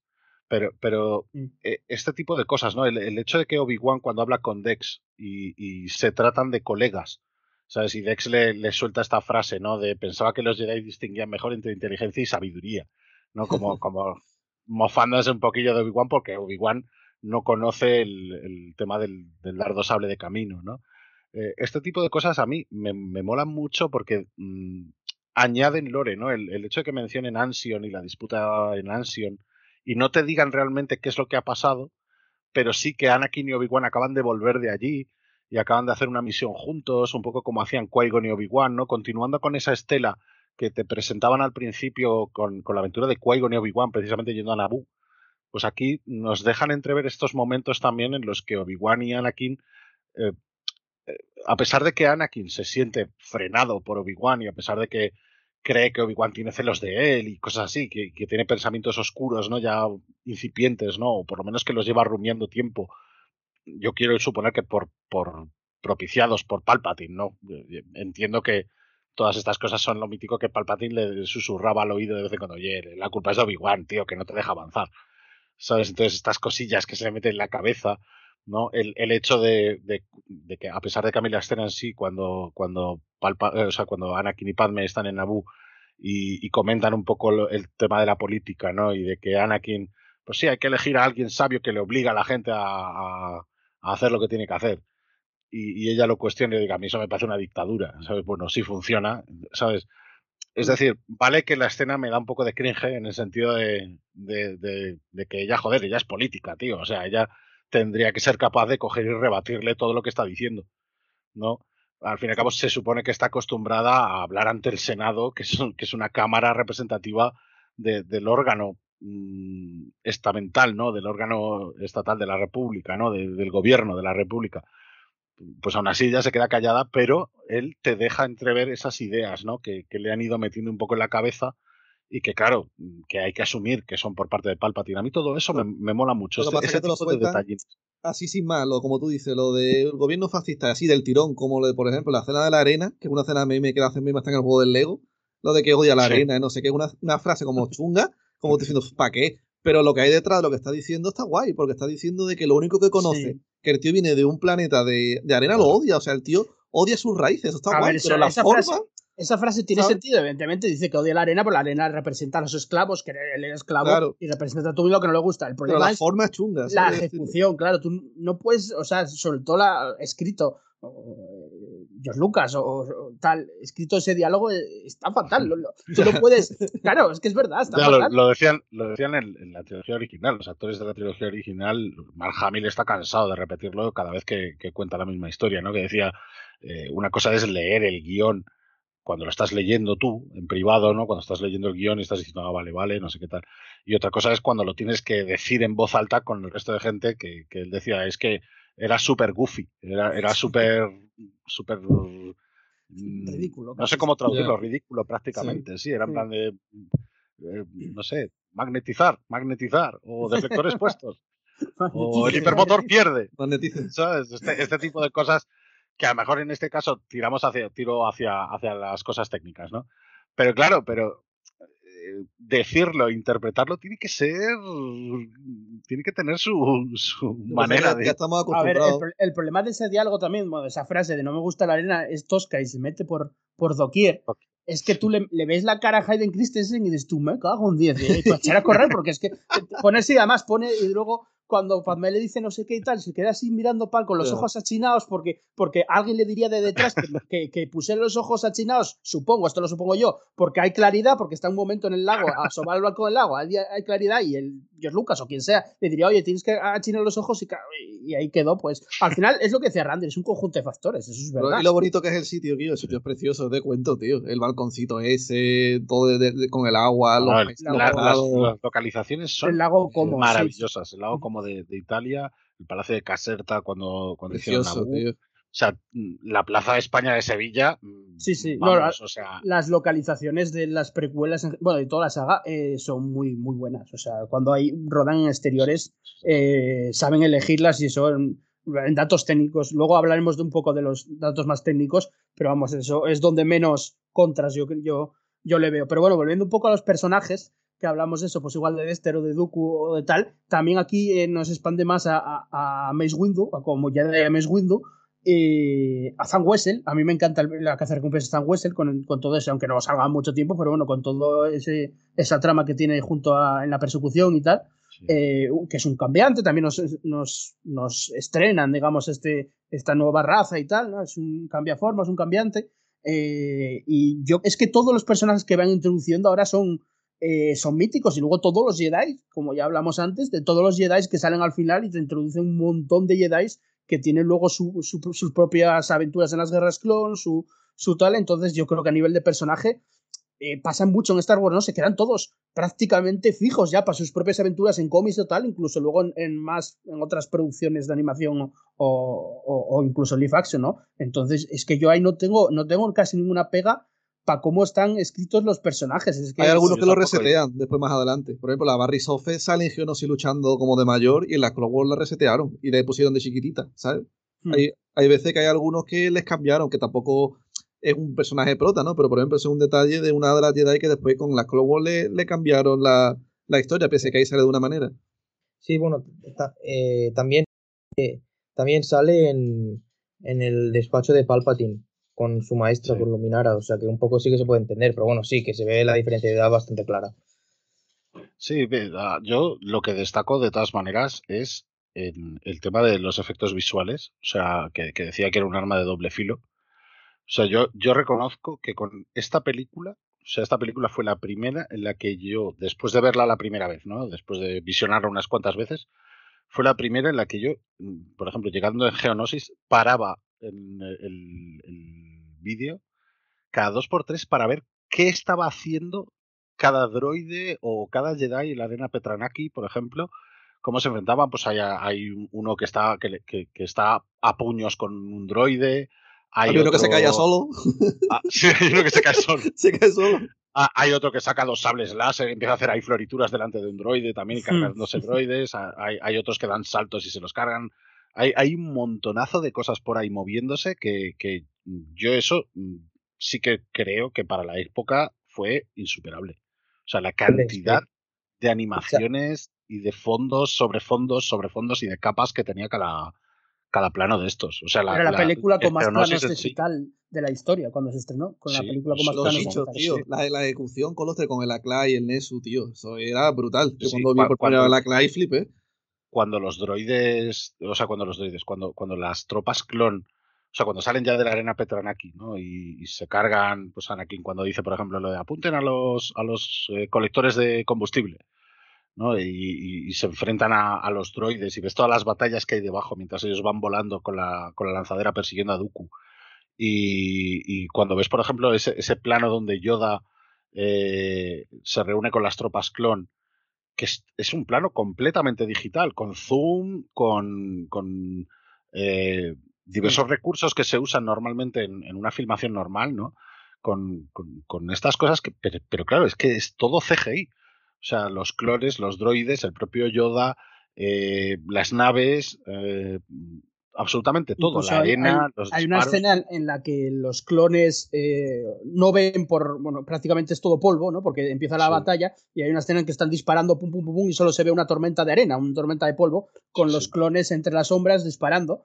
Que está muy bien. Y el zoom que decías tú también, que, que ahí añade una dirección, por ejemplo, más dinámica. eh, le, le pone un zoom de repente porque estamos. eh, tiene ya que hacer escenas eh, bélicas, porque está en una, Sí, sí. en una pena guerra. Incluso lo que decías antes en el, en el, en el circo geonosiano, eso ya está, ellos Lucas siempre coge lo clásico, está haciendo una de romanos, básicamente, porque es eso, es, es totalmente una de romanos, cogiendo al, eh, eh, una de gladiadores o poniéndolo a las bestias. Entonces, Sí, sí, o sea, y lo que decía, lo que decía Nemesis, yo estoy totalmente de acuerdo. Cuando vi al Nexo, al Ackley y al Rick, o sea, fue en plan de, hostia, qué guapo. hmm, Donde sí, una, una arena de gladiadores clásica, hmm. con los otros encima, mirándoles por encima del hombro.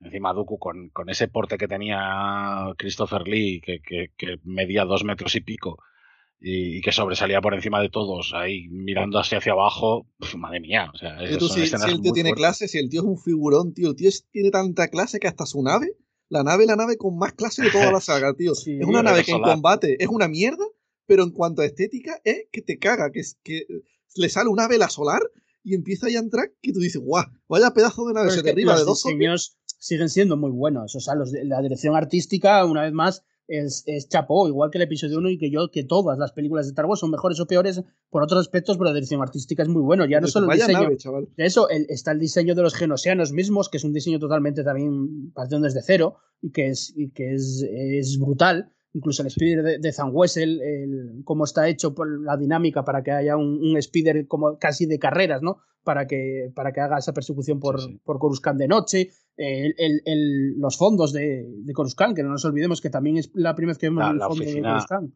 La oficina de, de Palpatine, eh, o sea, a mí la oficina de Palpatine me parece genial, absolutamente. Los colores, el, la- el ventanal.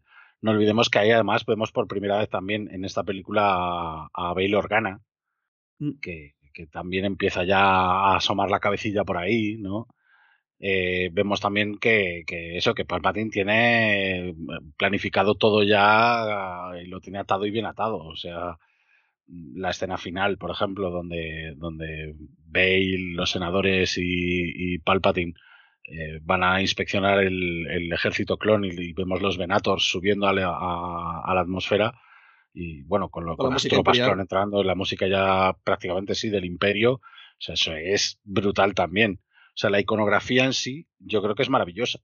Eso, Sí, sí, eso yo creo que es indudable. O sea, Y, a- y entrando ya un poco, ya que estamos hablando de ello, de los Sí. datos técnicos, de efectos visuales o, o dirección artística o banda sonora, yo la única que pega es lo que dijiste tú, Randy, y bueno, si más gente también lo dijo, es, es, es igual un exceso de CGI en determinados momentos. Por ejemplo, lo, lo- lo más comentado es eso, es- son los clones. Eh, de hecho, la, igual la escena más comentada es cuando un clon ayuda a Padmé cuando se cae del- de la Republic Gunship, de la, de la lanzadera. Y, y eso es Sí. simplemente una, una duna donde está Padmé y ve un clon y el clon es digital, que no, no había ninguna necesidad, ¿no? Pues eh, con eso, ¿no? Pues le pasó más cosas. De hecho, lo dijo George Lucas, igual en el futuro también, que igual se, por así decirlo, con mis palabras, se flipó demasiado con Jurassic Park al ver todos los dinosaurios CGI y entonces él quiso avanzar más. O sea, él, él sí, es verdad que es buena intención, ¿no? Él Lo que quiere es avanzar más en, en- en el sistema. Y igual se pasó con el CGI en Sí, determinados momentos. hasta dónde pueden llegar. A mí, a mí por Exacto. ejemplo, la, la escena que más me chirrió siempre fue la de la fábrica Droid.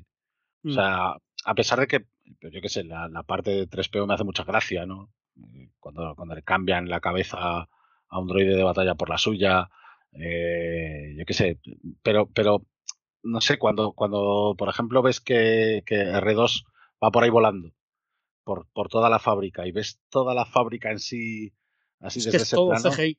Es que hay un momento en que el momento es, es CGI decía, 100% y claro, con lo Eh, que decías tú de Natalie sí, sí. Portman riendo, es que el único momento es ella como ser humano eh, por, por- Claro. corri- corriendo y saltando por todo azul y no hay nada, no hay nada que donde agarrarse, ¿no? No hay ningún efecto práctico en, en- en una escena Claro, es que- cuando- bastante larga. Que se construye un fondo, es que aunque sea el fondo, mm, quiero decir, a- alguna parte que sea estática, porque sí que está claro que la fábrica de droides es dinámica, ¿no? Están lo- los, brazos mecánicos montando, eh, soldando, cortando, mm, están haciendo hoy, muchas hoy en cosas. día la, la maquinaria sería, estoy segurísimo, la maquinaria de primer plano sería física totalmente. Luego ya Pero puedes poner cuando- de fondo, claro. Cuando llega Django también se ve raro. Cuando está la Padme que Django, se cae, Django es digital. Ese ese- Django ahí sí que digital. canta un montón.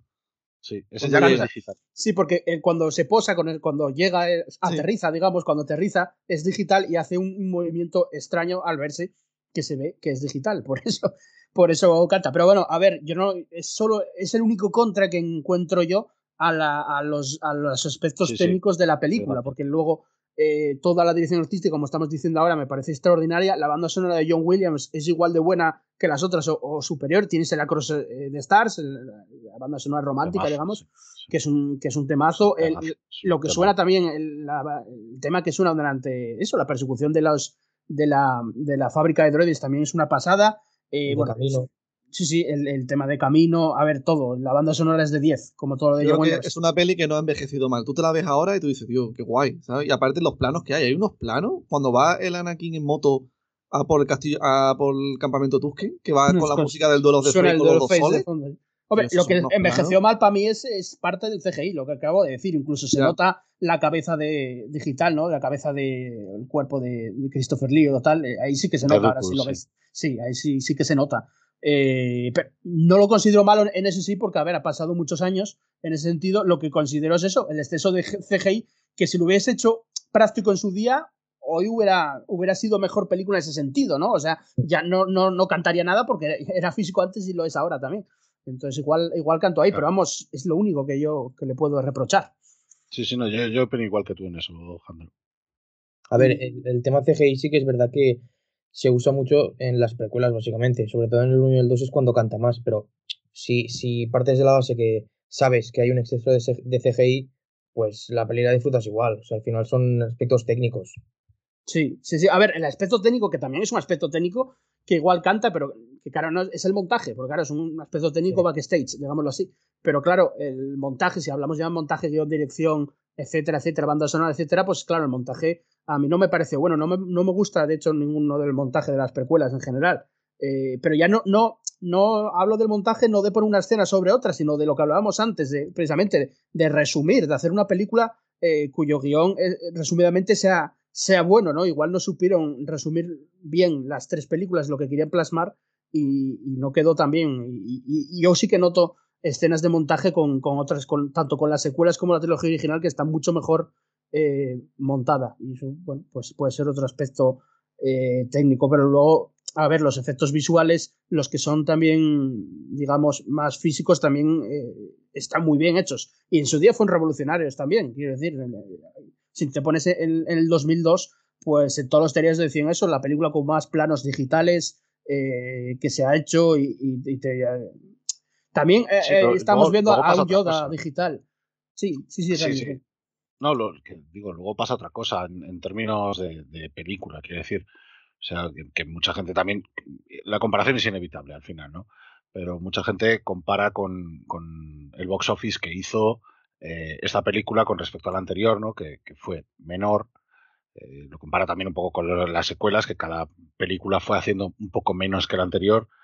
Eh, realmente la que más hizo en- de las precuelas creo que fue la 3, la que, pero porque era la que más expectación al final eh, tenía, porque ¿no? Una vez estrenadas las otras sí. dos, Mm. la gente ya estaba diciendo, ahora es cuando Anakin pasa a ser Darth Vader y esto hay que verlo, ¿no? A ver, Mm, el episodio 2 pinchó un poco Pero ojo, eh, a nivel igual mundial. que comparábamos antes, claro, igual que comparábamos antes eh, que el episodio 1 lo sobrepasó El Señor de los Anillos, aquí tenemos otras dos películas, aparte del Señor de los Anillos, que le metieron muchísima caña también a esta peli, Mm. que son Harry Potter y La Cámara de los Secretos, creo que es, y la primera de Spider-Man, de Sam Raimi, que también se la comió en box office. Mm. Sí, es que aquí, el- eh, a nivel eh, doméstico, como se suele decir allí, eh, o sea, a nivel de lo que recaudó en Estados Unidos, recaudó 310 millones, que es muy buena taquilla. o sea, 310 millones. Ahora, como estamos post pandemia y tal, que tenían, sí. Claro, no, no, y es que ahora hacer 300 millones en Estados Unidos es muy difícil hoy en día, ¿eh? Sí, sí. Hoy en día, por, por lo que pinchó todo después de la pandemia. Pero en su día es muy buen, muy buen dato. Lo que pasa es que pinchó un poco a nivel mundial, que hizo 650, eh, 645 y bueno, y algún millón más que luego se reestrenó, pero bueno, en la original fueron 645 millones. Y claro, eh, de aquella, bueno, eh, es verdad que querían hacer más, digamos, a nivel mundial, porque os esperaba más de, de esta trilogía, pero bueno, lo que dices tú también, había mucha eh, bueno, había, había también pues competencia y, y la gente es verdad que sí que después del episodio 1 que tuvo críticas atroces, pues público normal, es verdad que mucha gente igual no fue a verla. Y sobre todo a nivel mundial, yo siempre digo una cosa, a nivel mundial Star Wars, hay determinados países que lo pega mucho, pero es que a nivel interno en Estados Unidos todo el mundo quiere ver Star Wars. Eh, Sí, yo sí. siempre lo digo, o sea, a nivel interno, la, las- la- la taquilla que hace en Estados Unidos Star, eh, Star Wars es una burrada. Bueno, el, Sí, sí. el episodio 7 hizo mil millones casi. En Todo el mundo quiere ver Star Wars, pero después todo el mundo quiere reventarla, porque eso siempre pasa. No sé, que, la- que, que imagínate que en el episodio 1 hubiesen puesto a Anakin más mayor, da igual, se, se la habrían hecho mierda igual. ¿Tú qué te crees? Que habría cambiado todo, habría sido igual. La gente no quiere ver cosas nuevas, la gente quiere lo de siempre, como, Sí, está- como el plan de ahora. Y por ejemplo, me hace gracia porque lo que ha dicho Luis, su opinión de la película, la he escuchado mm, parecida toda mi vida, que es, le dice 10 cosas buenas y una mala, porque ha dicho una mala. Pero claro, esa mala te pesa mucho. Tú dices, es que me pesa tanto esta mala que las 10 buenas que acabo de decir hacen que la peli sea un 6, por así decirlo, tío, tío. No sé, tampoco, ya te acostumbras, ¿no? Y al final no te acaba molestando tanto. Pero es que siempre es así, con el episodio 1 es igual. Tiene a lo mejor 15 cosas buenas y malas tiene 2. Pero esas dos, no sé por qué, pesan un montón. Hombre, hay que dep- depende qué, qué cosas son, claro, porque claro, hay cosas que un guion, por ejemplo, sea bueno o malo, aquí estuvimos hablando de ello, pues pesa mucho. Si el guion es malo y la banda sonora es buena, pues va a pesar más el guion que la banda sonora, por decirte algo, ¿no? Eh, por ejemplo, ¿no? A mí, por ejemplo, lo que más me pesa de todo es Hayden Christensen. A mí me pesa muchísimo, lo siento mucho, pero yo Hayden Christensen no, es que no lo considero ni Es que no actor. sé, tío, el Iwan McGregor tampoco que sea el actor, de- el actor del año, ¿eh? No, no. A ver, todos los actores, como ya hemos comentado antes, todos los actores de, de las precuelas eh, están mal dirigidos y, y tienen el hándicap de la pantalla azul, todos. Entonces, ninguno tiene su interpretación, aunque tengan un Oscar, como tengan Natalie Portman. Eh, ninguno hace muy buenas interpretaciones. Pero es que Hayden Christensen ya, ya no entra en eso. Es que Hayden Christensen, de hecho, tuvo que llegar a retirarse. Es que no, o sea, tú lo pones en otra película que no tenga ni una sola pantalla azul o nada CGI y tampoco funciona como actor. Dicho las tiene. Ya, pero por lo que tú, Cuatro porque cinco cosas más y porque luego tú lo tienes cruzado. Sí. a ese tío, pero el, el Mark Hamill tampoco es para darle un Oscar. No, pero Mark Hamill es muchísimo más expresivo para empezar. Es eh, Pero o sea, tampoco a- se lo marca, ¿eh? No, no, si yo no digo para darle un Oscar o no, no, tiene que ser extremos, no tiene que ser una mierda o un Oscar, quiero decir.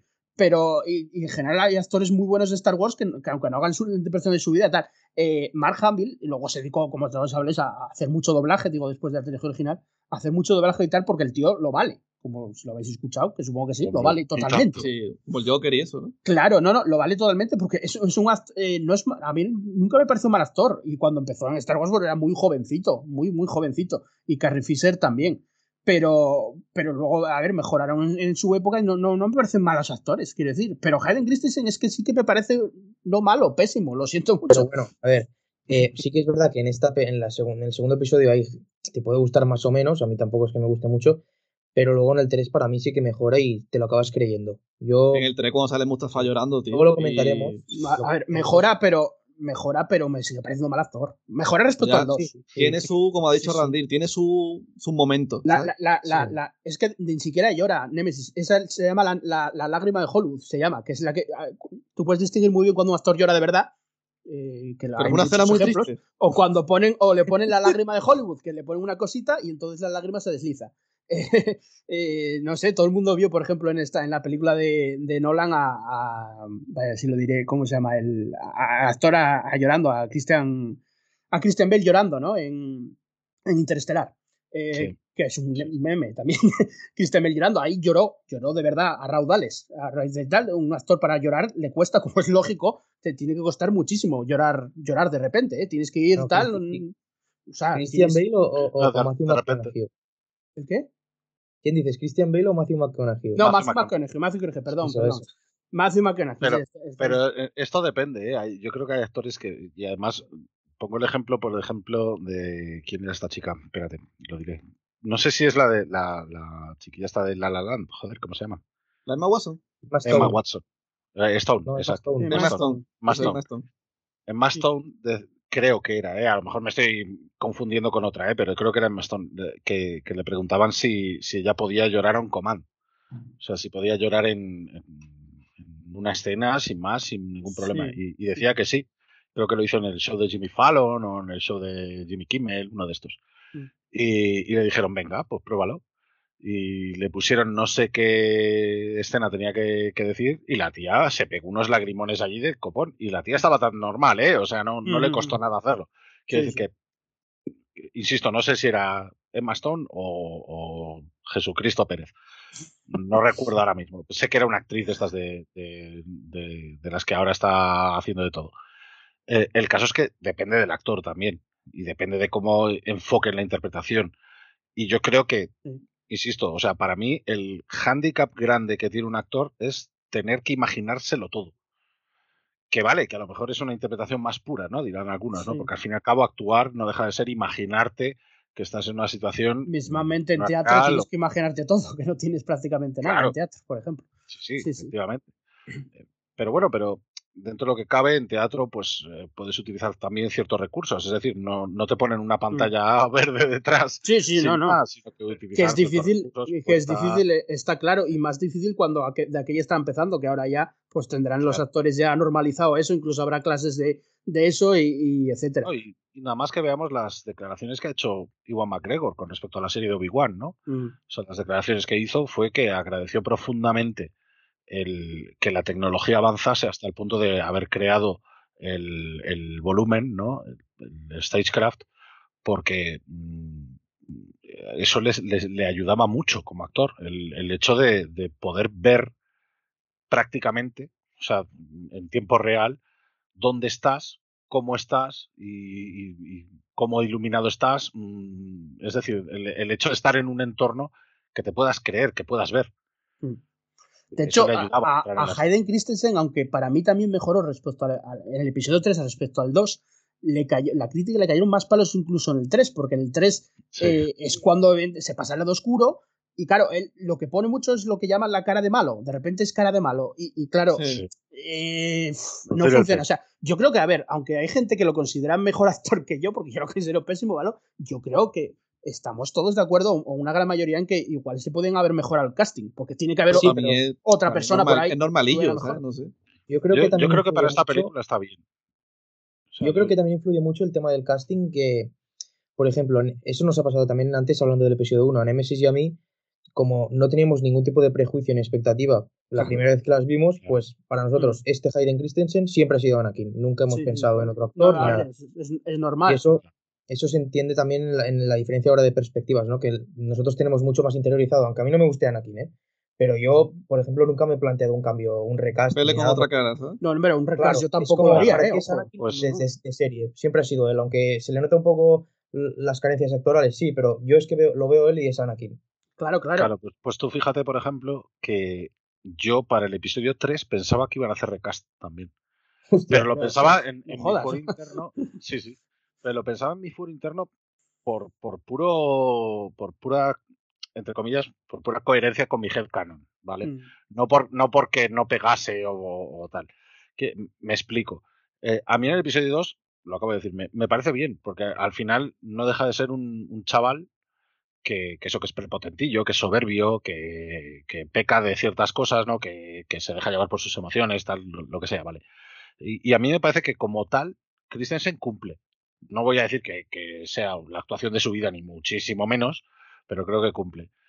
Pero claro, yo en el episodio 3 tenía en la cabeza, por algún motivo, por quizá por las novelas de, antiguas, donde hablaban un poco eh, casi a regañadientes de Anakin, ¿no? Y te, comentaban cómo era un poco físicamente, sobre todo al final de la del retorno del Jedi, eh, cuando el propio Vader vuelve a ser Anakin, ¿no?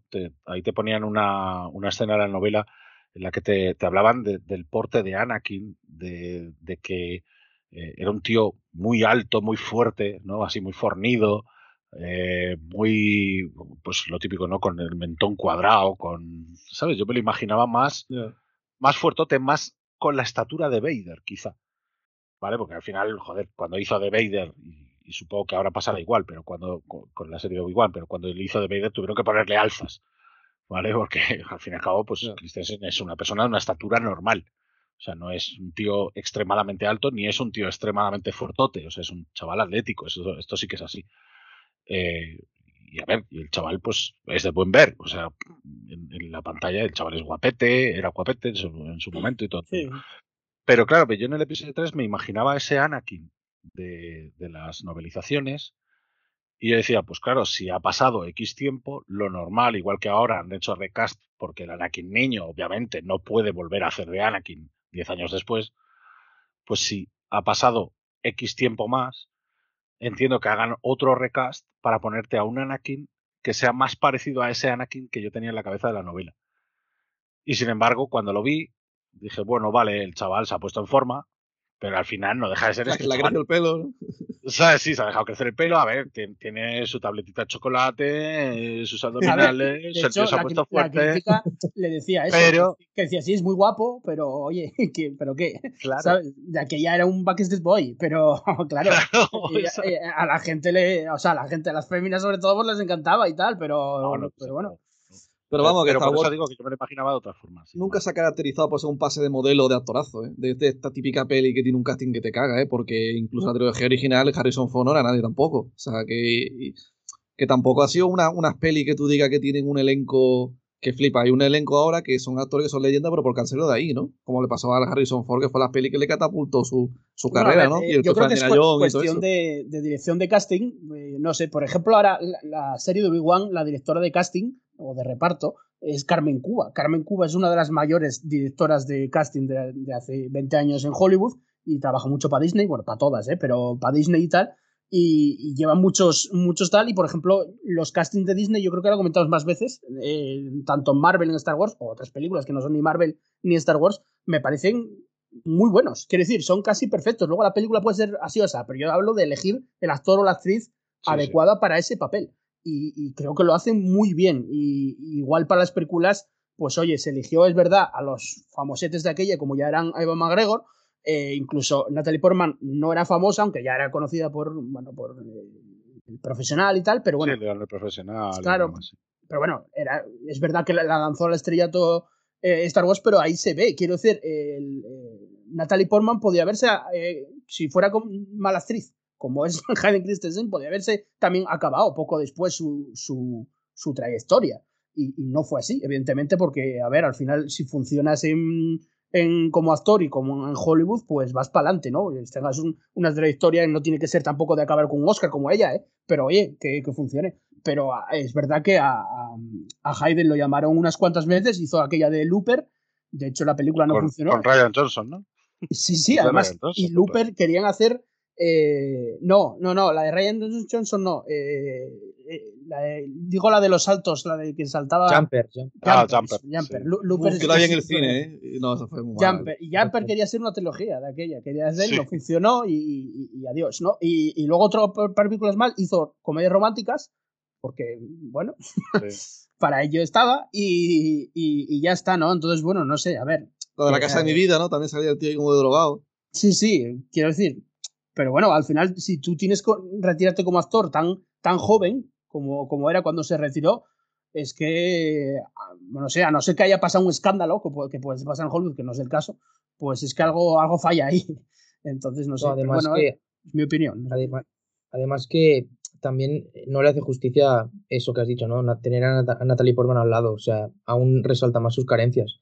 Porque, por ejemplo, cuando están ahí al lado de la chimenea de noche yo digo, eh, la he visto hace dos días. Ahí se nota mucho cuando ella se, se niega a tener ese romance porque, porque no se puede, porque él es un Jedi y ella una política y no se puede. Se nota mucho en las expresiones. A ella te la crees. A, mí, hay una frase, perdona la interrupción, pero hay una frase que me hace muchísima gracia que, que le dice ella. Dice, Ana, quien vivimos en el mundo real, tú eres un Jedi, yo una senadora. Sí. es verdad, lo decís tú, Randall, que el doblaje no ayuda, porque el doblaje de Hayden Christensen. Pero lo de la pera está guay, ¿eh? la pera CGI. La pera, la pera hay que le, le corta un trocito, se lo pasa. Si Obi-Wan viera esto, me se enfadaría mucho. La pera CGI. No, por ejemplo, otro momento. Hombre, eso, eso, eso, tiene. Eso, perdona, eso, eso tiene cierto sentido en el aspecto de que Anakin, lo decíamos antes, ¿no? Es soberbio y le mola chulear. Y, y, claro, chulear con Padme para él, pues, ¿no? Para quedar guay. Es, un poco, es un poco como cuando llegan a, a Naboo, ¿no? Cuando llegan a Naboo y, y, ella propone, bueno, pues vamos a ir al país de los lagos y vamos a tal. Y el otro dice, perdone, como en plan de le corta, ¿no? Y le dice, yo soy el encargado de la seguridad.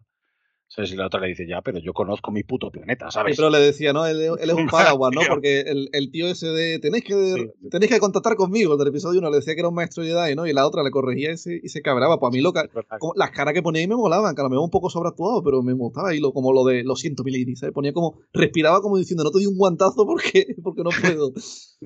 no, pero sí, hombre, es verdad que da esa sensación de, de que es Padme la que corta el bacalao, porque también cuando están en Tatooine a, a punto de marcharse a Geonosis, al final lo hacen por, por decisión de ella, no del que él se negaba. Y al final ella, por sus ovarios, que van ahí, y para mí son escenas que, que, dicen, hostia, es que al final ella es la que, la que manda. sí, por esa, esa sonrisita que pone Hayden antes de marchar cuando dice que se va, hace una sonrisita así, y digo, tío, que se te acaba de morir la madre, joder. ya se lo ha olvidado. Claro, eh, es que, es que eso es lo típico que, que también es de Lucas, o sea, es como cuando Luke de repente decide irse de Tatooine porque han muerto sus tíos. Ya nada me ata a este lugar, ya nada me lía a este lugar. Quiero aprender los caminos de la fuerza y, y, luego ves que se muere Ben, jodido, ben Kenobi y está súper jodido en el alcohol. y el tío, y el tío Owen. Ojalá no se hubiera ido. ¿Sabes? Y claro, y el tío Owen y, y tu tía Beru que te han criado, cabrón. o sea, pues es, un poco lo mismo. O sea, ahora que sí. No, no volveré a dejar que nadie muera, mamá. No voy a. El viejo este haciéndome trabajar, tío, con los evaporadores de humedad, es un muerto. Claro. Pero luego, bueno, por ejemplo, en el, tema de que Padme en el Star Wars aún es más exagerado, ¿eh? O sea, yo aún no lo tengo previsto que dice, vaya, pues me voy de aquí. Sí, sí. buenísimo. Pero el, el, a mí el hecho, por ejemplo, de que Padme tenga esa iniciativa sí que me gusta, porque, o sea, Padme es, es un personaje que tiene fuerza. O sea, y que, y que ya en el episodio 1 lo demuestra. O sea, en el episodio 1 cuando dice, en plan de, mira, la República no funciona, entonces voy a volver a Naboo y lo voy a solucionar yo por, mi, por mis ovarios, básicamente. O sea, eso es lo que le dice a Palpatine. Que es un movimiento que pilla desprevenido a Palpatine. O sea, que dice, de hecho se lo, se lo dice a Maul y a los, y a los neimoidianos, ¿no? Le dice, es muy agresiva, no esperaba este movimiento por su parte, ¿no? Y, y en el episodio 2, al principio, claro, como estamos contando, está contando la historia de Anakin en sí, de cómo tiene esas tribulaciones, ¿no? De cómo su madre y de cómo esas pesadillas y, y su, su, un poco su caída, el inicio de su caída, ¿no? De, de esos sentimientos y tal. Al final Padme no deja de quedarse en un segundo plano ahí, ¿no? Pero luego, mm, lo que sí es verdad es que es ella, como, como decís, ¿no? La, la de, oye, a ti te han mandado protegerme. Pues Anakin se queda perdido. O sea, Anakin cuando, cuando eh, Obi-Wan, eh, o sea, cuando R2 le- va a ellos para que retransmitan el mensaje de Obi-Wan, eh, Anakin ahí está perdido. O sea, Anakin ahí se da por vencido. Dice, no, no, nos quedamos aquí y ya está. O sea, a mí me han ordenado protegerte, yo no voy a intervenir, voy a hacer caso al consejo porque yo ya la he liado. Por una vez que no iba bien. más. Y para, claro, para una vez Para que una que ella, claro, como, como decía el capitán Taifo, ¿no? Que, que temía que fuera ella la que hiciera algo y no él. Claro. ¿no? Pues, pues al final es ella la que hace algo y no él. O sea, ella dice, pues vamos a rescatar a Obi-Wan por mi coño moreno y, y vas a tener que acompañarme si quieres protegerme. Entonces, Y claro, después la, la escena antes de salir que- coliseo, yo la tengo guardada en el corazón. Os voy a reír, pero para mí esa escena me flipa. Cuando están los dos y se declaran antes de salir porque ya sabían que iban a morir, tío. Para mí con la Bueno, música. ahí, ahí se levanta muy bien la, la música. eh, y otra cosa que no comenté, por cierto, es que a mí, por lo menos, eh, ha mejorado muchísimo la fotografía en este episodio respecto al episodio 1. Sí. Sí. Y, y hay fotografía muy guapa, por ejemplo, una, la mejor, de lo mejor que me gusta a mí del episodio es cuando empieza el duelo entre Dooku y Anakin. Em, Anakin corta el, Eh, no, el yo ataco ya. Sí, y cortan los cables y se produce una- Ah, sí. una- un duelo de, de esgrima prácticamente, ¿no? Con el sable láser. Las Eh, sombras, primeros exacto. planos casi. El, el- el cable está, se corta a posta y se nota que es para quedar casi oscuras y se, y se ve una, una fotografía muy, muy guapa ahí con, con los, los primeros planos de las caras y tal, y a oscura, medio oscuras eh, durante el duelo. Y otra, otra es esa escena, por ejemplo, Un se ve, momento, se ve- en, esa, en esa escena, un momentito, antes de pasar a la otra, yo creo que está muy guay porque yo, si no, si no me equivoco, está espectacular lo de las luces que se ven en las caras, pero creo que era porque el Christopher Lee no se podía mover. ¿Tenía un problema de algo en ese momento? Bueno, no le el no le- el no le- problema es la edad. ¿Nada eso? No, es que no recuerdo si tenía una enfermedad de algo. era- es que no me acuerdo, o era de No, pero mayor. es que era muy mayor, él no, no Ah, puede hacer las mayor. escenas de, de acción. Pero para que tú veas el parche entonces- que le pusieron y lo guapo que estaba. ¿sabes? Claro, evidentemente, al haber menos luz, pues podían, podían hacer más, factible es- ese duelo, pero luego lo, lo contrastas como contrastas con la fotografía. El director de fotografía al final busca que quede guapo en pantalla lo que, lo que se va a, a rodar, ¿no? Pasa como en el planeta este nuevo de del, que vimos en el trailer de Obi-Wan, que va a dar mucho juego la fotografía, ¿no? Este planeta de aspecto japonés. Pues eh, en este caso, pues pasa lo mismo. Y la escena que dices tú de cuando están a punto de salir Anakin y Padme y se declara antes del, del tal, luego se eleva la música, hay un plano trasero también muy guapo de ellos dos, eh, en la sombra, porque es la sombra antes de que salgan al, al, al coliseo, y, y, levantar, y se levanta el- la música, entonces queda, queda muy bien. Pues, yo lloro siempre ahí en esa escena. Cuando se besan, yo siempre lloro, lo digo. incluso la fotografía de camino. La fotografía de camino, que ya la vimos ahora en- brevemente en el libro de Boba Fett, eh, pues eh, bebe toda, como es lógico, del, del episodio 2, ¿no? De, de esa oscuridad y esa lluvia perpetua casi. Y, Y la y escena de Hanasi, la del Boba recogiendo el casco.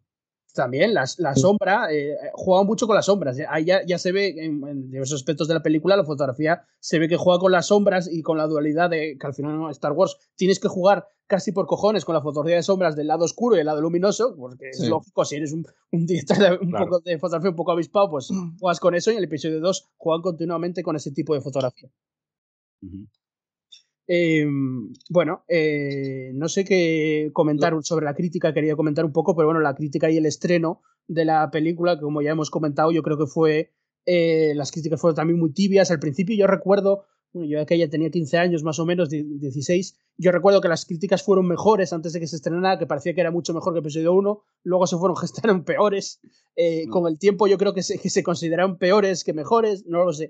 Eh, Las, la- al principio fueron un poco mezcladas, yo recuerdo. O sea, había, había mucha admiración por las escenas de, de acción y los efectos visuales, sobre todo.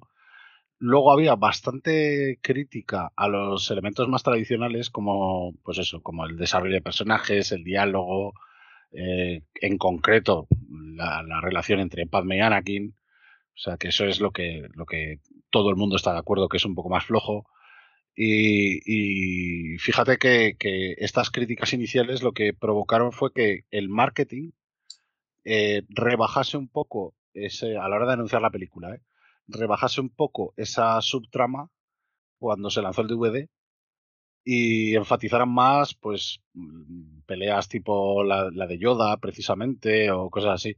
O sea, los críticos lo que decían era eso, que, que los diálogos eran planos, básicamente. O sea, que, que, que, eh, las actuaciones no eran no era muy allá, básicamente. Sí, sí. No, a ver, la crítica luego se cebó, al final de las precuelas se cebaron con las tres, igual un poco sí. menos con, con, el episodio 3, como luego comentaremos.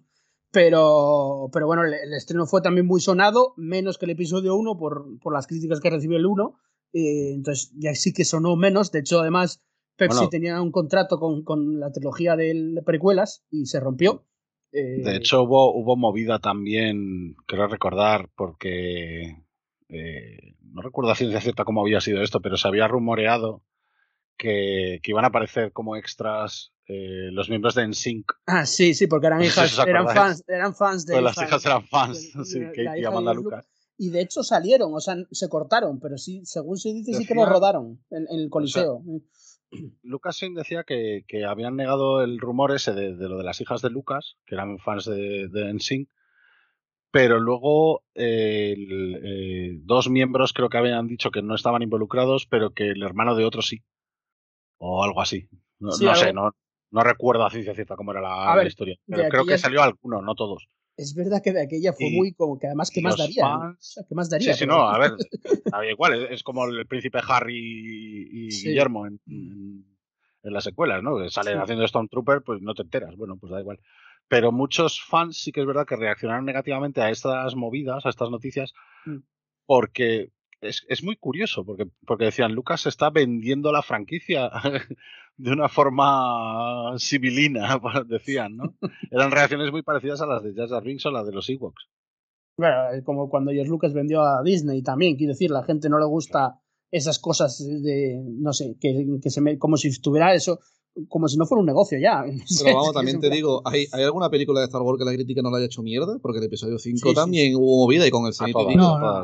A, a, lo mejor que al crítico no le gusta no, no, pero a ver, hay que diferenciar, claro, que críticas 100% positivas no tienen ninguna película de la historia, ¿sabes? Incluso ya, ya, ya, pero... las tuvo negativas en su día. Pero que, que, sean más positivas que negativas las hubo. O sea, por ejemplo, al Imperio se le, se le criticó mucho al principio, pero enseguida se cambió el cauce, no, no tardaron sí, 20 años. O sea, se causó eh, y al final fueron mayoritariamente positivas que negativas. El episodio 8, el episodio 8 son, la mayoría de críticas son positivas, no negativas. Sí, Hay muy pocas negativas de la manda huevo, ¿eh? profesional. Manda huevos, yo siempre lo digo y lo recuerdo, Joder. porque mm, basta con meterse en cuatro o cinco webs de estas de críticas que, eh, que ves la del público, la profesional, la del público pues ya sabemos lo que pasa, y la profesional, ves que el episodio 8 eh, le encanta, o sea, la, la, la, crítica le encanta, porque es algo innovador, porque es algo distinto, porque tiene mucho trasfondo, bueno, claro. vamos a meternos en, en ese. En definitiva, igual que lo mejor de The Mandalorian es Frog Lady, lo mejor en el episodio 2 es Coleman Trevor, el, el dinosaurio Jedi. que dura un suspiro para ser un maestro Jedi. Madre, lo que sufrí yo para conseguir esa figura de, de Hasbro, de Saga sí. Collection del año 2000, 2002. No, él, 2003. Él, y, él y cuando aparece, eh, joder, lo diré, eh, Kit Fisto. Ah, que sí. sale fatal en el 2, en, el, en el 3 está mejor. Se ríe mejor sí, que, son, son actores diferentes. Que Hayden, ¿eh? Se ríe mejor que Hayden Christensen, ¿eh? Kit Fisto, ya te tengo que decir. te lo digo, la sonrisa me gusta más. Pero ¿eh? vamos, sale horrible Kit Fisto ahí, tío, pobre. Pero, bueno, eh, bueno, pues nada, chicos, no sé si tenéis algo más que añadir sobre sí, el. Yo, yo quiero preguntar si os pasa como a mí de que ahora, porque el episodio 2 a mí me gusta más con cuanto más pasa el tiempo, no sé por qué me pasa así, ya me, me pongo modo abuelo. Pero... Eso nos, nos, pasa a todos los fans, yo creo, con todas las películas. A mí me pasa, por lo menos, no sé. Pero lo de. Yo tuve, lo de... Yo tuve mis movidas con el episodio 2 en su época. O sea, reconozco que tuve mis movidas. Ya está mejor, mis, ¿no? Mis, mis, historias, pero, pero la verdad es que ha acabado. O sea, a mí, ahora me encanta verla. O sea, no. me parece una que, película que, muy entrañable. Lo que te quiero decir es que esta película ahora yo la valoro mucho por el papel de, de Padme, ¿no? Porque ahora con todo lo que han sacado ahora, tío, lo que he dicho al principio, pero para comentarlo un poquito, para escucharos vuestra opinión, de todo lo que han sacado, todo lo de Clone Wars, todo lo de Rebel, todo lo que están sacando ahora que han ido después del episodio 2, ¿No, no creéis que la figura de Padme, para lo importante es que para Anakin, ya Anakin lo han estirado tanto, le han metido tanto trasfondo con otros personajes que se queda como un pelín atrás? Yo estoy Por de ejemplo, acuerdo. Es Totalmente. que Por ejemplo, acuerdo. Ahsoka. Después de haber leído las novelas de Padme, no.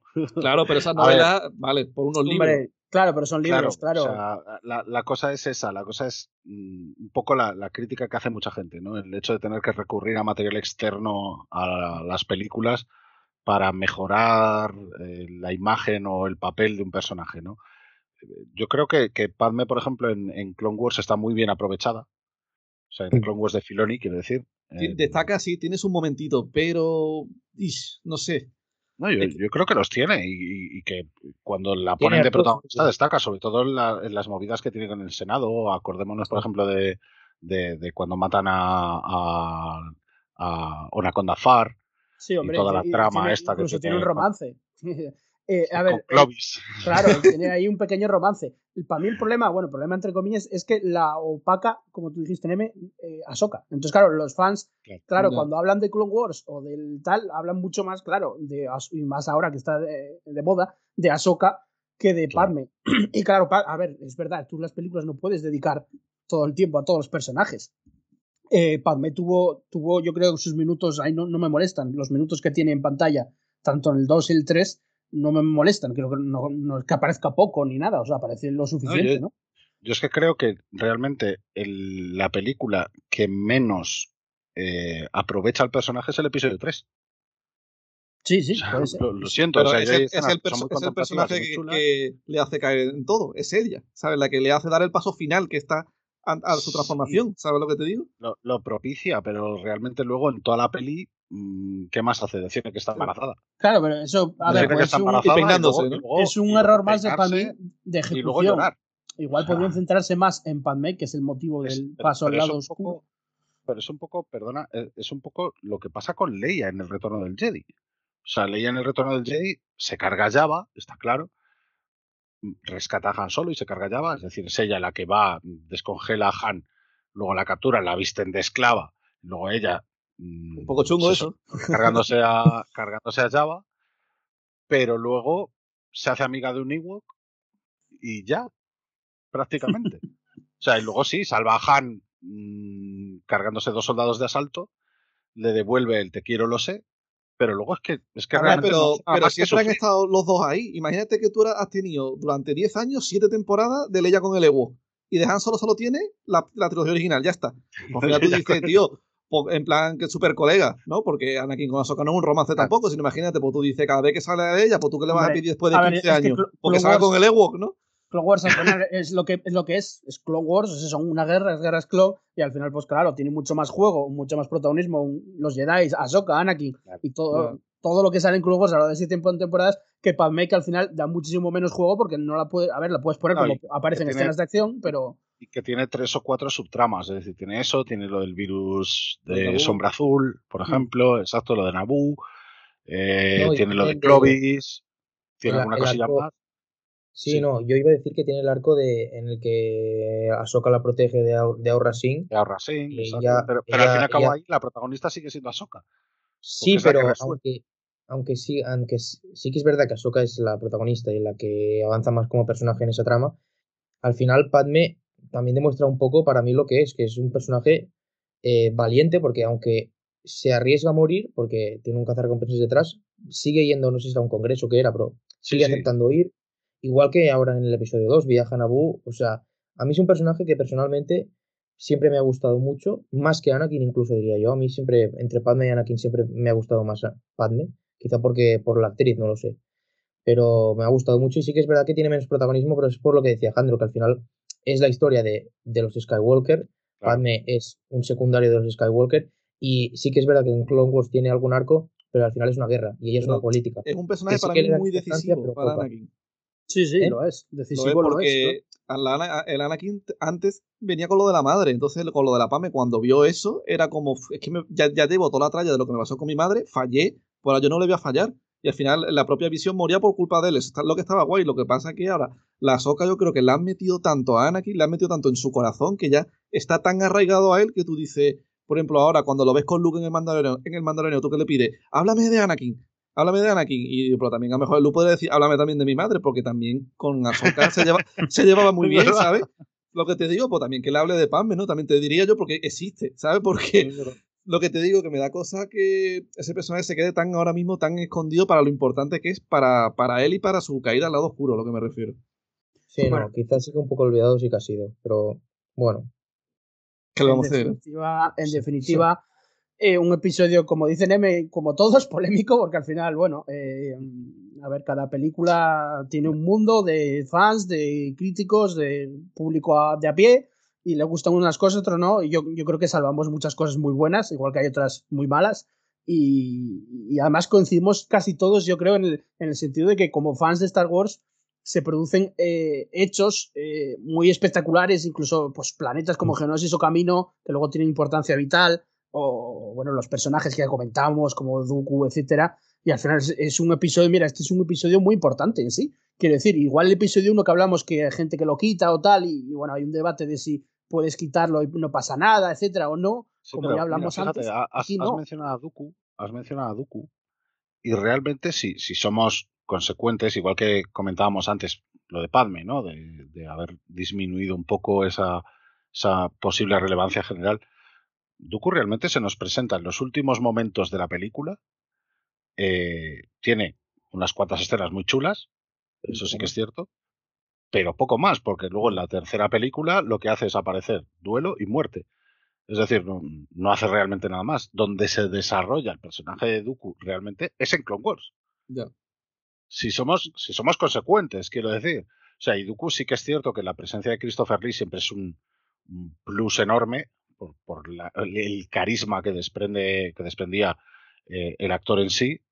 Eh, pero, pero si, si, si somos, pues eso, un poco, un poco consecuentes con lo que decíamos antes, es un poco lo mismo. Y la novela final, de decir, Perdido, ahí también se saben cosas, te aclaran unas cosas que. Las- todas las, Pero- todas pero- las novelas o tal tienen, aportan muchísimo a muchos personajes, novelas, videojuegos, cómics, etcétera. Está claro, es- está para eso. Es que al final tú, cuando haces una película, tienes que hacer es una película. Lo primero es Claro. una película. No puedes meter ahí a todos los personajes ni nada, y al público en general también se, la, va- se le va a sudar. Aquí, si hacen una novela de Fan Wessel, No, la compramos y la leemos, pero el público en general se la sopla. Entonces, Claro, pero, pero por eso decía que, que teniendo, o sea, tenían muchísimo material que fue cortado, el tema de edición, ya lo hemos hablado y todo el rollo.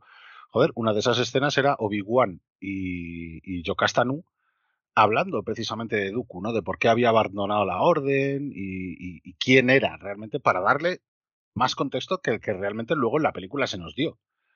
Eh, y, y claro, mm, a partir de ahí fue, mm, o sea, a partir de cositas como estas, fue de donde fueron bebiendo el resto de, de autores de otros medios para ir haciendo novelas o ponerlo en cómics o, o cosas así. Al final la historia de Dooku es muy grande, pero es muy grande precisamente por eso, no por las propias pelis en sí.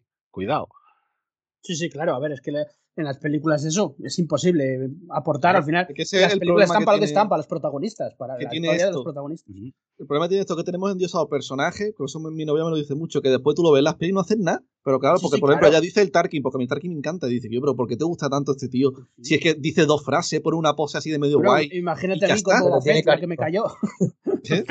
Con Boba Fett, imagínate. Imagínate, que- por eso. La que me había caído desde hace tiempo, desde, desde que tengo uso de conciencia casi. Pero claro, te eso es la diferencia entre fans y, y no fans. ¿no? Pero tú te lees el libro de Tarkin que tiene, que es un libro donde el Tarkin como que se abre, esta- ese personaje que hay, que hasta tú le llegas a un punto que hasta que lo entiendes, ¿sabes? Que el tío como que tú entiendes todo lo que hace, porque ese libro, el, libro- el libro que tenía Tarkin, no lo habréis leído supongo. Sí. Que ahí te lo profundizan un montón, tú hasta lo entiendes y tú entiendes todo lo que hace. Y en las pelis que Claro. tiene dos, dos cosas. Entonces Claro, el problema, claro. Pero, pero qué dos cosas, ¿eh? Fuego en cuanto el problema es que es eso, como que diciendo que te gusta tanto algo que después las pelis tampoco lo, lo ensalzan mucho. Ese es No, el claro, problema que tiene eso- esto. Eso es porque eres fan, o sea, tú o yo, cualquiera, somos fans y al final la película la quieres extender todo lo posible de- en- dentro del universo de Star Wars con todos los personajes, tecnología, planetas que puedas y entonces lo expandes. Y el público en general, que insisto, siempre suele ser el 90 y pico por ciento que ve la película, va a ver una película, que igual entró a ver esa en vez de la del póster de al lado, porque, bueno, porque le apetecía una más de aventuras que un drama, por ejemplo. Entonces, es lógico, entonces es lógico que nosotros nos, nos ahondemos más en personajes que igual ni, ni hablan en la película comparado con, con el público general que lo que único conoce son los protagonistas. Bueno, Y chicos. aquí en la fragua adoramos a Frog Lady y no tiene ni ninguna frase. Sí, sí, pero la Pero tendrá. es ¿eh? nuestro símbolo. La tendrá, que vuelve. Nolan, que, que tú sepas. Que tú sepas, porque no entiendes idioma. Es verdad. Hay que traducir un droide, ojo, ojo. Pero eh, Emily Sallow, la, la actriz, ya dijo que, que volvía para la tercera temporada de Mandalorian. ¿eh? No sabemos a qué interpreta, ¿eh? pero, pero bueno, desde la Faragua estamos aquí muy atentos. A lo mejor de uno de los huevos sale uno sensible a la fuerza. No sé. Ya hemos hablado con ella, así que a ver, a ver qué nos dice.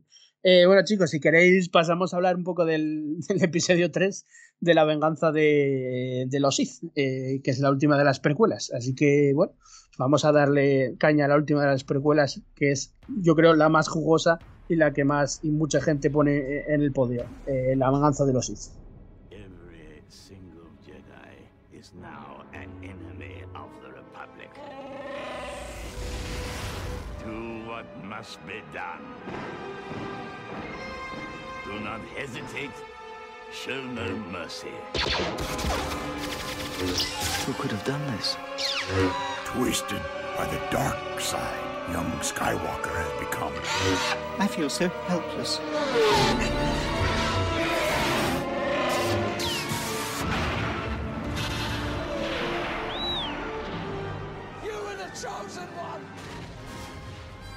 Bueno, pues nos toca hablar del episodio 3 de La venganza de los Sith, la última de las precuelas que se estrenó en, en 2005. Eh, una película también de culto para muchos, muchos fans, una de las favoritas de, muchos fans. Yo la verdad es que en la cuenta de Twitter de la Faragua hace poco pusimos un poco el top 3 que solemos poner cada cierto tiempo de las películas favoritas de, la mayoría de fans de, Star Wars y, esta era una de, la mayoría, o sea, de, las que más se ponían junto con el Imperio Contraataca o, o el retorno salía siempre, eh, o muchas veces, eh, la venganza de los Sith. Pues estrenó en, en 2005, recaudó algo más, bastante más que el, anterior episodio, el episodio 2, unos 868 millones de, dólares recaudó en todo el mundo y eh, domésticamente, como se suele decir, en cines americanos, en Estados Unidos, recaudó 380 millones. Esto es una película que estrenó hace pues, 17 años. Y, y, bueno, pues para que veáis la comparación igual en taquilla, si fue fracaso o éxito o no, eh, de Batman, que está ahora en cines y ya acabó prácticamente su regreso en cines, pues recaudó menos en Estados Unidos, para que veáis el éxito que tuvo igual esta película en, hace 17 años en, en Estados Unidos, que recaudó 380, de Batman creo que lleva 360 o 365 en Estados Unidos, por comparar un poco con cómo están las cosas ahora que después de la pandemia que también cambiaron. Eh, bueno, vamos a, a opinar como, como, hicimos con el episodio 1 y 2 eh, sobre la película en general. Eh, yo personalmente, pues bueno, dando mi, mi, opinión, pues eh, me parece la mejor de las precuelas, de las tres, de las tres de, de la trilogía, me parece la, la, mejor, con bastante diferencia en algunos aspectos. Sigue teniendo bastante, siendo bastante irregular en, en, aspectos, bueno, más allá técnicos como el montaje. A mí siempre me chirría mucho esa escena de, bueno, cuando van a detener los Jedi, Mace Windu y compañía a Palpatine en la oficina. Eh, pues bueno, ahí se ve un montaje muy, muy precario. La verdad, nunca, nunca llega a saber cómo llegó eso a, una edición final, porque si la veis, pues bueno, es bastante desastroso, ¿no? Ese, ese cambio de montaje, entonces no sé cómo llegó, pero son aspectos que es verdad son más concretos, pero que, que, que son un poco precarios, ¿no? Me sigue chirreando Hayden Christensen, aunque mejora su actuación respecto al episodio 2, pero el guion me sigue pareciendo muy precipitado como, eh, entre comillas, y diciendo muy literalmente, se vuelve malo de, de repente, ¿no? Muy, muy precipitado. O sea, sabemos los por qué se vuelve eh, villano y tal, por Padme, etcétera, pero el guion me parece muy precipitado, se tendría que haber explayado más a lo largo de la trilogía que, que meterlo todo, igual todo junto, en mi opinión, o muy junto en, en, este episodio 3, ¿no? Eh, respecto a los pros, pues tenemos yo creo, la película donde para mí vemos casi de toda la saga lo que mucha gente quería ver, lo vemos plasmado en pantalla. Quiero decir, igual la ejecución no es tan buena, para mí no es, no es, muy buena la ejecución, pero lo que quieren contar me parece de lo más interesante que hay en toda, en toda la saga.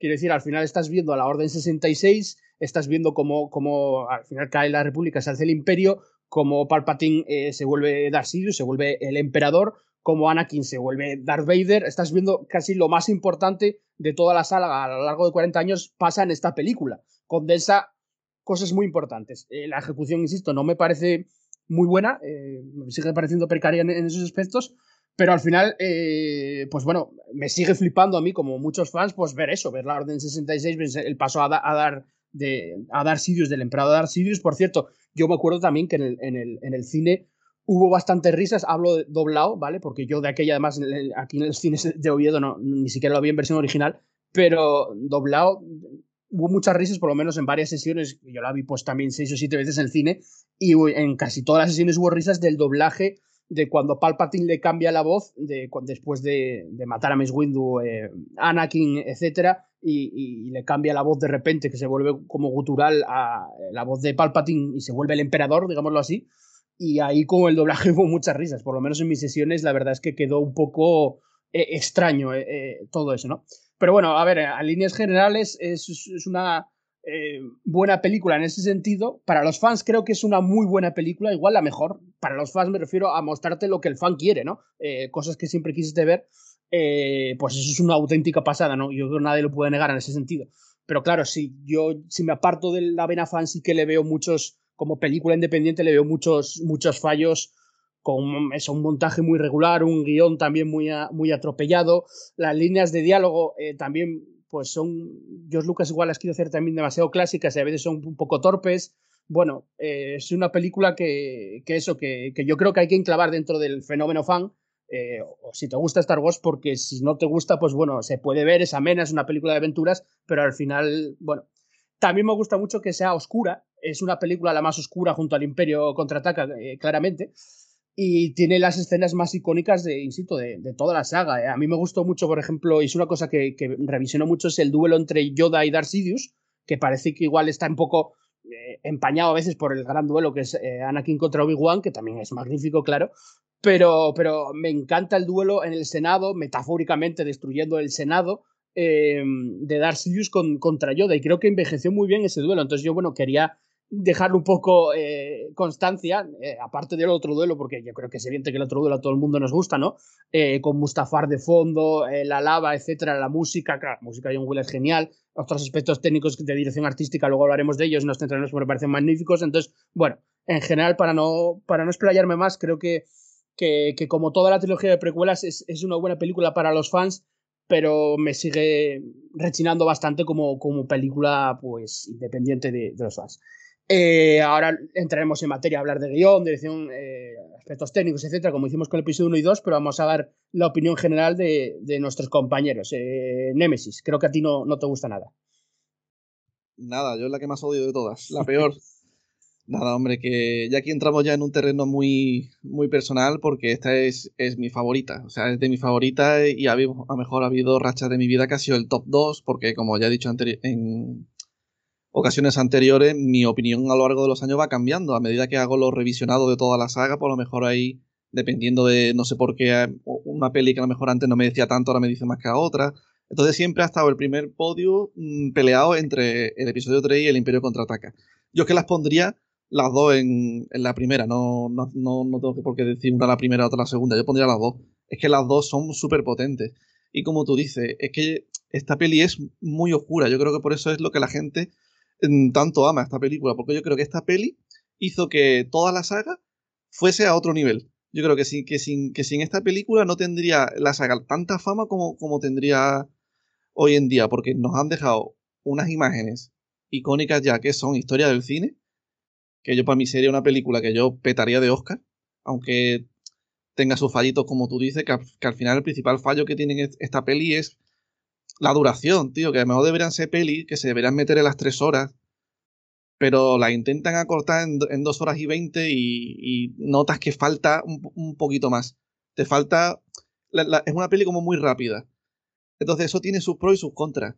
Sus pros es que tú no te aburres. Tú en esta peli, yo creo que es imposible que tú te aburras, porque es que no tienes descanso. En otras, peli, en, en otras pelis sí tienes esos momentos en los, que hay un parón. Por ejemplo, en el episodio 5, pues tienes todo lo de, de por ejemplo que es una que donde después de haber empezado, que la, la peli empieza súper a tope con lo de Hot, pues ya tienes como una como un parón donde ya la peli ya te, va a contar lore y demás hasta que ya preparar para el final. El episodio 2 pues tienes todo lo del romance y demás, el episodio 1 tienes todo lo de Tatooine, ¿no? Antes de ya prepararte para la escena esa final apoteósica, pero es que a mí esta peli es que no te deja. Es una peli que desde el principio te agarra y, y no te suelta, no paran de pasar cosas. Ahora, empiezo en Coruscant, me voy a Utapau, tienes la, la, la Orden 66, es todo rato guerra, guerra y guerra. Y yo creo que eso es algo que, el, que, mm, que es flipante. A mí también me pasó eso con, con, el episodio 9. El episodio 9, pese a tener sus problemas, es una peli que no te deja tampoco. Es una peli que va todo tan a saco, van todo tan seguido que no paran de hacer cosas y ahora para acá y ahora para el otro lado. Que no tienes tiempo a, a, como a pensar o a que te den un tiempo a asimilar lo que estás viendo. En el episodio 3 pasa igual. Entonces, la crítica que tiene esta peli, ¿no? Que yo creo que es la que más he escuchado a lo largo de los años, es que como que Anakin se pasa muy rápido al lado oscuro, ¿no? Pero bueno, yo a lo mejor sí es verdad que, que la razón tiene un no tiene tanto peso para que el personaje caiga tan rápido, pero bueno, tienes las dos películas anteriores que te han ido preparando el terreno para, para esta, ¿no? Que yo creo que esta película era la, la, la, la, la peli que todo el mundo quería ver desde que se estrenó el episodio 4, desde que te contaron que había una orden de Jedi, una época de prosperidad y todos cayeron y todos murieron y hubo uno que los mató a todos. Yo creo que está la peli que todo el mundo deseaba ver, que era la caída de la orden Jedi. Entonces yo para mí es una peli que yo de peros te iba a decir muy poco. Te, te puedo decir solo de lo del lado oscuro, que a lo mejor te lo ponen muy rápido y deberían haber puesto la peli más larga y haberte metido más metraje del Anakin con el Palpatine, también a lo largo de sus años, que se le vea, como ya hemos dicho, como dijimos con el episodio 2, que hubiese estado guay, que te hubiesen puesto que hubiese, mm, que hubiese estado más rato con él, o desde chico, que iba a verlo al templo mientras estaba entrenando, y siempre era como una persona que él recurría como para, para que le ayudase en el día a día, porque el, el Anakin era muy odiado desde, desde, desde, siempre. Y en el templo Jedi le hacían un bullying que flipa por ser un esclavo y, y demás. Porque el Anakin hacía cosas que a lo mejor otro que venía de alta cuna no lograba hacer. O necesitaba cuatro años y el Anakin lo hacía en un día. Entonces, por eso el Palpatine era una figura muy, muy importante para, para Anakin. Entonces aquí ya vemos que tiene el motivo ya definitivo, que es la muerte de, de, Padme, ¿no? Que para mí es muy, es muy bonito, muy chulo el ver cómo él sueña con que se está muriendo y le pone tanto ímpetu, le pone tanta energía en intentar mover cielo y tierra para, para ayudarla, para rescatarla y que no pase esa visión y que al final esa visión pase porque sea por su culpa, que al final sea él el que haga que eso sea así. O sea, para mí eso, esa metáfora me parece muy, me parece brutal, me parece muy, muy, muy chula, de que al final sea él el que provoque eso. Y después todas las escenas, la gente como, como yo, ¿no? Que nos encantan los clones y demás, como tienen la Orden 66, que tú ya vas viendo cómo caen todos los núcleos de, de la República en, en, cada, en cada planeta, ¿no? Que tú veías, tú tenías las precuelas, siempre estaban todos los Jedi en el, en el templo, en el consejo, todos ahí sentados siempre. Y tú ya en el episodio 3 tú veías que había hologramas, que cada uno estaba en un punto. El Kiedimundi estaba en, en Maigueto, el Yoda estaba en, en Kashyyyk y tú, el, la isla Secura estaba en... El planeta ese no, no me acuerdo ahora, el planeta ese que era muy colorido, el Felucia, eso, gracias. Entonces tú decías como, joder, tú ya veías la guerra en, en sí.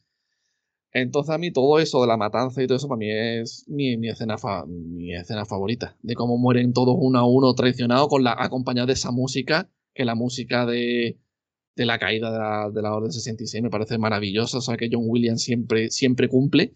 Y yo creo que eso es algo que todos estaremos de acuerdo. Y, y nada, y lo que sí a lo mejor eh, falla un poquito de cuando, por ejemplo, va el May Windu con todos los Jedi a detenerlo todos los que van son maestros, tío. Va el Kifisto, va el Sasetín, que todos son maestros Jedi, que todo eso tenían su, en su día, que no sé si serán Legend ya, tenía sus cómics protagonistas, donde los tíos eran brutales, eran, eran la hostia, eran unos buenos luchadores, buenos Jedi, ¿sabes? O sea, que como que destacaban mucho en el campo de batalla. Y cuando llegaban al Palpatine, el Palpatine se los cargaba todos en dos segundos, que tú decías que no, que ni peleaban. El único que llegaba a pelear algo era el Kifisto, pero que hacía eso, movía el sable dos veces y en sí ya palmaba que todo eso tiene su explicación, porque aparte de que el Palpatine era un tío muy poderoso, ¿no? Con ese chillido y ese giro que da y demás, el chillo ese de la fuerza te puede como paralizar o algo así no, y no darte opción a, a reaccionar y que caiga. Y al final tienes el duelo con, con el Make Windu y, y, todo lo demás, y la caída de, de Anakin ya total y, y, demás. Así que yo te digo, yo ya estoy deseando escuchar vuestra opinión, a ver vosotros que lo vivisteis más de mayor, porque yo ahí creo que tenía unos ocho años, que yo fui al cine dos veces, y me acuerdo hasta que la película tenía esta... Como una interrupción, como cuando llegaba a la mitad, te daban un descanso de cinco minutos, que yo eso ya no lo he vuelto a ver en el cine, yo creo que en mi vida, que una peli de descanso, y agradecería que los diesen, la verdad, porque hay veces que son pelis muy largas, tío, como la de Batman que dura tres horas, que agradecería un descanso de cinco minutos para ir al baño y demás. Ah, así que nada, pero pese a, tener ocho, años, a mí la peli me, me, marcó un montón. Vamos, fui con mis amigos, después fui con mis padres. Y la peli yo creo que, que nos dio a todos lo que, lo que esperábamos, porque al final es que Star Wars no es algo tan sangriento, de que tú esperes algo, ver una matanza y ver una matanza como más sádica. Pero yo creo que lo que, lo que tuvieron que dar lo dieron y, además bastante bien. Bueno, eh, la opinión del gran maestro Chis, Randy. Bueno, eh, yo debo, decir que esta es la primera peli en la que fui disfrazado al cine a verla. en esta película fui disfrazado con la máscara de Vader, una cutre, un cutre guardapolvos haciendo de capa, los guantes y, poca parafernaria más, ¿eh? no, no mucha más, pero, pero sí que recuerdo con mucho cariño eh, estar sosteniendo el casco de Darth Vader en, los brazos mientras veía toda, toda esta transformación ¿no? del personaje. Eh, a mí la película, obviamente, me, parece. Mm, me parece estupenda, salvo por ciertos puntos. Yo estoy muy de acuerdo con las opiniones que diste tú, Jandro, y, añadiría alguna más. Eh, sí que es verdad que la peli se centra mucho en Anakin, ¿no? Eh, y es cierto, es la historia de, de, Anakin Skywalker y de cómo se convierte en Darth Vader. Pero insisto en que, en, mi opinión, además, sobre las otras dos, ¿no? Que, siempre he dicho que, todos haríamos las cosas de forma diferente. Yo con las precuelas es con las que más eh, habría jugado, ¿no? Teniendo ya el, contexto de, todas ellas en, una libreta, pues yo habría jugado más con, esto, ¿no? Y, no solamente le habría dado protagonismo a Anakin, ¿no? Quiere decir, en, ciertas ocasiones, pues sí que vemos que Palpatine tiene su relevancia, que el, propio Obi-Wan y, Yoda tienen sus, momentos también de, de importancia, ¿no? Y, la Orden Jedi, que duda cabe, ¿no? Con, con, eh, su destrucción al final, eh, lo que consigue es propiciar el alzamiento del Imperio también, ¿no? Es, es, un poco el plan de Palpatine completo, ¿no? Que el que vemos aquí ya. Eh, entonces sí que me gusta mucho, sobre todo las escenas de Anakin con Palpatine, ¿no? Las escenas en las que, pues la escena de la ópera, la tragedia de Darth Plagueis el sabio, es decir, todo, todo esto que, que, le da el trasfondo que yo esperaba ver en otras películas. Pero me siguen faltando cosas como por ejemplo las escenas eliminadas de, de la reunión entre senadores, la delegación de los 2000, que es un poco el, predecesor o el, el, el, origen un poco de, de, lo que será más adelante la Alianza Rebelde, ¿no? Eh, este, este, tipo de cosas que, sin que mm, vayan en detrimento ¿no? de la película, el haberlas quitado, ¿no? Eh, sí que aportarían, o por lo menos para mí me, aportarían un poco más de, pues de esa relación ya que, que, cabe esperar entre el imperio y, una gente que se oponga a él, ¿no? Eh, quiero decir, no está mal que, la película termine con la creación del imperio como tal y con el Senado aplaudiendo, eso es lo que esperábamos ver, eso sí que es cierto, pero eh, yo he hecho un poco en falta eh, ese tipo de, enlaces, ¿no? Ese tipo de, cositas. Eh, luego sí que es cierto que, insisto en que, en que lo mismo que dijiste tú, ¿no? En, Alejandro, en, el tema de, la conversión de Vader, eh, de Anakin en Vader, sí que me parece precipitado. Quiero decir, está bien rodado, la intención es buena. El hecho de centrar el ansia de poder de Anakin en, salvar a su esposa, ¿no? Es, es muy, una razón muy válida, ¿no? Pero tampoco es la que yo esperaba. Quiero decir, mm, yo esperaba que Anakin fuera un tipo que quiere poder, pero que quiere poder de todo tipo. Es decir, no, no solamente el poder de salvar a, su esposa, que, es una intención muy noble y obviamente la, intención de, ponerlo es, claramente mm, básica, ¿no? Para, para George Lucas en, esta película, ¿no? Pero, pero yo esperaba un poco más, ¿no? Yo esperaba que, esa no fuera su única intención, ¿no? Y, sí que es verdad que agradecí, agradecí también las frases que dice Anakin, ¿no? De, de cuando se flipa, ¿no? Cuando ya están en Mustafar se flipa y dice eso de he traído la paz, la prosperidad y a, mi nuevo imperio y, y, y, juntos podremos hacer que la galaxia sea como nosotros queramos, ¿no? A Padme. Todo muy romántico y muy bonito, pero realmente muy malvado, ¿no? Y esas escenas yo las agradecí mucho porque denotaban que Anakin ya intentaba pasar un poco, dar un poco un, paso más allá, ¿no? En esa búsqueda de poder. Y, y, bueno, yo eso sí que lo agradecí, pero sí que es verdad que el momento en el que eh, decide pasarse al lado oscuro es es demasiado rápido, es decir, pasa de un qué he hecho a, es decir, de, un personaje que se supone que es célebre entre los ciudadanos de a pie de, la República, ¿no? Es un héroe de guerra eh, y es una persona que, con la que la publicidad que le daban en ese momento era que estaría ahí para salvar tu vida y para ayudarte y para todo. De repente es un héroe de guerra, pasa a convertirse en un asesino de niños inmediatamente.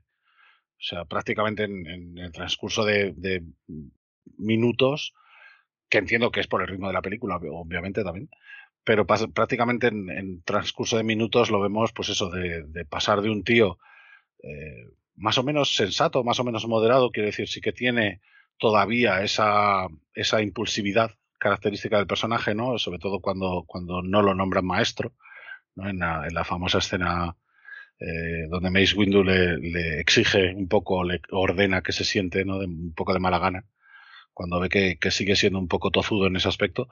Pero en el resto de la película, pues sí que, sí que vemos que, hay una evolución en Anakin, ¿no? Que, no es el mismo chiquillo eh, impulsivo de antes, cuando están en el mano invisible, por ejemplo, en la nave de Gribus, eh, y, les ataca el conde Dooku, ¿no? se enfrentan al conde Dooku. Anakin le dice, le atacaremos a la vez, ¿no? Un poco reflejando eh, la situación contraria, ¿no? O, esa evolución que ha tenido desde que le desde que lucharon con él en, el ataque de los clones, ¿no? Donde él iba corriendo y le decía, no, yo ataco ya. ¿no? Eh, este tipo de, cosas, pues sí que la vemos, sí que las vemos un poco representadas en la película, ¿no? También cuando Anakin, por ejemplo, se disculpa con, Obi-Wan por lo del consejo, y, en esa escena en la que él aparece en la semi-oscuridad mientras Obi-Wan aparece iluminado cuando se van a separar eh, como amigos por última vez, o más bien como hermanos, ¿no? Por última vez. Eh, pues ahí también eh, hay una, clara evolución en el personaje, pero aún así yo echaba de menos eso, más influencia de Palpatine, más echar un poco de mierda por encima de, de, toda la gente que le rodea, ¿no? No solamente con el tema de que, bueno, es que sospecho de que los Jedi van a traicionarnos, ¿no? Es decir, todo, todo esto que, que luego en la novelización, por ejemplo, se, se explica muchísimo más detenidamente eh, incluyendo pues todas las escenas de la delegación de los 2000 y, e incluyendo más escenas todavía con, con Palpatine que fueron cortadas también y que hubiera estado muy bien que, las hubieran puesto. Hay, hay, una en concreto, una escena eliminada en concreto que, que mm, es la delegación de los 2000 eh, hablando con el, propio Palpatine sobre eh, la reforma de, de, la Constitución y Anakin está presente. Y esa es una escena que, yo creo que perfectamente podría haber quedado para, la posteridad porque le habría dado también mucha fuerza. No es una escena en la que directamente Palpatine le propone que Padme, la propia Padme, eh, habla un poco como una traidora, ¿no? Y, de hecho eso luego lo vemos cuando la propia Padme en la película en sí le dice, no te has planteado nunca que estamos en el lado equivocado de la guerra, ¿no? Y, él le contesta que habla como una separatista, ¿no? Eh, yo creo que tuvieron que hacer un poco, eh, es eso, un montaje más difícil ¿no? que, con el resto, eh, teniendo que elegir de entre todo el contenido que habían rodado qué poner y qué no para precisamente eh, darle empaque al personaje. ¿no? Y aún así hay, momentos en los que yo creo que, lo consiguen y hay otros en los que no tanto. Eh, pero bueno, en definitiva a mí al final me parece que, que es lo que esperábamos ver.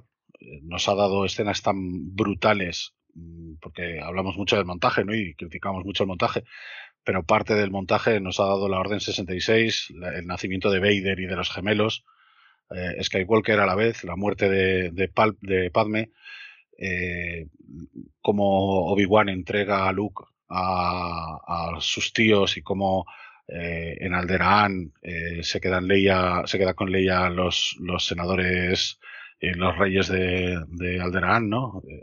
El senador Organa. Entonces, bueno, nos ha dado, sí, lo que, lo que nosotros queríamos, de una forma quizá que no podíamos predecir. Y creo que eso es lo que, lo que nos choca un poco ¿no? a, los fans veteranos. El, hecho de que realmente eh, es un poco como las expectativas, ¿no? Eh, el hecho de, ir un poco con unas expectativas ya preformadas por material antiguo que tú tenías en tu cabeza y luego verlo dices, eh, ¿sabes? Es como que te falta algo. Pero en definitiva, a mí me, ha encantado absolutamente la película. La veo muchísimas veces, la veo 10.000 millones de veces. Y, nada, y, estoy deseando también escuchar la, la última opinión que nos falta por ahí. Así que adelante. Vale, pues eh, la opinión general de, de Luis. Sí, a ver, yo eh, concuerdo con vosotros con que es la mejor de las tres, de las precuelas. También es verdad porque era como el cierre de la trilogía y entonces tenía como mucho material y muchos momentos muchos momentos célebres que iban a aparecer en la película, así que también jugaba con ventaja, por ejemplo, con el episodio 2 que ahora hablábamos, que es más de transición. Em, y para mí, eh, concuerdo mucho con Nemesis, para mí también es la mejor de las tres por el motivo que decía él, que es el ritmo. Para mí es una película de la, más trepidante de las tres, no paran de pasar cosas. Yo esa, esa correlación, ese paralelismo con el episodio 9, también alguna vez me ha pasado por la cabeza porque es que la sensación para mí es la misma, porque es una película muy entretenida, o sea, yo no me aburro en ningún momento viéndola. Y eso para mí juega a su favor para, para lo que digo, para ser la mejor de las tres. Y aunque sí que es verdad que, como decías tú, Jandro, tiene un montaje que también deja mucho que desear, para mí es el mejor de las, de, de las tres precuelas de montaje también. O sea que en ese aspecto también es, la mejor. Em, y como decía, el tema del ritmo, para mí ya solo el inicio de la película es increíble. O sea, esa mm, batalla espacial, bueno, es un poco breve, pero bueno, ese, vuelo de Anakin y, Obi-Wan por, encima de, de Coruscant me encanta. O sea, toda la escena de luego eh, yendo a por, el, a por el canciller, matando a Dooku, persiguiendo a, a Gribus. a mí el inicio me encanta. O sea, me parece espectacular.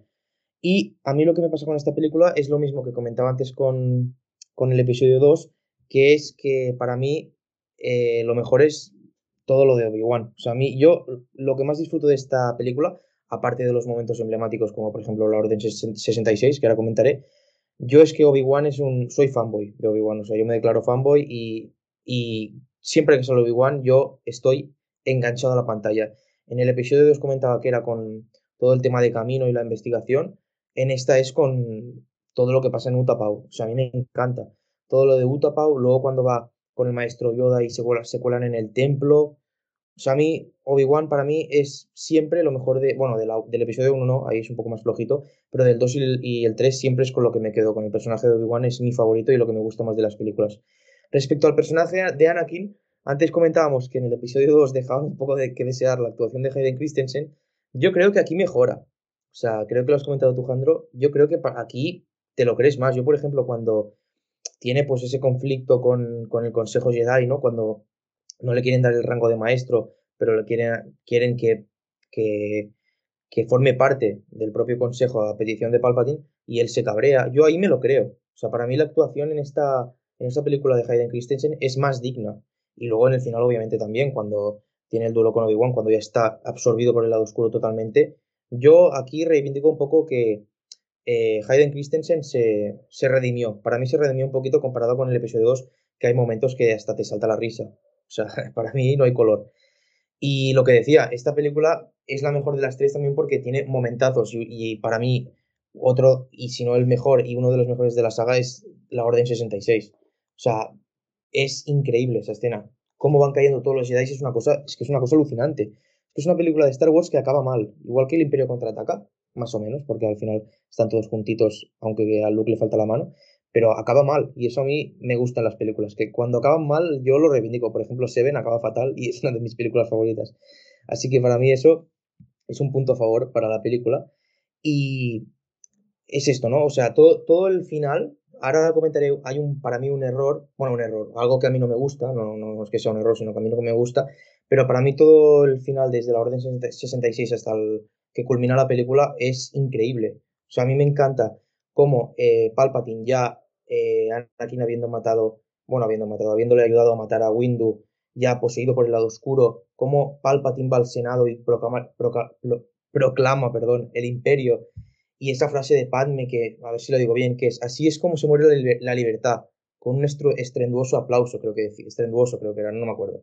Pero bueno, que es una frase que dice mucho de la película y de cómo termina una trilogía, pues eso, acaba mal, porque partimos de la base que era eh, una etapa de supremacía de los Jedi y acaba sumida la galaxia en el imperio. O sea, a mí me encanta esa frase de Padme, también es uno de mis momentos favoritos de la película, que se suman obviamente a los dos duelos, tanto el de Anakin como Obi-Wan, que yo creo que nadie discute que es eh, de los mejores, para muchos el mejor de toda la saga, de duelo de, entre los dos. Aunque, como creo que era Randy que lo decía, o no sé quién era, pero el duelo del Senado también me encanta, el de Yoda y, y Palpatine, porque es, es eso, es que dice mucho. Estás, estás luchando en el propio Senado, cargan, esa Palpatine reventando todo, bueno, no son escaños, pero esa especie de escaño volador, es que no sé cómo se llama eso, pero el disco donde están todos los representantes de cada planeta, los senadores, cómo los destroza, e, es, es increíble, cómo Yoda no puede derrotar a Palpatine, eso es otra cosa, y se tiene que exiliar. Eso a mí me encanta, es que esta película, ya digo, para mí tiene muchos momentazos y es muy difícil. Yo, mira, ahora voy a decir, la única pega que le encuentro es no la caída del lado oscuro de Anakin, que yo me la creo y ahora voy a desarrollar por qué, sino el, el para mí la cagada eh, con, con, el desarrollo de Anakin y su caída al lado oscuro es que vaya al templo y se cargue a, a todos los Jedi. O sea, para mí es un contraste demasiado fuerte, como decía Randir, en tan poco tiempo. O sea, te lo encuentras muy de golpe. Yo sí que me creo eh, que Anakin, por amor, porque al final es por amor, porque ama con locura a Padme y no quiere que se muera. Y, y, y, Palpatine realmente le convence de que si no quiere que muera, la única forma de salvarle es yendo al lado oscuro y que él le enseñe pues ese, esa forma de alterar los midiclorianos y, eh, y, y poder salvar vidas. Eh, perdón. Eh, pero eso yo me lo creo. Pero de ahí a que eh, por ejemplo, lo de Windows también me lo creo. O sea, yo veo esa situación de, que es una situación límite en la que tienes que actuar rápido sin pensar y Anakin lo primero que se le, pasa por la cabeza es Padme y dice, hostia, es que si era Windows se carga a Palpatine, yo me quedo sin, el amor de mi vida. Entonces entiendo que tenga esa reacción de evitar que al final le corta la mano y evita que, mate a Palpatine. Tampoco es que mate a la Windows. Entonces yo hasta ahí lo entiendo, lo compro, eh, pero es que a mí el, entiendo eso, ¿eh? Yo entiendo que caiga en el lado oscuro y que luego pues tenga esa batalla con Obi-Wan, pero yo lo único y la, la, pega más grande de esta película para mí es que vaya al templo y se cargue a todo Dios, a todo el que se encuentre, incluida la, escena de los niños, que acaba siendo, siendo un meme en, el fandom de Star Wars.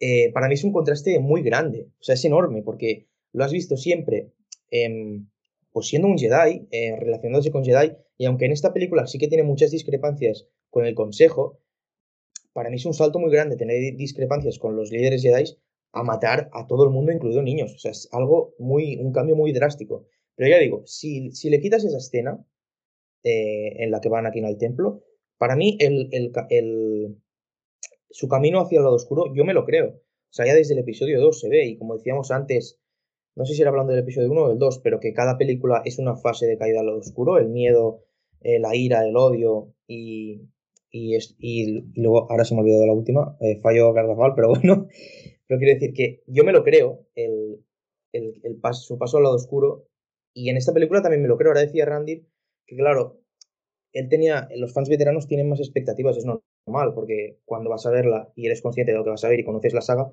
pues obviamente en, te genera cosas en la cabeza. En la cabeza. A mí me ha pasado también con las secuelas.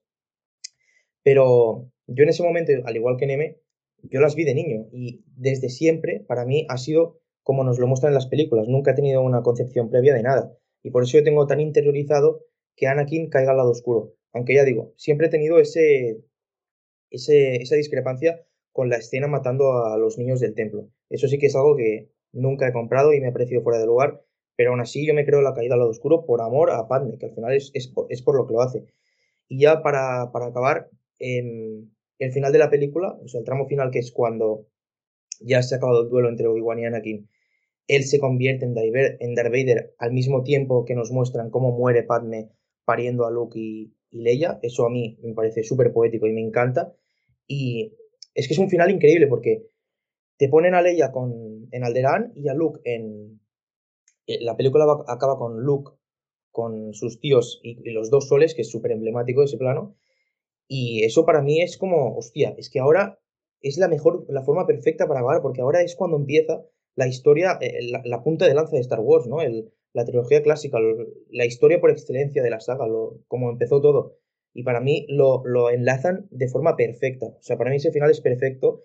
Y para hacer un último comentario, que esto es último, la vi hace poco para hacer el podcast, y no me acordaba de ese diálogo entre Yoda y Obi-Wan antes de separarse, en el que Obi-Wan le dice, en el que Yoda, perdón, le dice que tendrá que pues que entrenar en, los caminos de la fuerza para eh, encontrarse con un viejo amigo, con Qui-Gon. Y eso, yo ahora solo pienso en eso desde que la que la vi el otro día, que te juro que no me acordaba de eso, o sea, es para matarme, pero desde el momento en que lo vi yo solo estoy pensando en Qui-Gon en la serie de Obi-Wan. O sea, o sea, tengo muchísimo hype, muchísimo hype con eso, o sea, ojalá pase. Pero ya digo, ¿eh? como, así como resumen final, yo el episodio 3 es la mejor de, la, de las secuelas, por, por mucho, hay de las precuelas, perdón, y está en el, siempre está en el fandom en el top alto de todo el mundo. O sea, y a mí me parece digno, o sea, se lo merece para mí. Es que, tío, a ver, me vas a permitir un, un pequeño inciso. Sí. Yo no me creo que, que, nadie vaya a ver esta película y diga que no le gusta, tío. Yo la, la, en el episodio 1 te lo compro. El episodio 2 te lo compro.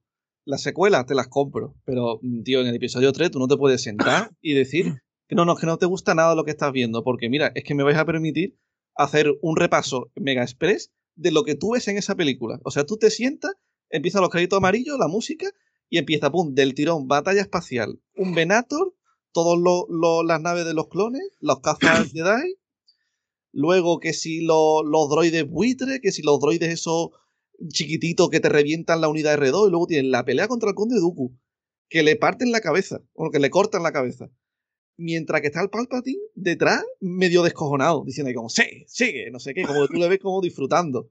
Y después que le dice al Anakin que se lo cargue. Y el, y el conde Dooku le mira como diciendo, pero tío, ¿qué estás diciendo? ¿Pero qué hablas? Si tú y yo somos colegas. Pues no, es que se la suda.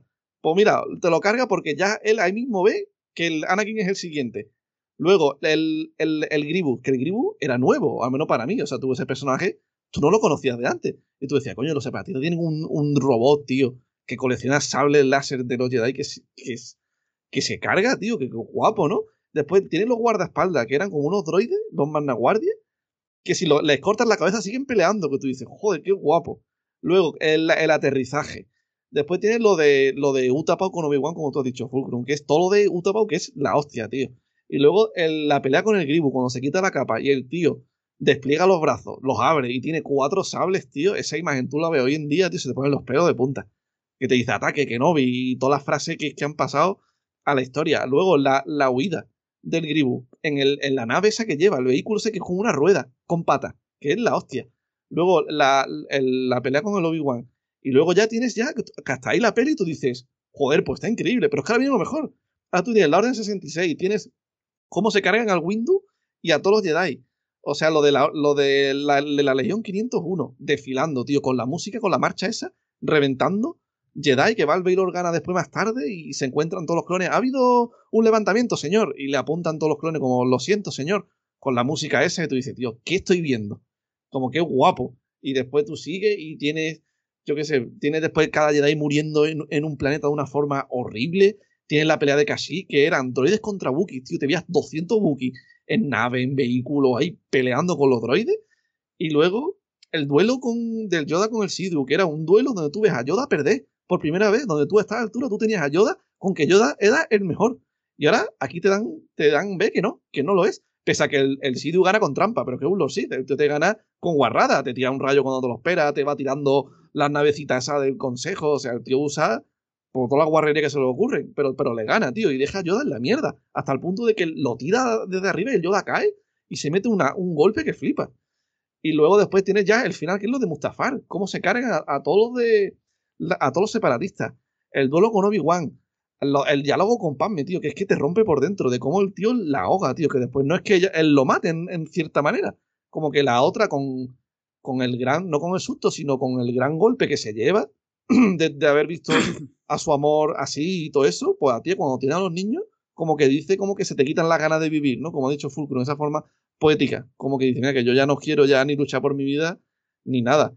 Luego tienes el funeral de Padme, el diálogo que ha dicho antes Juiz de, sí, pero de lo de Yoda. Sí, una cosa te digo yo, o sea, que todo lo que dices, o sea, estoy de acuerdo. ¿Qué más quieres? Lo, lo, lo que ves, eh, lo dije yo antes, o sea, lo que ves es, es casi lo que todo fan de Star Wars quisiera ver. Es la película que contiene más cosas icónicas de Star Wars que quieres ver, de toda la saga, yo creo.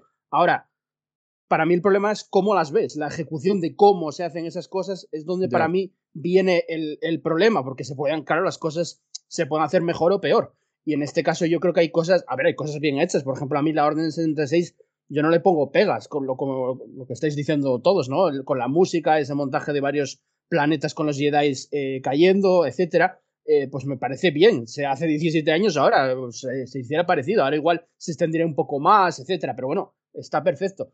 Pero yo creo que como se hicieron las cosas, que es lo que quería entrar un poco ahora en materia, ¿no? Todos, sobre el guion, tal, sobre todo que es la caída de Anakin en el lado oscuro, yo lo sigo viendo precipitado. O sea, estoy de acuerdo con Luis en que los motivos están claros. ¿Por qué se cae lo oscuro? O sea, está claro. Incluso ya se vio en el episodio 2 que mata a los, a los Tusken violentamente, o sea, incluso a los niños, etcétera. Entonces, bueno, eso incluso que mate a los niños, y a las mujeres y a los niños Tusken en el episodio 2, incluso puede darte, eh, darte ver que luego por eso también mata a los niños Padawan, a los niños Jedi en el episodio 3. Eh, como un poco como justificación, ¿no? de esa escena pero me sigue pareciendo todo muy precipitado. O sea, los, está claro de por qué lo haces, pero claro, es lo que decía antes Randy, creo, pasan prácticamente minutos en, la ficción, hablamos, ¿eh? O, días, nada, es que no pasa nada y, claro, y te vuelves malo. Y luego está la, la, lo que igual, que no hablamos nada de eso, pero es verdad que igual lo, que más eh, peste les eché la crítica es la interpretación de Hayden, que, que a pesar de que es mejor que en el episodio 2, y mejora. Eh, él, lo que se criticó mucho, y yo estoy de acuerdo, es que pone una cara de malo eh, casi graciosa. Eh, que de repente, de repente se frunce el ceño como un niño pequeño y, y, es malo. Entonces, claro, eso. Y, lo, y respecto a lo que tú decías, Neme, yo sí entiendo que alguien que, evidentemente, no vio antes la película y la vea, no le gusta la película. Yo lo entiendo perfectamente. Ahora, si eres un super fan de Star Wars y acabas de empezar en el mundo de Star Wars y nunca viste el episodio 3, pues es muy difícil que no te guste, te va a encantar, yo creo. O bueno, te va a gustar. Pero si eres una persona casual que ahora mismo tiene, yo qué sé, 13 años, por decirte algo, 14 años, estás descubriendo películas de lo que sea y Star Wars no te hace tilín, pero coño, voy a verla porque es Star Wars y todo el mundo acaba viendo algún momento de Star Wars, pues yo entiendo perfectamente que no le llega a gustar. Depende de sus gustos, o sí, claro, depende de cada persona, pero igual no le llega a gustar porque yo qué sé, un tío que se está viendo un montón de cine. Yo es que descubrí mucho cine a los 14, 15, 16 años, ¿no? Igual que mucha gente, porque a los 8, 9 años igual no tienes tanta comprensión. Digo cine en general, no solo Star Wars. Y te estás viendo X películas y te pones esto y dices, hostia, te va a rechinar muchas cosas, ¿eh? Te van a rechinar muchas cosas. Pero a los casual, cosa. Sí, perdón. No, una cosa, digo que a los casual al revés, más les gusta el episodio 3, ¿no? Porque si tú no conoces Star Wars y te ponen el episodio 3, que la gente que quiere ver, que es palos a tu tiplén, y cosas fuertes, que no hay como partes aburridas o no hay diálogos pesados, es solamente ve palos, al, pues tú acabas en, al revés, la gente casual acaba sí, encantada con esta Hombre, depende, depende de los gustos, insisto, eh, claro. Eh. A ver, y depende del tipo de cine que estés viendo. Hay fallos muy garrafales, como el que digo, como el que mencioné de cuando van a detener a Palpatine. Ese ahora tú lo ves y yo no entiendo, de verdad que no lo entiendo, o sea, lo digo literalmente, no lo digo por exagerar, cómo eso llegó a un corte final de película. O sea, cómo alguien pudo llegar a pasar eso, porque los cortes que hay son muy, muy hartos. O sea, los cortes de, hablo de montaje de esa escena en concreto, son muy hartos, de uno tirándose para atrás, otra parece un, un fanfilm. Directamente, una película de 115 millones de, de, presupuesto. Entonces, no entiendo cómo llegó. Entonces, a ver, es un caso en concreto y hay más, ¿no? Porque, a ver, también hay montaje, luego entraremos si queréis más en materia de montaje, pero hay que distinguir entre un montaje como es el de la Orden 66, que es un montaje clásico de ir partiendo eh, pues eh, el film en, diversas escenas sobre un mismo tema, en este caso el exterminio Jedi, que, que, es un básico, o sea, que es muy guapo, pero es un básico, lo puedes hacer por cualquier manera. Y otra, el montaje un poco más complejo de cómo va a ir la historia, de si haces esto atropellado o no, de si metes más escenas de, de esto o no, que es lo difícil de hacer un montaje de cualquier película. Y yo creo que aquí, a pesar de que sí que mejora respecto a otras películas, porque yo creo que el episodio 3 mejora al 1 y el 2 en,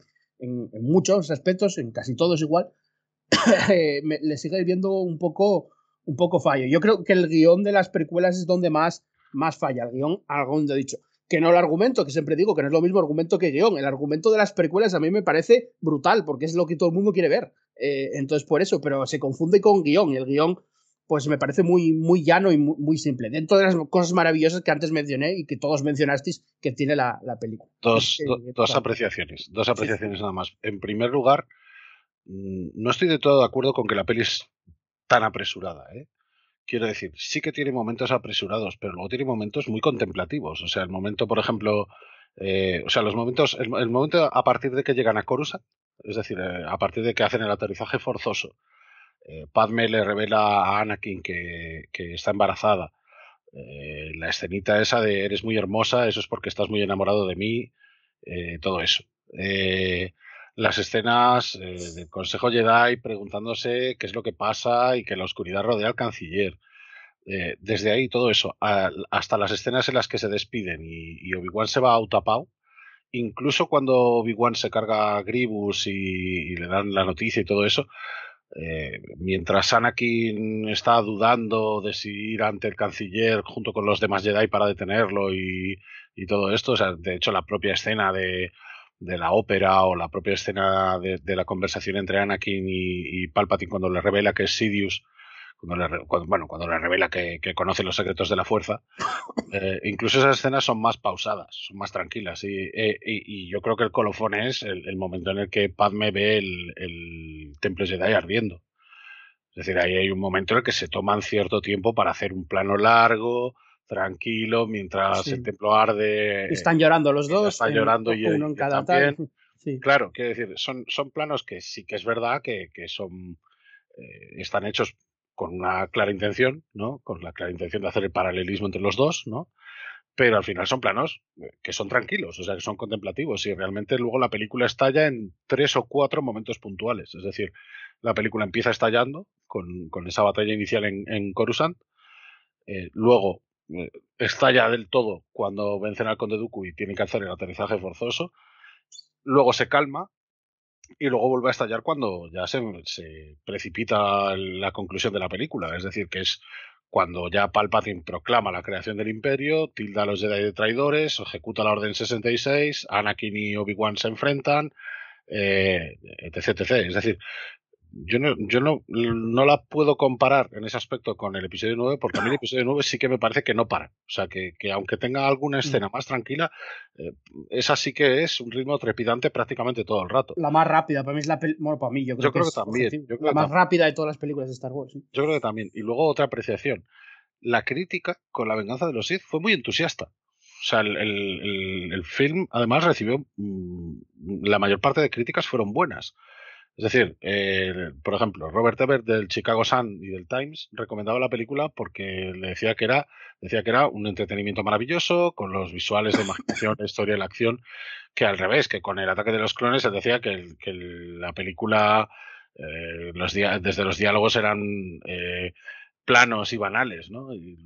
a pesar de que tenía momentos puntualmente fuertes, ¿no? O Richard Roper del Chicago Sun también decía que, que, era la mejor desde el Imperio Contraataca. Eh, había otros por ahí que, los de New York Times decían que era mejor incluso que Una Nueva Esperanza. Eh, o sea, muchos críticos sí que notaron las, las, eh, los problemas que tiene Lucas con el diálogo. Pero, por ejemplo, a Hayden Christensen, como ese Anakin un poco más maduro en su descenso al lado oscuro, le, lo pusieron bien. O sea, no, no les pareció que lo hiciera mal.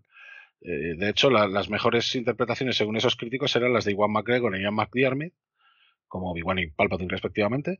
Y, sin embargo, la más criticada o la, que les pareció peor fue la de Natalie Portman, que, se quedó ahí un poco en. Quizás sea porque se queda un poco en un segundo plano, en ese segundo plano de mujer que no sabe cómo reaccionar ante todo lo que le está viniendo encima. Es decir, ante, primero ante su embarazo, luego con el tema de Palpatine y, los poderes del emperador. Quiero decir, por eso digo que las escenas de, la delegación de los 2000, eh, a mí me habrían mostrado más esa faceta de Padme al principio de la película preocupada principalmente por lo que está pasando con la guerra, porque la guerra ya está llegando al final, es decir, el, último momento de la guerra es eh, ya no cuando se cargan a Conde Duco, sino cuando se cargan a Gribus. Eh, pero ya hay, el personaje de Padme está un poco diluido, ¿no? Y, yo creo, por lo menos esa es mi impresión, ¿no? Y luego ya, claro, al final es la que precipita la caída de Anakin, involuntariamente, obviamente, a pesar de que va precisamente a, lo contrario, ¿no? A intentar decirle, oye, vuelve conmigo, criaremos a nuestro hijo en Naboo, no sé qué. A pesar de todo eso, yo creo que, que mm, realmente Padme ahí mm, básicamente no hace nada. O sea, sí que tiene frases memorables, como la que mencionaba Luis antes, ¿no? Como la de la de Así muere la libertad con un estruendoso aplauso. Pero, pero es que luego mm, eso se queda un poco en segundo plano porque el protagonista indiscutible de, de, todo esto es Anakin. Y yo creo que sin desmerecer a Anakin, podían haberlo hecho de otra forma para contar una historia todavía más redonda, si cabe. Esa, es- esa es mi única queja. Por lo demás, visualmente me parece brutal. De hecho, es, es la que más. mm, o sea, eh, visualmente es para mí la mejor de todas. O sea, es la que más mm, eh, detallitos tiene esos clones, por ejemplo, cargándose a, a los droides en Utapau. Que si te paras las escenas poquito a poquito, hay, hay un momento cuando Gribus saca los sables láser. Hay, hay dos droides detrás, uno está medio distraído y el otro le hace así con el codo. En plan de, oye, mira, que vas a ver algo guapo. Y, el otro, ya se ponen a mirar los dos cuando saca el primer sable láser y luego hace pss, pss, pss, y sacan los otros tres, ¿no? Quiero decir, tiene ese tipo de detallitos que van todavía un paso más allá de lo que hicieron con el ataque de los clones, en términos visuales, pero luego para mí sigue pecando un poco de, lo que pecaba Lucas, básicamente. O sea, de que sin alguien como por ejemplo Marcia Lucas, que le ayudase a montar la película y a decir, oye, esto es mucho más importante, o mete algo de esto, porque a lo mejor eh, sí que esto le da un poquito más de tranquilidad al tono de la película, eh, entre unas cosas y las otras, o, o- o que le dijera simplemente, oye, pues en vez de durar dos horas y veinte, que dure dos horas y media, metes diez minutos más. ¿Sabes? No, no pasa nada, ¿no? Es, eh, no hace falta tampoco regirse y anclarse única y exclusivamente en el modelo del resto, porque al final estás haciendo la última peli de Star Wars. Entonces, dalo todo ya que estás.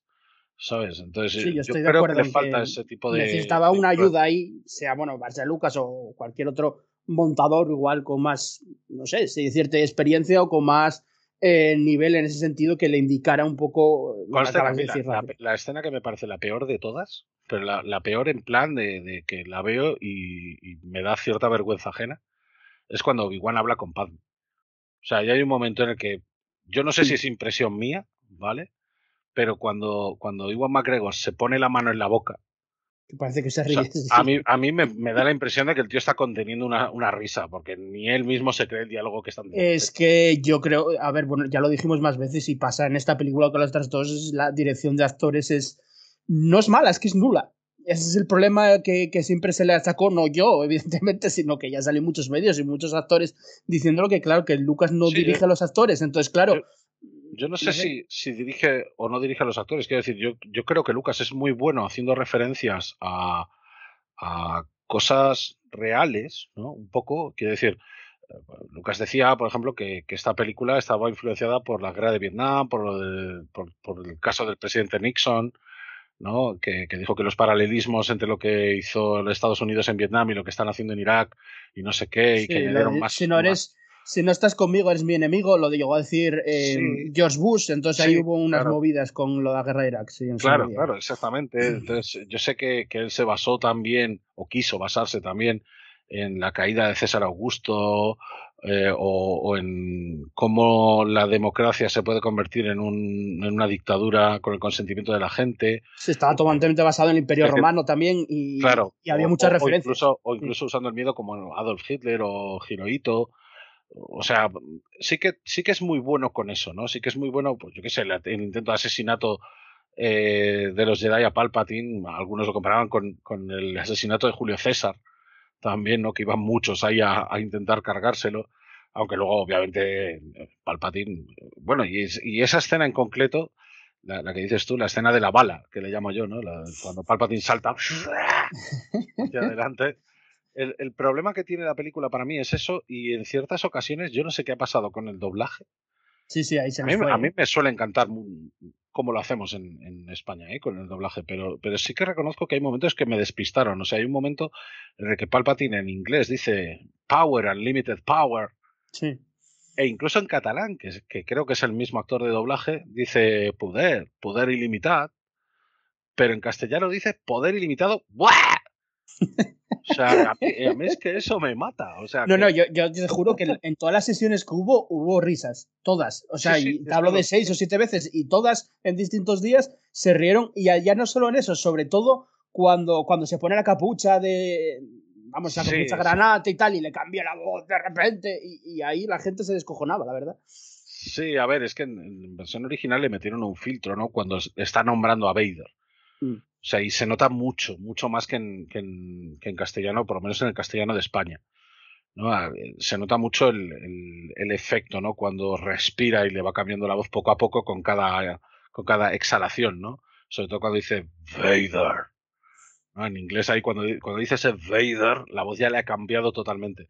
Aquí pasa directamente de hablar así, tranquilamente, a hablar así, muy exagerado, mi pequeño amigo. va. Sí, sí, totalmente. Entonces, es que además me saca, a mí eso me saca. Quiero decir, entiendo, Sí, a- a mucha creo que lo hace bien, ¿no? O sea, no, no lo hace realmente mal, pero esa exageración brutal mm, a mí me sacó un poquillo de... de- Y son cambios, son cambios pero bueno. igual general demasiado esto- eh, repentinos. Sí, sí, pero esto yo, yo esto lo digo desde, desde mi perspectiva actual, ¿eh? no desde la perspectiva que tenía cuando vi la película. O sea, yo cuando vi la película estaba flipando por, por todas partes. O sea, Eso te iba a decir yo, pues como no veía para tanto, lo del, lo del doblaje, lo del guau, ese sí, lo del, del que tira los rayos por el ¡pah! vale, pero lo del cuando le cambia la voz y nombra a Darth Vader, a mí sí me. A mí No, sí me pues yo, o sea, ya es que no es ni por mí. A mí me resultó extraño, pero nunca me salió la risa, porque tampoco me da para reírme, no me reía de ello. no, no. Pero yo en todas las sesiones escuché risas, todas. pero, pero sí que es verdad que ves la película muchas veces, ¿no? Y, y con cada iteración ves algo. Es como, es como cuando te fijas en el episodio 1, en la frase que dice Padme, ¿no? Que dice, tenemos un plan al final de la película, que lo dice así, Sí. tenemos un plan, que dices, pero, Sí, por, pero ¿por qué hablas así? O sea, habla normal, tenemos un plan para no sé qué. ¿Sabes? No, no tenemos un plan, ¿no? Pues es lo mismo, es, es un poco una exageración ridícula, que no... no Oye, pero ¿no creéis que esto es un poco, bueno, un poco, bastante generacional? Porque yo, por ejemplo, o sea, yo tengo 34 años y todos mis amigos, pues en torno a 34, 35, más bien para arriba, 36, por ahí, ¿no? A todos, que yo los vi en su día, con muchos de ellos, la película en el cine, pues eso, hace 17 años, em, ahora mismo, no, no, o sea, no les gusta. Eh, la, la película esta y las películas en general no les gusta. O sea, ellos siguen manteniendo. No, son Yo ya fans, te ¿eh? digo que, Hablo. yo ya te digo que tengo amigos que no, no eran fans ni siquiera de la trilogía original, vieron las dos películas, en una de ellas, en la anterior, salieron, lo conté antes, Mm. y, y en esta lo mismo. En esta, cuando, cuando, eh, cuando Anakin pasa al lado oscuro y dice, oh, no, ¿qué he hecho? mi Sí, mi sí, colega sí. dijo lo mismo, o sea, dijo, ¿qué he hecho yo pagando por esto? Literal, No, lo, pues- soltó, lo soltó en mitad de A la ver, sala y todo el yo lo mundo que se hablo de- para mirarlo. Hablo de generacional porque, porque eso, yo hablo de ah, pues más o menos 35, 37 años, una cosa así. eh, la vieron en su día, eh, tal, o sea, conmigo no. Y ahora mismo para las precuelas eh, cagan, como por así decirlo. Dicen, no, no, las precuelas, uff, una mierda. Y luego la, la otra generación, que es la mayoritaria en este momento, porque hay que decir que los que tienen 37 y 39 años y no son fans, pues están a sus cosas, su vida ya con hijos, etcétera, ¿no? Quiero decir, vale. Claro. Ah, Entonces, claro, ya no, no, Bueno, no son, están. son sus no- hijos los que las ven. Claro, por eso ya no ponen la voz en las redes sociales porque la mayoría o muchos no están tuiteando ahí, ¿sabes? No, no, no hablan de ello. Eh, pero la, la generación de ahora, que es la que más eh, pues está en redes sociales, más joven, etcétera, yo lo, lo- me guío por, por los seguidores igual de la, de la cuenta de Twitter de la Faragua Vescas cuando pones una cosa de una película u otra y el, la- el, pues el recibimiento que tiene. eh, no es lo mismo el recibimiento de algo que pones de las secuelas que de las precuelas, que incluso de la trilogía original, no es lo mismo. La gente ahora las ama. Eso, o sea, ahora las ama, pero estamos hablando, no la gente, no todo el mundo, porque no podemos poner todo el mundo, es una generación más abajo. Yo creo que es eh, más jóvenes, yo creo que, que- que las ama y, y es un efecto eh, en gran parte por nostalgia, no digo que sea 100% por nostalgia, pero en gran parte por nostalgia, y por eso digo que yo creo que es totalmente generacional. Eh, Yo- en cambio, mis amigos a las Sí, secuelas no. las ven y hay gente que les gusta, hay gente que no, pero no las odian como, como, como las, las precuelas. Y las precuelas sí las odian. Entonces, por eso digo que cambio generacional, no sé. Yo estoy muy de acuerdo porque, porque, o sea, para mí sí que es generacional. Y lo es precisamente por esto que acabas de decir ahora, de la nostalgia. Porque yo creo que a lo largo de este podcast, incluso hablando del episodio 1, cuando hemos hablado también del episodio 2, del episodio 2, perdón, y ahora que hablamos del episodio 3, hay detalles como por ejemplo el doblaje, pues los chillidos de Palpatine, la frase de Anakin que, no, que, te, que te provoca gracia. Yo creo que esto, y Neme supongo que estará de acuerdo conmigo, al haberlo visto de pequeño es una cosa que tienes interiori- interiorizada. O sea, al final Sí, para ti sí. Es, es, es normal, ¿sabes? Y son dudas que nunca, o bueno, a ver, sí. Que nunca te has cuando- preguntado. Hostia, claro, pero son cosas que no, a las que no le, no le prestas atención porque están como, como ahí. Y esto yo creo que se ha visto durante todo el podcast, porque hemos debatido sobre temas que Jandro, tú y Randy teníais un punto de vista y Neme y yo otro. Que no digo que, que uno sea más acertado que otro, ¿eh? sino que son diferentes puntos de vista de dos personas que han visto las películas habiendo visto producto de Star Wars antes de verlas, es decir, con expectativas y prejuicios, y dos que somos yo y Neme, que las hemos visto de niños sin Sí, ningún sí. tipo de conocimiento sobre nada y que las tenemos súper in- interiorizadas. Yo mismo, hoy en día pienso que la trilogía de, precuel- de precuelas, de las tres, no sé si es la peor, pero la mejor no es para mí. O sea, yo, yo sé verlo, pero aún así, esto, este tipo de detalles, como el chillido de Palpatine, todo esto hemos, que hemos comentado, en el episodio 2 también el romance de Anakin, a mí ahora me produce mucha risa, pero aún así, yo lo veo así porque nunca he pensado antes de ver la película en otra posibilidad. O sea, para mí lo que he visto es lo que hay y lo que ha pasado. Y para mí estoy totalmente de acuerdo de que es generacional y que si tú has crecido con las precuelas tienes una opinión muy marcada, aunque sepas ver que tiene muchos fallos, y si has nacido con la original o ahora con las secuelas, tienes otra muy distinta. Sí, sí, yo, yo voy más allá, incluso. Yo, yo cuando, cuando estas películas, cuando yo vi estas películas, ya tenía 18 años. O sea, y, y más de 18 años. Entonces, eh, pasa un poco, yo, yo lo veo ahora con, con la gente que, que eh, protesta de las secuelas, pero que defiende a muerte las precuelas. Lo veo mucho, en, en- sobre todo en las interacciones de Twitter, ¿no? Eh, gente que, que dice las precuelas podían haber sido malas, pero es que son mejores que las secuelas. Y, y creo que es algo que yo habría dicho de las secuelas, llegado a un caso, de perdón, de las precuelas, llegado a un caso, o que yo dije en su día de las precuelas, llegado a un caso, siendo eh, fan de la trilogía original. Quiero decir, yo, yo insisto, yo en su día también fui muy hater. Lo fui, o sea, y, y ya lo he contado muchas veces, con Ahsoka, por ejemplo, y tal, fui, fui muy hater. Y, fui menos hater de lo que fueron mi, grupo de amigos, porque mi grupo de amigos sí que eran los típicos, alguno que decían, esto, esto es basura, basura infecta. Y yo con el tiempo me he ido calmando, he ido eh, eh, valorando quizá cosas que no veía de tanto de las precuelas como de las secuelas. Y lo que hago es, eh, primero, intentar disfrutarlo, porque a mí me pasó con las precuelas, las expectativas eran muy altas. Y con las secuelas dije, voy a ver qué me ofrecen, sin más. O sea, no, no, quiero decir, hubo hype, obviamente, porque te pones nervioso, porque es lo típico, hostia, es más Star Wars, más Star Wars, ¿sabes? Pero no llevaba una expectativa clara de qué es lo que me iba a encontrar, ¿no? Es decir, fantaseábamos mucho con, con lo que decían mucha gente, ¿no? Pues va a haber un cazador de Jedi o eh, medio robótico, va a haber una protagonista tía que, que se va a unir a, a este soldado de asalto eh, que además es de raza negra, joder, ¿cómo te quedas? No sé qué, o sea, ese tipo de expectativas sí que son asumibles, pero lo que no cabe esperar es cómo te lo vas a encontrar, ¿no? Cómo te vas a encontrar la historia que, que te cuentan. Y yo eso lo veo, por eso digo que sí que es generacional, y esto lo hablamos ya en, el podcast de generaciones, yo creo que es precisamente eso, no estamos tan arraigados a un sentimiento que nosotros teníamos de críos cuando veíamos estas películas, que muchas veces cuando somos adultos no somos capaces de verlas con esa perspectiva con la que las vimos de críos. Es decir, yo cuando hago esta crítica del episodio 3 o la que hice del episodio 2, la hago desde mi perspectiva actual. No desde la perspectiva que tuve en ese momento. En ese momento estaba flipado y, y vamos, y, y, en muchas cosas habría sido eh, súper pro y súper defensor y súper protector con ciertas cosas, con ciertos aspectos, y, y en otras habría sido súper beligerante y, y súper ofensivo, quizá, con, con, ciertos otros. Y ya en esa época, ¿eh? Pero, pero ahora, pues, no sé, a mí me encantan. O sea, todas las películas de Star Wars me encantan. Y de todas voy extrayendo cosas y creo que eso es lo importante.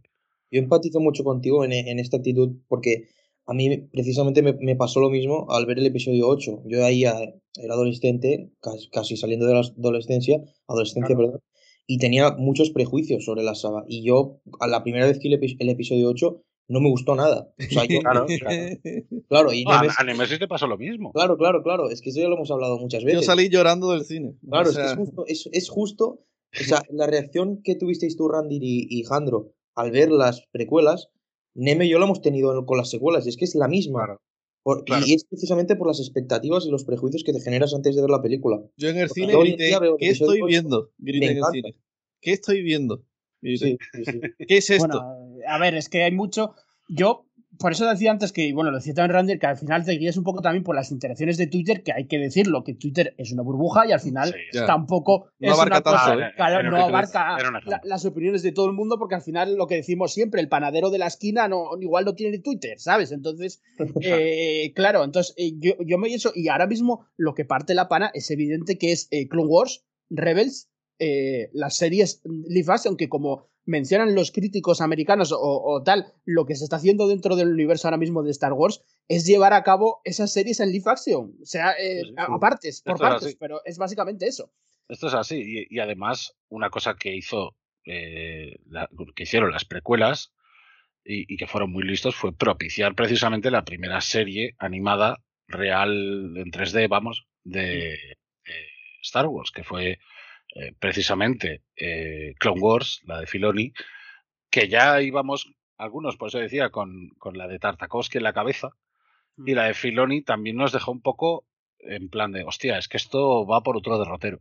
Sí, sí, sí. Entonces, claro, entonces, claro, ahí eh, la primera vez que la ves te quedas un poco descolocado, pero la segunda vez que la ves y ya ves de qué palo va, o incluso la tercera, aunque aunque haya capítulos que, te aburran y aunque haya capítulos más lentos o, que no te llamen tanto la atención, pero una vez la ves unas cuantas veces es cuando dices, mm, hostia, es que esto ha aportado muchísimas, muchísimas, muchísimas cosas, no solo al universo de Star Wars de cara al futuro, de cara a lo, a lo que están viendo, ¿no? De, de, cara a la propia serie, sino que añade el contexto que le faltan precisamente a las películas por ser películas y que no te pueden dar por estar constreñidas en, un tiempo mucho más limitado.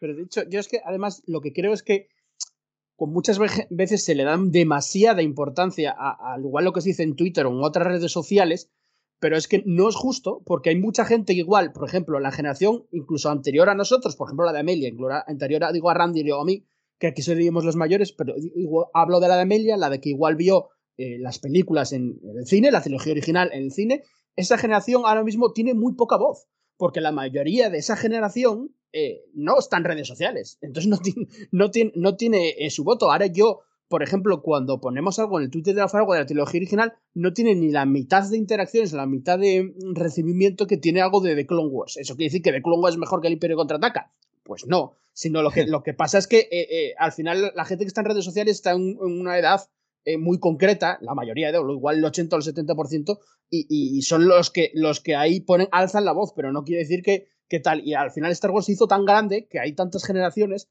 que, que bueno, que, que, ocurre esto, ¿no? Entonces, eh, no quiere decir que ahora las precuelas sean mejores que, que, que, todo, o que, la, o que las secuelas ahora son lo peor de todo, no sé. Claro, claro, no, no, o sea, al final lo que estamos haciendo es comparar opiniones nada más. Sí, pero también, también te digo que vuestra generación, yo por mucha gente que he conocido de la trilogía original ahí a saco, sois, sois, no, hablo en general, no digo que sois ahí vosotros dos, muy pocos autocríticos con vuestra, con vuestra trilogía, porque yo, yo soy consciente de, la, de, mi, de que las precuelas, como estáis diciendo, yo no vivo en una burbuja, o sea, sé los fallos que tiene, los digo, no tengo ningún problema y me quedo, pero después vosotros, de si esto fuese de la trilogía original, yo me juego el cuello que no seríais tan críticos como lo estoy haciendo con las precuelas, de pues que la de la dirección de actores, que si no sé qué, que si John Lucas, que si la mujer. Pues te voy a decir una cosa. Yo, creo que en ciertas ocasiones sí. Y te pongo un ejemplo muy fácil, ¿vale? El, ejemplo que puse antes del doblaje de Padme, ¿vale? Yo lo veo también muchas veces con el doblaje de Leia. ¿Qué es este suelo? No parece roca. Hablas así. Por eso yo digo, siempre están con las secuelas. así que si Clone Wars, digo. Sí, pero bueno, el doblaje también hay que decir que el doblaje al final no es, no es tan parte de la película, digamos. ¿Has visto, ¿has visto cómo lo defiende? ¿Has, visto, cómo ha dicho? No, no, es que el doblaje no es una parte tan importante. Nada, es, lleva... es un detalle, pero yo, yo a lo que voy... yo, me considero, yo me considero de la generación de las precuelas, que el episodio 1 lo vi con 10 años, ¿eh? O sea, que, visto, eh? Ya había visto la trilogía original en casa, pero yo me considero que soy muy crítico con mi trilogía. Mi trilogía en realidad son las precuelas. O sea, yo la vi con 10 años. Ya sabéis que siempre he dicho que, que, yo haría las cosas de otra manera, pero claro, al final es, es yo. O sea, yo que soy nadie. Pero, has visto como dice, no, es que el doblaje del Palpatine te mea en el cine. El, el, el pan me es de risa. A ver, bueno, y luego la trilogía original nos, meteríamos, nos meteríamos en el debate del doblaje. Yo, yo, por ejemplo, veo todo en versión original, nunca veo el doblaje. Dice pero Leia dice, bueno, que tampoco es tan importante el doblaje a la hora de calificar una película. Y yo digo, claro, ahora. No te preocupes, que ya haremos el, el, podcast de la trilogía original ah, y, y, sacaremos los fallos, los pros y los contras que tiene, que también los tiene, claro. Pero no eres tan duro como con las precuelas. Claro, es que. No, no creas, no creas. Lo que veo es, no eres tan objetivo. Sí, puede ser muy duro. Yo ese contraste de actitudes entre, pues, Neme y yo defendemos más las precuelas y vosotros más la trilogía clásica, pero es de forma te sale solo, es innato, porque tú lo primero Yo creo que que no. es... Yo creo que sí, yo, yo creo que a lo largo del podcast se ha visto eh, dos posiciones que no digo de rivalidad ni nada, es aquí todos nos gusta Star Wars, a todos nos gusta Sí, sí, la trilogía original, es mi Nah, favorita. yo, yo creo que no, y, favorita, y- y me explico. pero Es decir, yo, yo creo que con el tiempo uno sabe ser crítico, pero aceptar las cosas. Es decir, todas las películas, y, y esto lo puedes leer en prácticamente todos los tweets que escribo al respecto, o en, o en prácticamente cada vez que hablo de, de este, de este tipo de cosas. Yo creo que todas tienen fallos. Sí, sí, claro. Todas. O sea, Sí, desde la trilogía original hasta, hasta las secuelas. Todas tienen fallos. Pero los fallos son cosas Mm. subjetivas. O sea, algo que tú consideras un fallo, yo a lo mejor no lo veo como tal. Y viceversa, algo que a lo mejor tú consideras un. O sea, yo, tú- yo considero un fallo, tú no lo consideras como tal. Entonces, en ese aspecto sí que es cierto que depende de la generación, depende de tu educación, depende de muchas cosas, depende de muchos factores. La cuestión es ser indolente o no.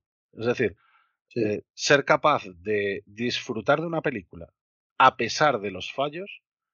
Pues, por ejemplo, a mí en el episodio 4 mm, la pelea entre Obi-Wan y Vader me parece vergonzosa, pero claro, era lo que había.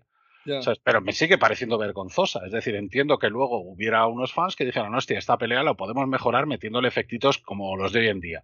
Y el y duelo de Han Solo con Gredo. Que tú dices, porque lo del Palpatine que salta, tú dices, yo, ¿quién ha dado eh, permiso para poner eso? Pero también te digo, ¿y quién ha dado permiso para poner ese tiroteo ridículo del Gredo que el tío tiene la pistola mirando a la puerta? Porque ¿Sabes? O es el mismo, el mismo. Por es eso la lo que te digo. persona. Lo que me hace gracia es que no, la trilogía original Claro. es intocable. A mí tú no me la tocas. Tú se compara con la secuela. O con la serie de animación. Intocable no, decir Sagrada, sagradas. eso, sagrada. No, no, pero la trilogía original no, no se nombra, ¿eh? Aquí no sé ni fallo de doblaje, ni de dirección. Que hay gente No, no, así, yo- ¿eh? Yo creo que no es así. El, el problema es que es, es ese, es ser indolente. O sea, es, es ser o no transigente, ser capaz de, de ver esos fallos, pero decir, "Bueno, es que me suda la polla. O sea, es que me lo estoy pasando teta. Pero a vosotros Entonces, de dentro. entonces, cuando yo hablo de, de- de los fallos que yo veo en el episodio 3, en este caso ahora, Sí. no lo digo porque la película no me guste. Ya, ya, la ya, por supuesto. La gozo. O sea, Claro, la, gozo absolutamente. Pero sí que, joder, sí que son las cosas que no me gustaron, ya está. O sea, pero, pero no quiere decir que defienda unas más que las No, otras. pero es que O sea, yo creo que lo que, lo hacemos bastante bien en la Faragua en general, por echarnos un poco de flores, es que siempre decimos los pros y los contras de todo. Sí, Claro. Porque todo claro. no es blanco y negro, los, te- los tenemos repetido ya cien mil veces, que no hay nada blanco ni negro. Yo, yo veo Star Wars como cualquier otra película o serie o, o libro y digo, esto me gustó, esto me gustó, esto no me gustó, esto no me gustó. Luego ya, si hay más pros que contras a tu nivel personal, dices tú, pues coño, pues en la película o el libro me gustó. Si hay más contras, dices, coño, pues al final no me gustó porque hay ma- pesan más los contras que los pros. Pues esto igual, y cualquier, para cualquier cosa pasa esto. Yo, Sí. Es que creo, creo que, que no me he explicado bien. O sea, yo. Sí, es que a ver, no, no estoy diciendo que esto sea unos contra otros. ¿eh? Yo, por ejemplo, yo soy generación precuelas, pero mi trilogía favorita es la original. O sea, a mí la que me gusta Ah. más es la original, la clásica. Pero aún así, yo lo que me- a lo que me refería es que aunque tú sepas ver los fallos, como yo los veo, como Neme los ve en las precuelas y como todo el mundo los ve, la actitud a la hora de hablar de las películas, que no digo que estemos ocultando los fallos de unas ni de otras, no, no, no. Pero yo lo que he notado en este podcast, también porque hemos hablado de las precuelas y no de la original, que eso también influye, pero lo que me refiero es que la actitud, yo lo que me he dado cuenta es que la actitud a la hora de hablar de los fallos es Neme y yo un poco quitándole un Como poco que lo, de- que lo aceptamos, ¿sabes? Sí, Como que como no, no es para tanto. que no es tan grave, pero Claro. que no estoy diciendo que sea malo, ¿eh? O sea, ni mucho menos. Estoy diciendo que es algo que he notado yo como de actitudes diferentes, que obviamente para mí lo que influye más es lo que ha dicho antes Jandro, que es un- son cosas generacionales. Y aunque tú, Jandro, digas, porque esto me parece trampa, porque tú dices que tu generación es las, es las precuelas, sí que lo es, por, por edad lo es, pero tú ya habías visto lo original. Sí, O sí, sea, Claro, claro, a ver, es distinto. A ver, a mí Star Wars me pegó en el, en el cine con el episodio 1, porque la vi, insisto, la vi 13 veces. Es una burrada, nunca vi una película tres veces en cine. Pero, claro, es verdad que yo ya yo había quemado el, el- VHS del- de, de la edición especial de la, de la trilogía original en casa. Lo que pasa que, claro, cuando más me pegó es en el cine, porque, a ver, no es lo mismo ver una peli en el cine, cual la que sea, con 10 años que con 30. No estás acostumbrado tampoco a ir mucho al cine y, y- y de aquella además era como el cine era la leche, ¿no? Era un día especial. Ah, y, te, y te interesan otras cosas. Quiero decir, aunque, aunque no lo admitamos, no siempre te gusta ver Sí, sí. palos. O sea, Claro, claro, no, ver pues, y más bueno. profundidad en ciertos personajes o que tengan un desarrollo sorprendente o, o que mm, de repente digas por qué hace esto cuando no debería hacerlo. Este tipo de cosas. O sea, a mí, por ejemplo, yo por eso me gustó mucho el episodio 8. Porque, porque iba a por un derrotero que no me esperaba Ya. De hecho, no Nadie, me lo nadie se lo esperaba. No, no, en absoluto. De hecho, cuando, cuando apareció el, el tráiler, acordaos que, que Luke aparecía y decía esa frase de es hora de que los Jedi por fin mueran. ¿no? Todo el mundo se quedó frío. O sea, todo el mundo se quedó diciendo, ¿cómo? Pero, es que pero no es lo ¿qué está mismo ver una película con 10, 15, 20 Claro. años que con 30, 35, 40 Eh, es lo y que te cambia la opinión. Quiero decir, yo, yo cuando era un, pues tenía 13 años o 15 años estaba esperando, pues no sé, tal secuela, Piratas del Caribe 3 o 4, joder, qué ganas. Ahora si sacan, no sé, ya ni la veo, ¿sabes? Sí, pero, no pero eso, pero- pero eso es a lo que iba. Es decir, que, que cuando, cuando eres más adolescente te mola más ver, yo qué sé, más acción, más, No tienes tanta, tanta profundidad más crítica. flipadera, más flipadera, quizás. Pues Sí, vemos a Obi-Wan cargándose a los Magna Guardias o, o cortándole brazos a Gribus o lo que sea y decimos, Buah, esto es la puta hostia. Claro. ¿Sabes? Pero- Y aún a día de hoy lo, lo podemos decir, pero quizá a día de hoy lo que más nos importa es que en esa escena mm, quizá mm, la animación de Gribus se vea más realista de lo que se ve. ¿Sabes? Son ejemplos, quiero decir, Sí. no, no quiero decir que yo es, que, que es lo que yo quiera. Bueno, vamos a, son vamos a pasar a un tema ahora, eh, al episodio 3, que es de lo que estamos hablando, Ujú. eh, totalmente, y vamos a hablar un poco de aspectos igual más técnicos o de desarrollo, de edición artística. Yo voy a, a lanzar ahora, así que a favor de, de esta película, una cosa que me parece brutal, como me pasó también en el episodio 1 y 2, que es el aspecto de dirección artística, que, que, bueno, para entender la dirección artística hablo de ambientes, planetas, eh, no solo efectos visuales de por sí, que también son geniales o eran geniales hace 17 años y muchos se siguen manteniendo muy bien.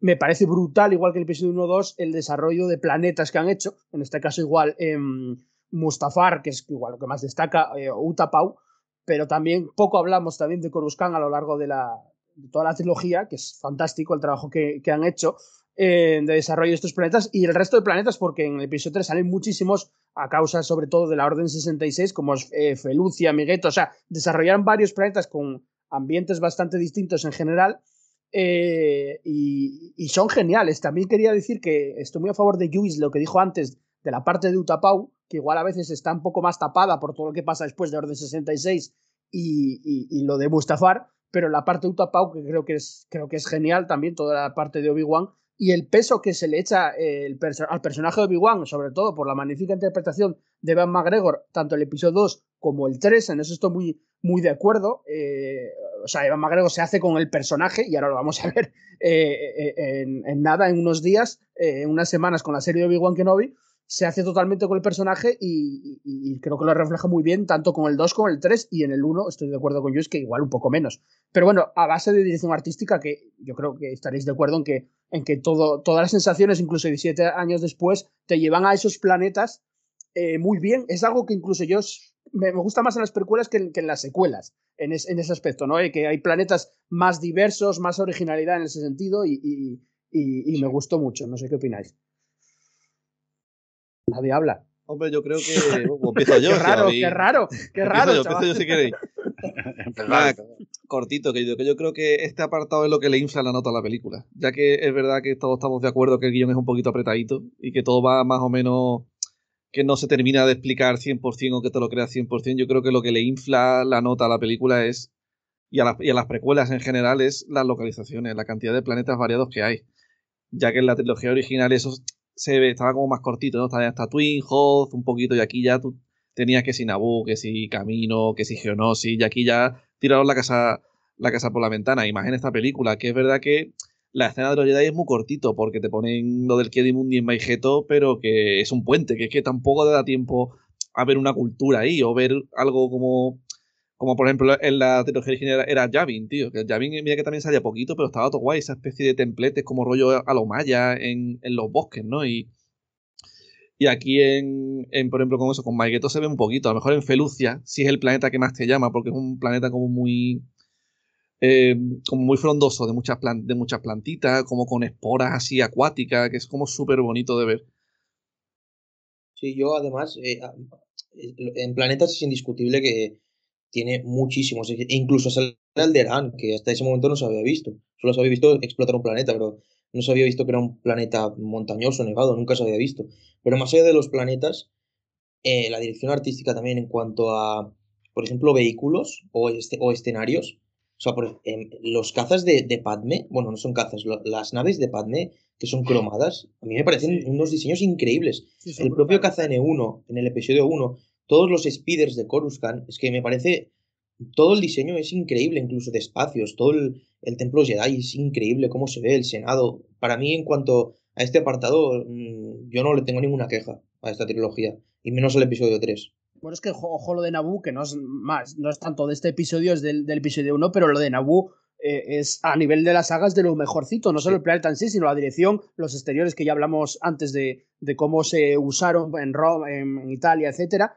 Pero, pero se han extendido a lo largo del tiempo, incluso ahora lo están retomando un poco para de Mandalorian o tal, porque, porque son diseños increíbles. Y lo de las naves de, de Padme tienes, tienes mucha razón, sí, sí, son, son fenomenales. Em, Y, y sí. aparte, eh, hay, hay ciertos momentos que son claramente simbólicos y que son planos también geniales, yo creo. Eh, es decir, desde el que mencionaba antes, por ejemplo, de, de, eh, la despedida entre Anakin y Obi-Wan, y estando Anakin en la semioscuridad y Obi-Wan en, iluminado por completo, ¿no? cuando ya eh, vemos que Anakin está mm, preocupado y está ahí en un camino eh, difícil, ¿no? En una elección difícil, en una encrucijada complicada. Eh, pero luego, yo qué sé, hay, hay otros planos también, pues el templo de Jedi ardiendo, aunque la escena sea, insisto, sea más, más lenta o más contemplativa, a mí me parecen que son también muy buenos planos en el aspecto de que, de que joder, impresionan. O sea, y, te- y- y se toman el tiempo precisamente para, para que lo asimiles, ¿no? Igual que lo tiene que asimilar la propia Padme, ¿no? Eh, entonces, eh, y, y, bueno, que ni que decir que las escenas de acción y, y los planos que tienen las escenas de acción, toda la coreografía final de tanto la de Yoda contra el emperador como la de Obi-Wan contra, contra eh, Anakin, contra Vader, son acojonantes. O sea, yo no sé mm, cómo, o sea, sí que sé cómo lo planificaron más o menos por los distintos concept art, ¿no? Que han ido saliendo en los libros y en, distintas publicaciones, ¿no? Que decían, pues en esta escena pasa esto, en esta escena pasa otra, pero, pero casarlo todo, teniendo eh, maquetas eh, o, escenarios muy reducidos, en, en el sentido de que mm, estaba ya en auge el, el tema del croma.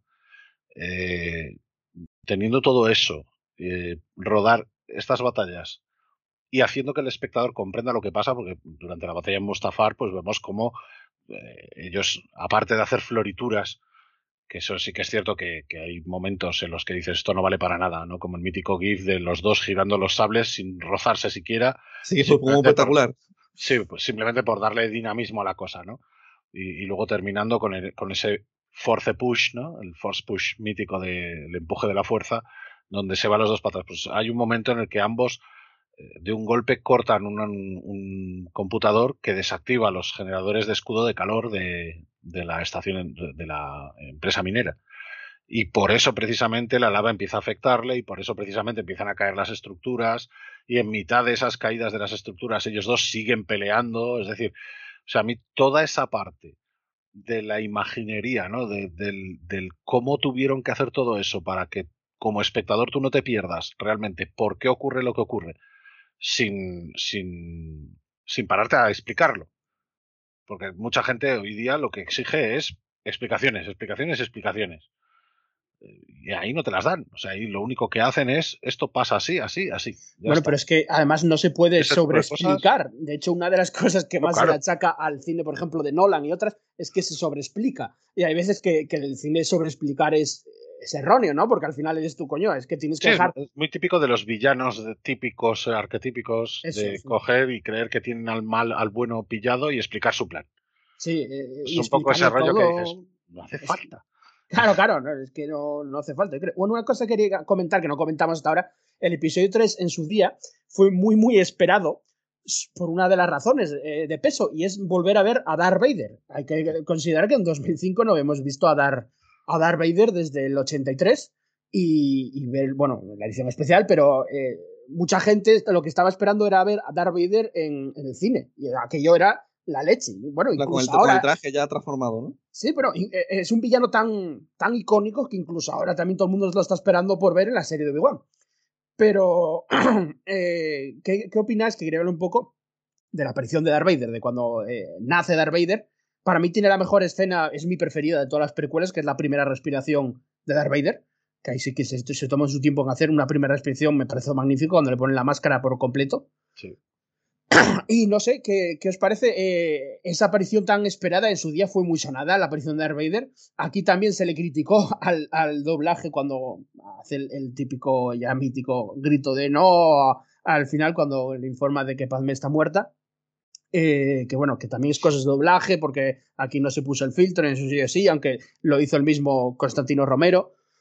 Eh, pero bueno, a mí la aparición de Darth Vader me pareció eh, en, lo que hace, o sea, lo que aparece me pareció lógico en, metraje, o sea, me pareció que está muy bien eh, que le pongan todo el traje, eh, que, que, que, al final use, use, la fuerza en ese grito de desesperación, aunque luego tenga su polémica con el doblaje en España, me parece perfecto que haga su, su, su, grito de desesperación destrozando con la fuerza toda la sala mientras se ríe Palpatine, me parece magnífico aparte, de, aparte del doblaje. Y, y, y, luego que, acabe con Darth Vader, pues no, eh, cruzando los brazos al revés, que no sé por qué los cruzó al revés, en, en, junto a Tarkin, junto a Tarkin, viendo la construcción de la Estrella de la Muerte. Yo creo que eso es porque dieron la vuelta al plano. Sí, sí, es que. mm, Eso, eso pasa muchísimo. Tenía yo por ahí un hilo donde listaba un montón de cosas de esas. Sí, con Boba Fett también pasó en su día, con el casco y la antena y, eh, y tal. Pero bueno, eh, no sé, ¿qué os parece a vosotros la aparición de, del gran villano?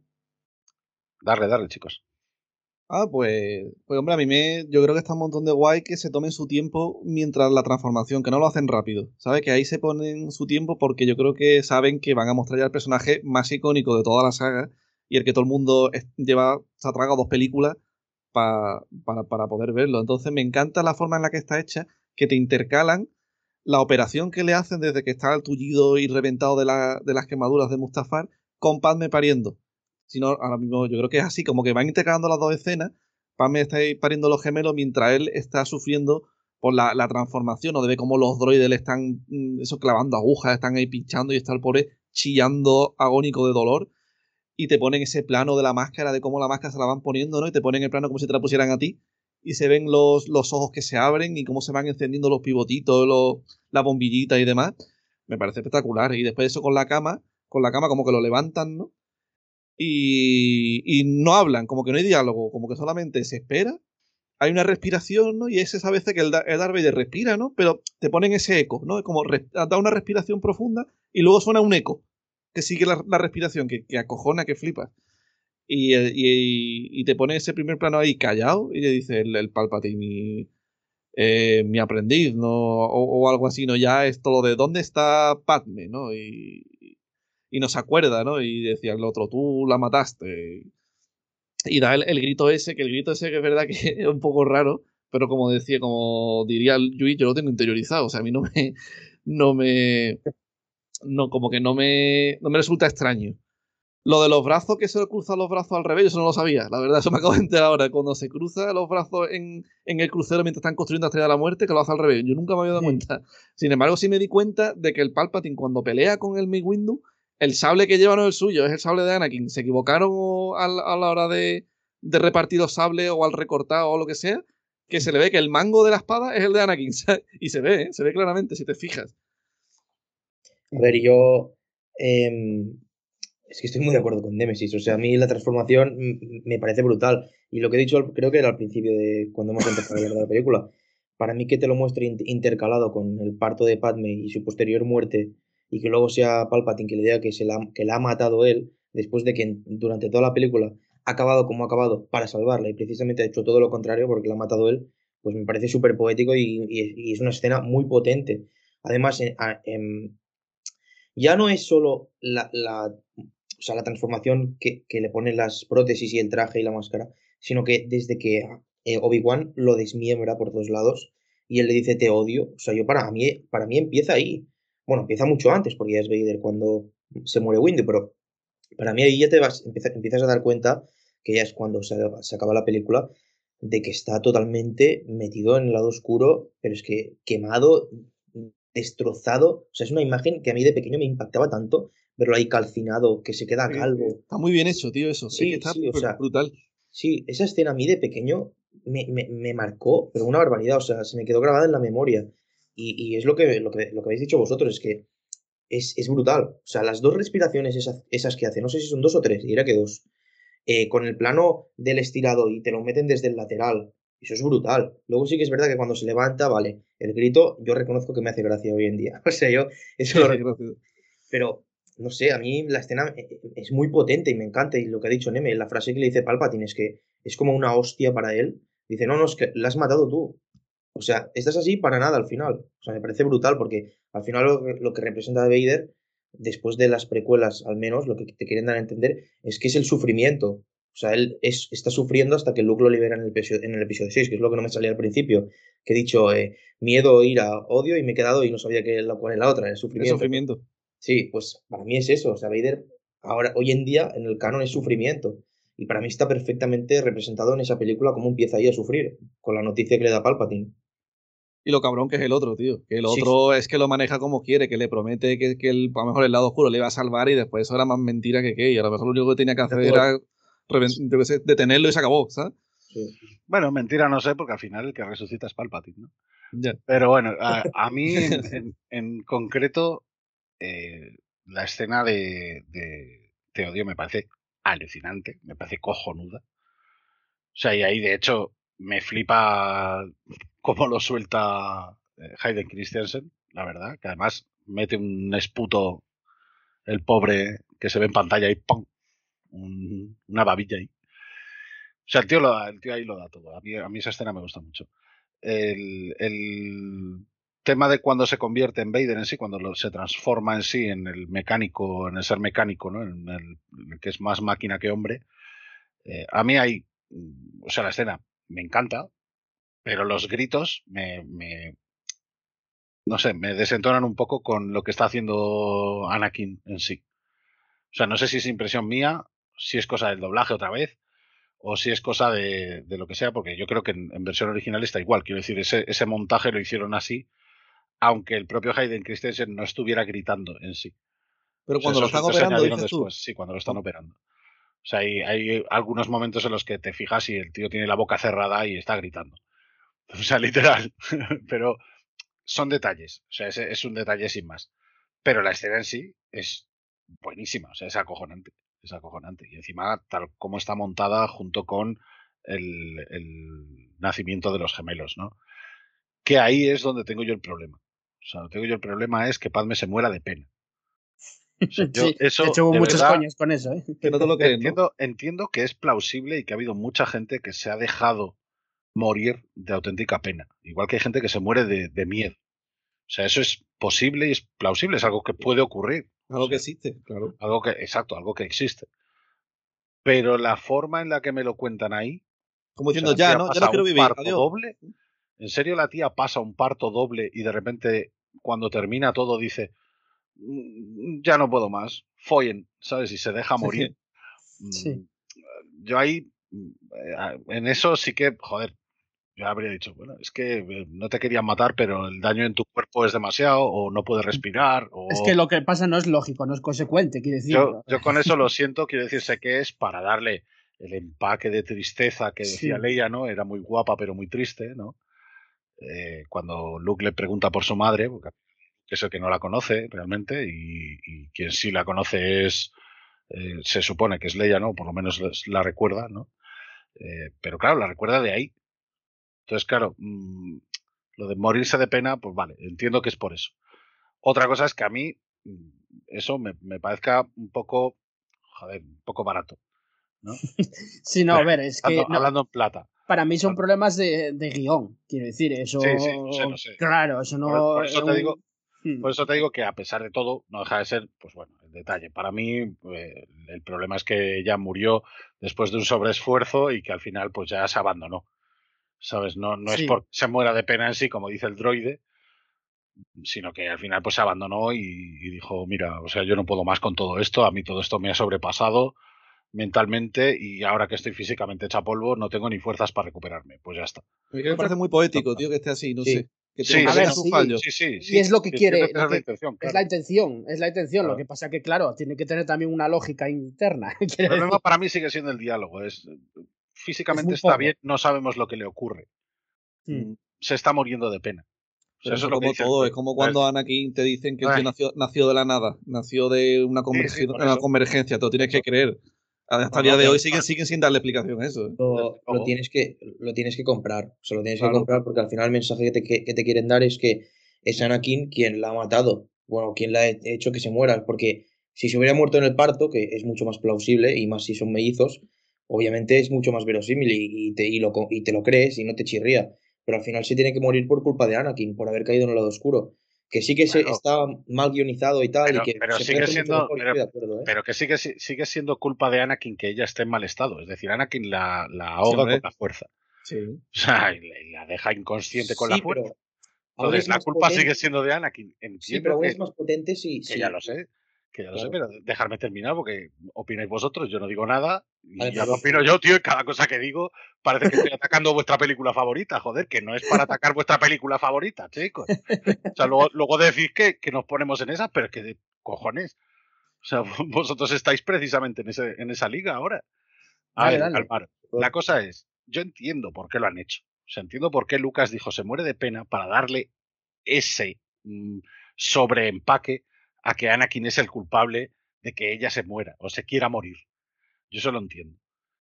Pero me habría valido igual si me dicen, es que físicamente no está bien, pero no sabemos lo que le pasa.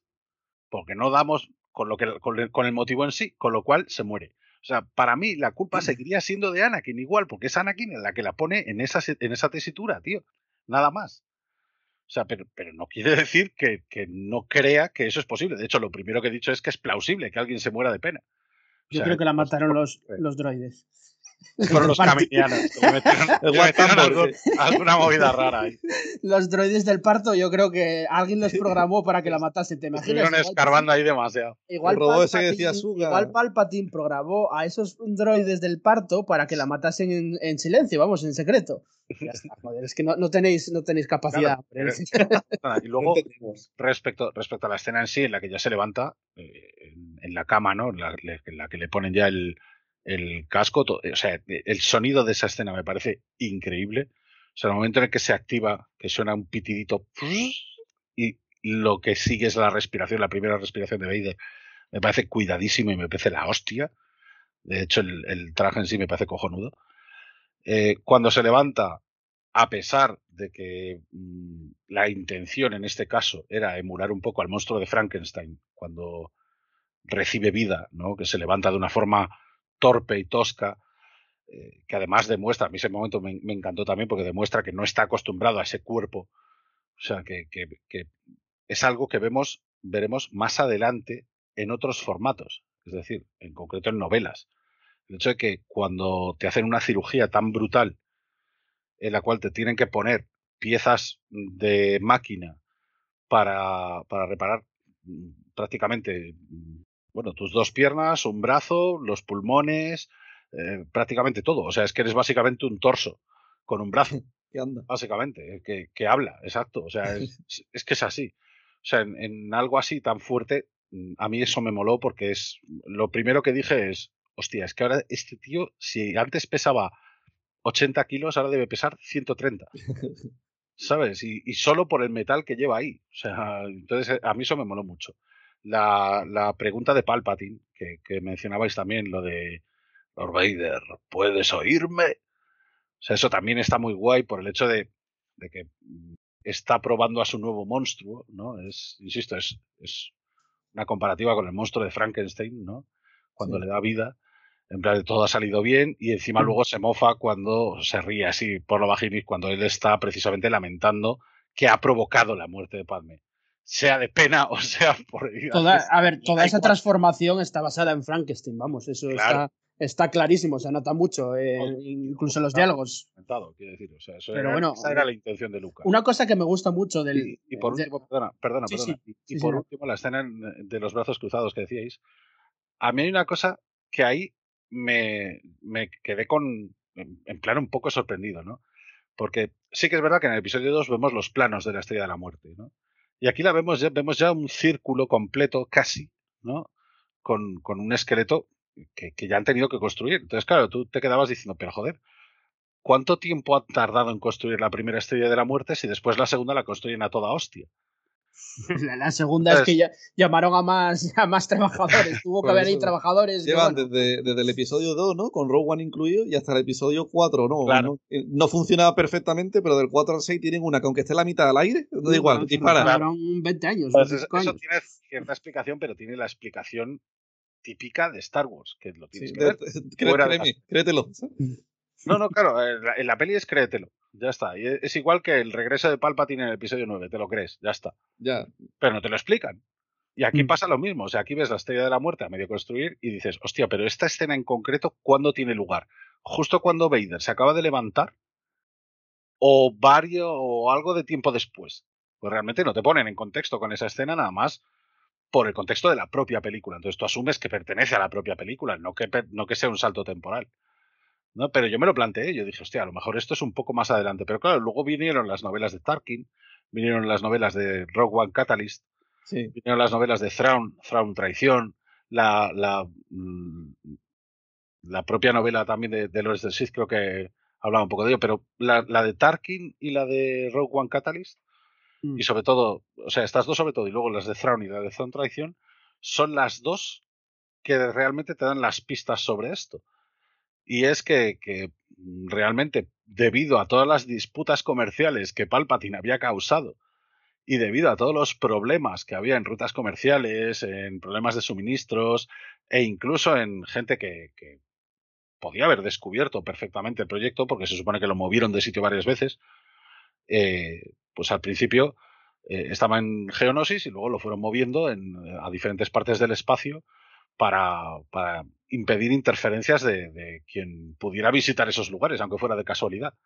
Bueno, pero yo creo que la, explicación. ya tienes que irte de nuevo a, afuera de la película. La explicación más lógica esto es como cuando compras un mueble de Ikea. Tú te compras dos muebles de Ikea iguales. El primero tardas no sé cuánto de tal, pero ya el segundo, el segundo que es Claro. igual, ya sabes construir el primero, entonces lo haces Exacto. mucho más rápido. Pues ya está, ves, es que no hace falta tanta novela, hombre. No, no, pero, pero lo destacaba por, por ser un- una de las cosas que a mí al final de la película me dejó pensando en plan de, hostia, pero ¿y esto? que iba a decir que me gustó mucho el papel, o sí, el papel que tiene eh, Ian Diarmid, o sea, eh, Palpatine, en la película y el personaje, y creo que, que- que está fantástico. Además, es, yo creo que la película que igual más peso tiene, el personaje, eh, porque bueno, hay que tener en cuenta que luego en la trilogía original tampoco tiene, sale tanto, tanto, tiene eh, peso en el retorno del Jedi, pero tampoco es una cosa muy tal, y aquí se le ve eh, siendo, el- creando, lleg- llegando a ser emperador, y, y a mí me gusta mucho porque me encanta, es una cosa que me gusta mucho, que bueno, de- entra dentro del vestuario de la dirección artística y es ese traje granate que se pone cuando, cuando, eso, cuando se pone la capucha y se convierte, digamos, en el emperador. Ese traje es, es, es- a mí me parece muy icónico, no sé por qué, o sea, me parece eh, bestial, con el que lucha contra Yoda, que es otra de las peleas que a mí igual lo, lo, lo, lo empaña un poco el duelo, el gran duelo de Anakin contra Obi-Wan, pero a mí esa pelea en, en los escaños del Senado me parece eh, la hostia, incluso la entrada de Yoda que, que me encanta, esa me encanta. Cuando, cuando deja cao a los dos guardias solo moviendo con la mano y deja. Eso me, me encantó en su día muchísimo. Y hoy en día también. me parece brutal como eh, entra y podían hacerlo de muchas maneras, ¿no? Puede que usara la fuerza, digamos, los empujara más allá. No, no, pero entra de una es la manera más badass, digamos, de, de entrar, de decir, plum, y ya cayeron, cayeron desfallecidos. O sea, no tiene nada más que, que hacer. Me, me sigue pareciendo hoy en día muy, muy ingenioso esa, esa escena. Y luego eso, lo de Palpatine, que me parece eh, que llega Emperador, eh, aparte de los doblajes y las polémicas que, que antes mencionamos, que me parece muy guay su papel. Y las risas que tiene, eh, los movimientos que hacen en esa pelea eh, con- contra Yoda, me, me, me gusta muchísimo. O sea, esa pelea me, me gusta mucho. No sé por qué, me parece muy, Es que está muy original. Sí, muy original también. No, no hay nada parecido en Star Wars a, a esa- a ese duelo. Y mira que, que, que hay duelos y que hay batallas y tal. Pero esa me parece muy original, además destrozando el, el Senado, porque lo que están destrozando pues es la, la democracia, ¿no? Digamos, el, el tal. Así que eso, bueno, punto Pues a mí, a mí me flipó mucho más la pelea que tiene con Windu.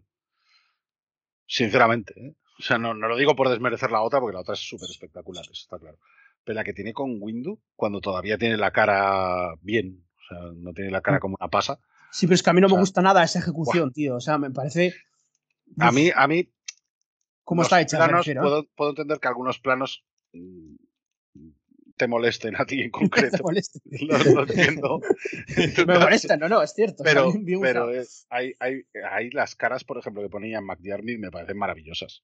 Ah, sí, o bueno, sea, te esas caras que pone sí. súper socarronas, esos, esos gruñiditos en plan... Bueno, sí, se, se saca el sable láser de la manga, literalmente. La pose Sí, que usa eso, peleando. eso, por ejemplo, en la novelización estaba cambiado. En la novelización lo tenía dentro de una estatua. Sí. Entonces lo sacaba de la estatua. Y pega Pero- ese grito que lo llaman grito Sith. Luego lo llamaron grito Sith, de no sé qué. cuando- A ver, le, le ¡Ah! tuvieron que dar una explicación que era como un grito que te paralizaba. Por eso después los otros maestros Jedi no reaccionaban apenas. Claro. Se morían del susto. ¿eh?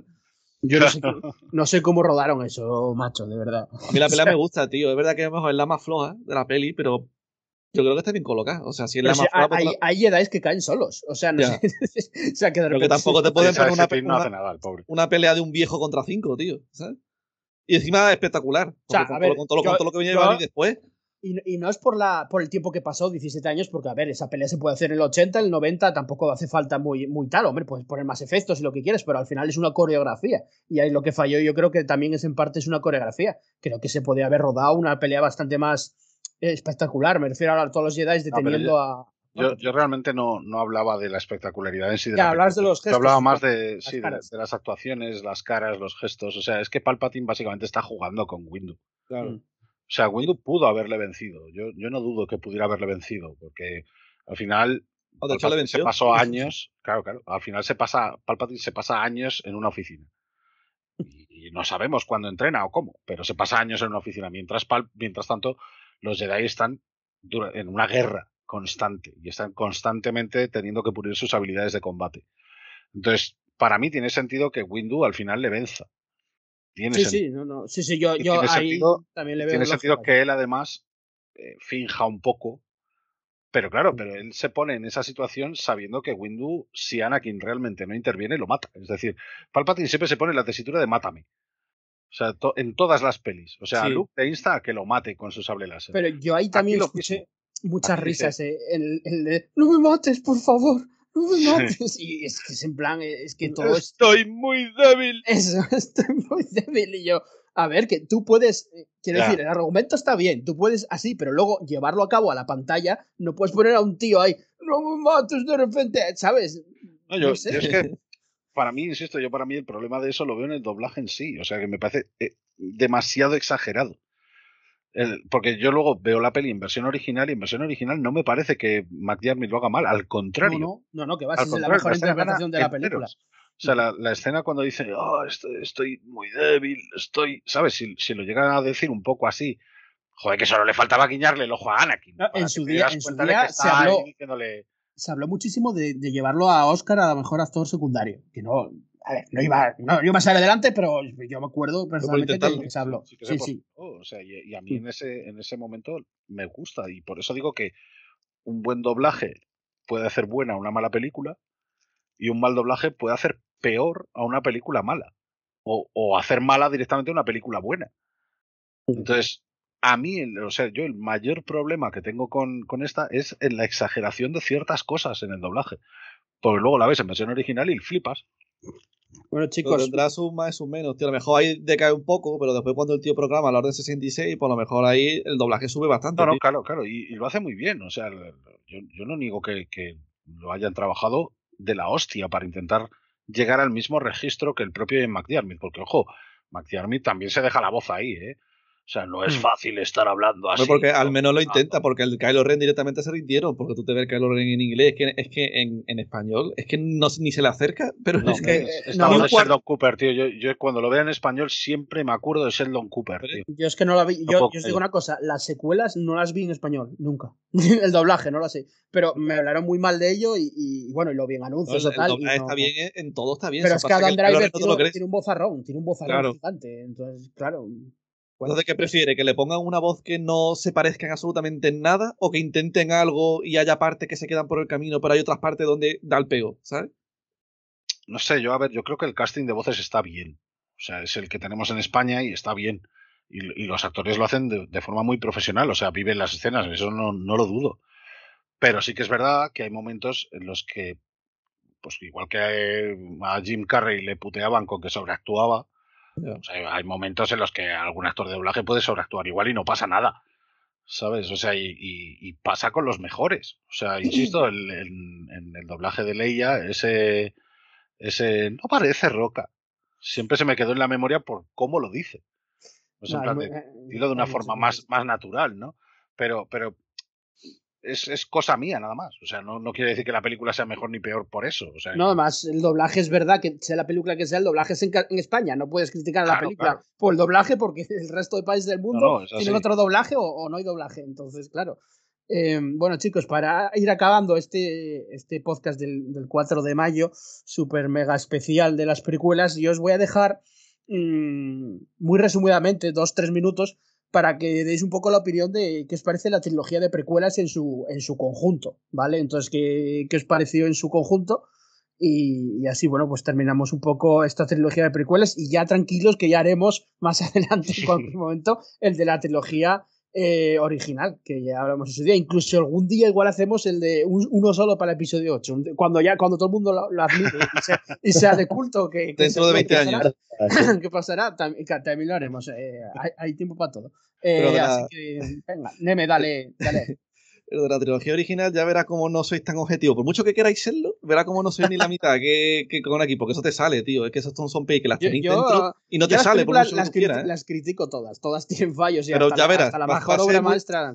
Va a ser muy divertido ese podcast para ver cómo esa es la sensación de, de estar ahora en el otro lado. ¿Sabes? Y ahora nosotros, a lo mejor el Yuji y yo, vamos a decir cosas que vosotros ya sabréis de sobra también, porque no vamos a decir nada nuevo, evidente, y a lo mejor tú no te pones, pues, como me pongo yo, a lo mejor de, pues yo no lo veo para tanto, a lo mejor a mí no me afecta, ¿sabes? Va a, ser, va a estar A muy ver si se, gracioso. se- se van a cagar, se van a cagar. ahora.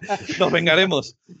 Movida ahí. Que nada, tío, que el, el podcast es una pasada. La, me ha encantado este repaso a las a, la- a las precuelas, tío, que para mí son muy, muy queridas, como yo creo que ha quedado bastante claro, pero que somos, soy, soy- somos conscientes de los fallos que tiene y eso es innegable, ya sean fallos de doblaje, de, de actuaciones, del Hayden Christensen, pero lo que pasa es que a nosotros, al ser más, más pequeños, pues como muy bien ha dicho Yubi, es que no lo puedo decir mejor, es que lo tenemos ya dentro grabado. Como tú lo tienes grabado, es que Anakin es Hayden Christensen, pues ya está, pues tú no te preguntas si hay otro o si lo hubiese hecho mejor otro, es que es ese, es que no hay otro. Entonces ya te digo, yo por más que pasen los años, a mí me, me gustan más, ya te lo digo, a mí yo nunca con esas películas he decaído, de que yo digo, han pasado tres años, pues, pues son una mierda en realidad. O sea, para mí mm, cada vez que las veo más me gustan y a medida que me hago más mayor tampoco le pido tanto. Yo era, antes era el triple de siguiente, con, sobre todo con, con las películas de, de Star Wars. Entonces ya ahora mismo estoy en un punto que no, que no le pido tanto y aparte que ya sé que a mí Star Wars ya me ha dado todo lo que me iba a dar, que me ha dado con estas tres películas. Ya sé todo lo que va a venir en el futuro que no, no, va, no, no lo va a igualar. Así que nada, eso que decir que, que me ha gustado mucho el, el compartirlo con vosotros y que tengamos opiniones dispares, que ya te digo, con que a lo mejor haya partes un poco tensas, ¿no? De que a lo mejor estamos así como peleando, ¿no? Uno alza un poquito la voz y eso, que lo que, para los, para los que nos escuchan, que ya sabéis que, que es la dinámica de, de este podcast, que siempre lo hacemos como si fuésemos, estuviésemos en un bar, charlando, ponemos una radio en la mesa y empezamos cada uno a hablar y las charlas entre amigos son así. eh, Cuando hay opiniones dispares, pues hay interrupciones, uno dice una cosa, pero al menos que se escucha a cada una. Lo que me gusta de aquí es que cada uno nos escuchamos, intentamos entender por qué lo dice, no como ahora le pasará a muchísima gente hoy en día, sobre todo con la secuela, que diga, pues para mí Rey no está, no está tan mal, y te corten, y te digan, "Tú cállate, no tienes ni idea, es una mierda, y te cortan y no te dejan quedarte a gusto o explicar tu punto de vista, y para mí eso es un error garrafal, que a mí con las precuelas me ha pasado, o sea, yo creo que una parte de lo que yo amo tanto estas películas es que me han hecho pasar tanto con respecto a gente, sobre todo gente mayor, que no sé por qué siempre me he relacionado con gente mayor, eh, siempre me han hecho pasar mucho eso, de no, cállate, el episodio 1 es una mierda, eh, pero es una mierda por el Jar Jar Binks, pero luego el resto es la hostia. Entonces, porque es una mierda por una cosa. Entonces al final como que eso, que es mejor no, no tomárselo tan en serio, tío, disfrutarla, que para mí son unas pedazos películas y que para mí sin el episodio 3 yo creo que toda la saga no estaría en el punto en el que está ahora y tendría un fandom tan, tan grande, no voy a decir unido, pero voy a decir tan grande. Y, y nada, y que me, me ha encantado estar aquí con vosotros como siempre y que es un placer. Bueno, pues Randes, ¿qué te parecieron a ti? A mí me gustaron mucho. O sea, yo las disfruto mucho y, y- y cada vez que hago maratón me las pongo las primeras. Yo los maratones me las veo todas en orden, sin más. Y, y las disfruto enormemente. O sea, me encantan. O sea, es que no, no- realmente no les voy a poner más peros de- que, que meros detalles y, que realmente no devalúan para mí ni el esfuerzo ni el trabajo que ha hecho la gente de Lucasfilm con, con estas películas. O sea, a mí me encantan, me parecen, además que en su día pegaron eh, el bombazo que tuvieron que pegar. O sea, yo en su día estaba con un hype mm, que no podía conmigo mismo. O sea, al punto de, insisto, de, de haber visto alguna antes de tiempo de forma pirata, porque es que no podía esperar. O sea, es que literalmente no podía. Y, nada, yo espero que, estas películas eh, se asienten ya también con, con el fandom, ¿no? Con este fandom que, que decía Nemesis, que cada vez es más grande y cada vez eh, está más polarizado muchas veces, o, o eso parece muchas veces. Entonces yo espero que, que el tiempo las esté poniendo ya por fin en su sitio, que creo que sí. Y, y nada, que, que sigáis viéndolas, que, que son pelis que están hechas con mucho amor y, y con muchas ganas. Vale, eh, Joyce, ¿tu opinión de las precuelas? A ver, sí, yo eh, quería decir primero que me ha encantado este macro podcast, aunque sí que es verdad que ahora más para el final y en, los, en las otras películas ha habido momentos de más tensión. Eh, yo estoy encantado de hablar de, de cualquier cosa de Star Wars con vosotros siempre y que aunque a veces nos alteremos un poco, porque es lo que decía Neme, al final estás tocando como a mi hijo, coño, la- la- las precuelas no, no me las toques, que, que las amo, son, son, son lo, que, lo que me ha entreecido Star Wars. Yo entiendo que a veces sí que podemos ser un poco más vis- viscerales. Yo Ya admito, nos vengaremos, Joy, no te preocupes, nos vengaremos. no, pero yo admito mi parte de culpa en eso y, y no tengo problema. Eh, lo que me queda claro de esta película es que, primero, Si, si no pasa nada, si... no, no, claro, eso iba, eso iba a decir. que, que tampoco os fustiguéis ahora, que no pasa No os matéis, eh, que no pasa nada aquí. No, no, pero a ver, yo quiero dejarlo claro al final, porque Sí. para que quede claro que yo no considero ni, ni que tú, Randy, ni que Alejandro seis haters de las precuelas en Exacto. ningún caso, ni que ni os gusten, porque sé que os encantan. O sea, que me gasté yo en Hot Toys en las precuelas, yo te digo yo que hater no me podéis llamar. Todo el dinero que te gastaste. Sí, no, pero quiero decir que, que no se entienda eso tampoco. Al final yo lo- la, la conclusión que saco es que Star Wars, al menos en mi opinión, yo entiendo que haya gente que no esté de acuerdo, es que es una saga generacional. Y cuando, por- ahora que hemos hablado de las precuelas, y cuando hablemos de la original, seguro que también se nota, cuando hemos hablado ahora de las precuelas, yo he visto claramente como la recepción de los fallos es, es muy distinta por mi parte y por la de Neme, porque, por ejemplo, el hecho de... Por ejemplo, lo que ha dicho Neme de, de Anakin, de Hayden Christensen, que lo tienes interiorizado, eso demuestra, para mí, es un argumento para demostrar que para mí Star Wars sí que es generacional. Pero aún así, yo insisto, es generacional, pero insisto, yo he crecido con las precuelas, pero mi favorita es la trilogía original. Es que es compatible para mí. Para mí es compatible eso. Y yo sé ver que la original para mí es mejor que las precuelas. Son mejores, sí. Yo lo admito, aunque las precuelas son las que le tengo más cariño, sí. Pero para mí me gusta más la original. O sea, yo digo las dos cosas. Yo creo que es compatible. Al igual que ha dicho Jandro que él ha crecido con las precuelas y que no tiene por qué ser de la original, ¿no? Yo, estoy de acuerdo con todos los puntos de vista que se han expuesto aquí.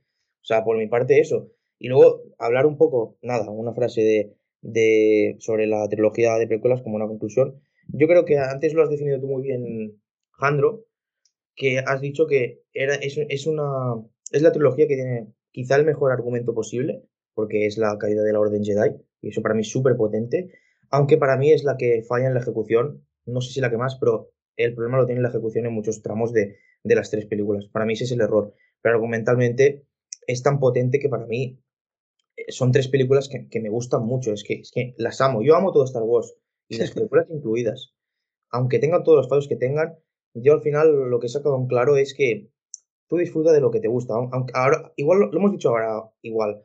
Lo ha dicho antes Randy, que él cuando vio las precuelas pues tenía una actitud que es la misma que tenía yo y Neme cuando vimos, por ejemplo, el episodio 8. Es que nos ha pasado a todos. En cambio ahora estamos en una etapa en la que, lo has dicho tú ahora, Neme, que Star Wars ya te ha dado todo lo que tenía que dar. Pues a mí lo mismo. O sea, a mí ya todo lo que tenga que venir, yo lo, cojo con los brazos abiertos. Me gustará más o me gustará menos. Pero yo lo voy a intentar disfrutarlo siempre.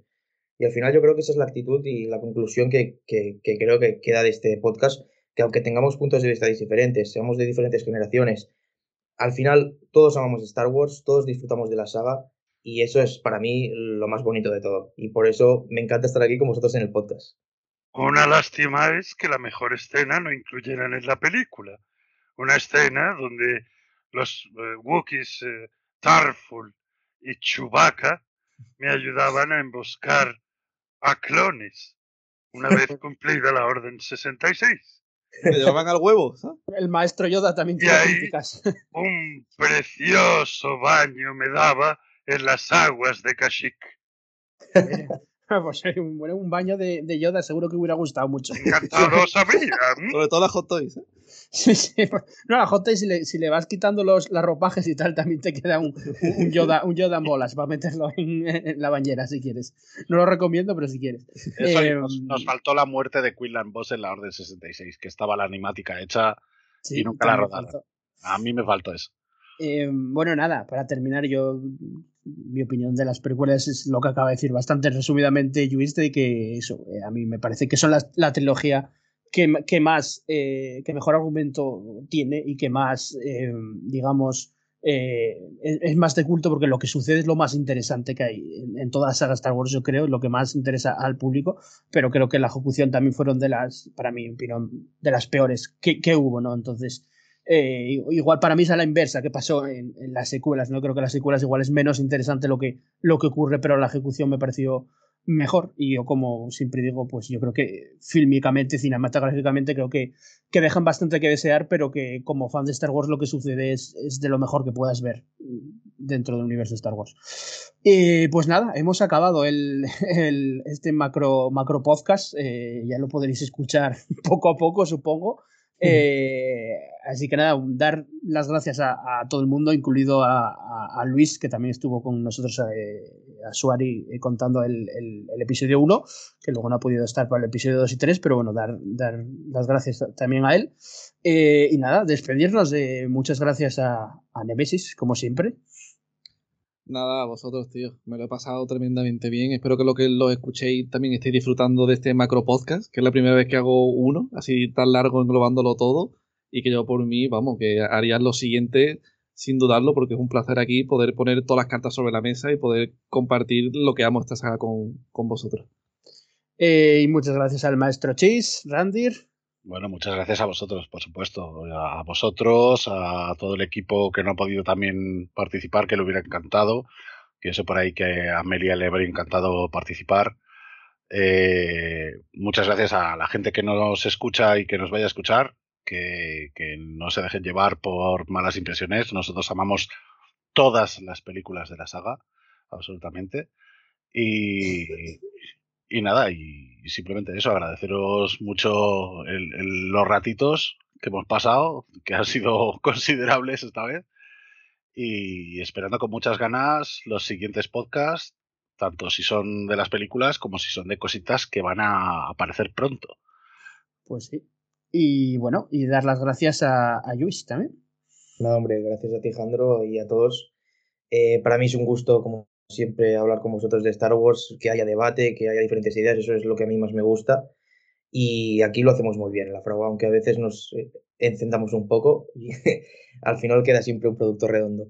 Y a los, a los oyentes que hayan llegado hasta aquí, porque esto es un podcast larguísimo, pues al menos reconocer que tiene un poco de mérito, porque es, es un podcast muy largo. ¿eh? O habéis ganado una cena con Jandro, ¿sabes? No creo, no creo que nadie quiera una cena con Hunter, querrán una Vale. hot toys o un tal mejor, ¿eh? en Nada, McDonald's. que, que creo que nos ha quedado un podcast muy redondo, hablando de una trilogía muy chula y que yo estoy muy contento de estar aquí con vosotros siempre.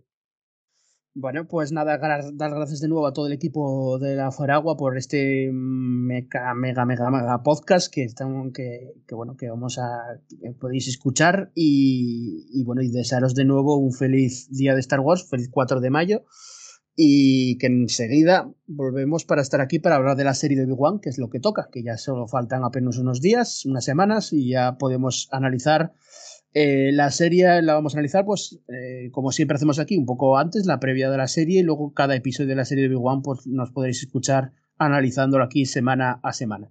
Eh, así que nada, un saludo a todos, gracias por escucharnos todas estas horas y llegasteis al final y que la fuerza os acompañe.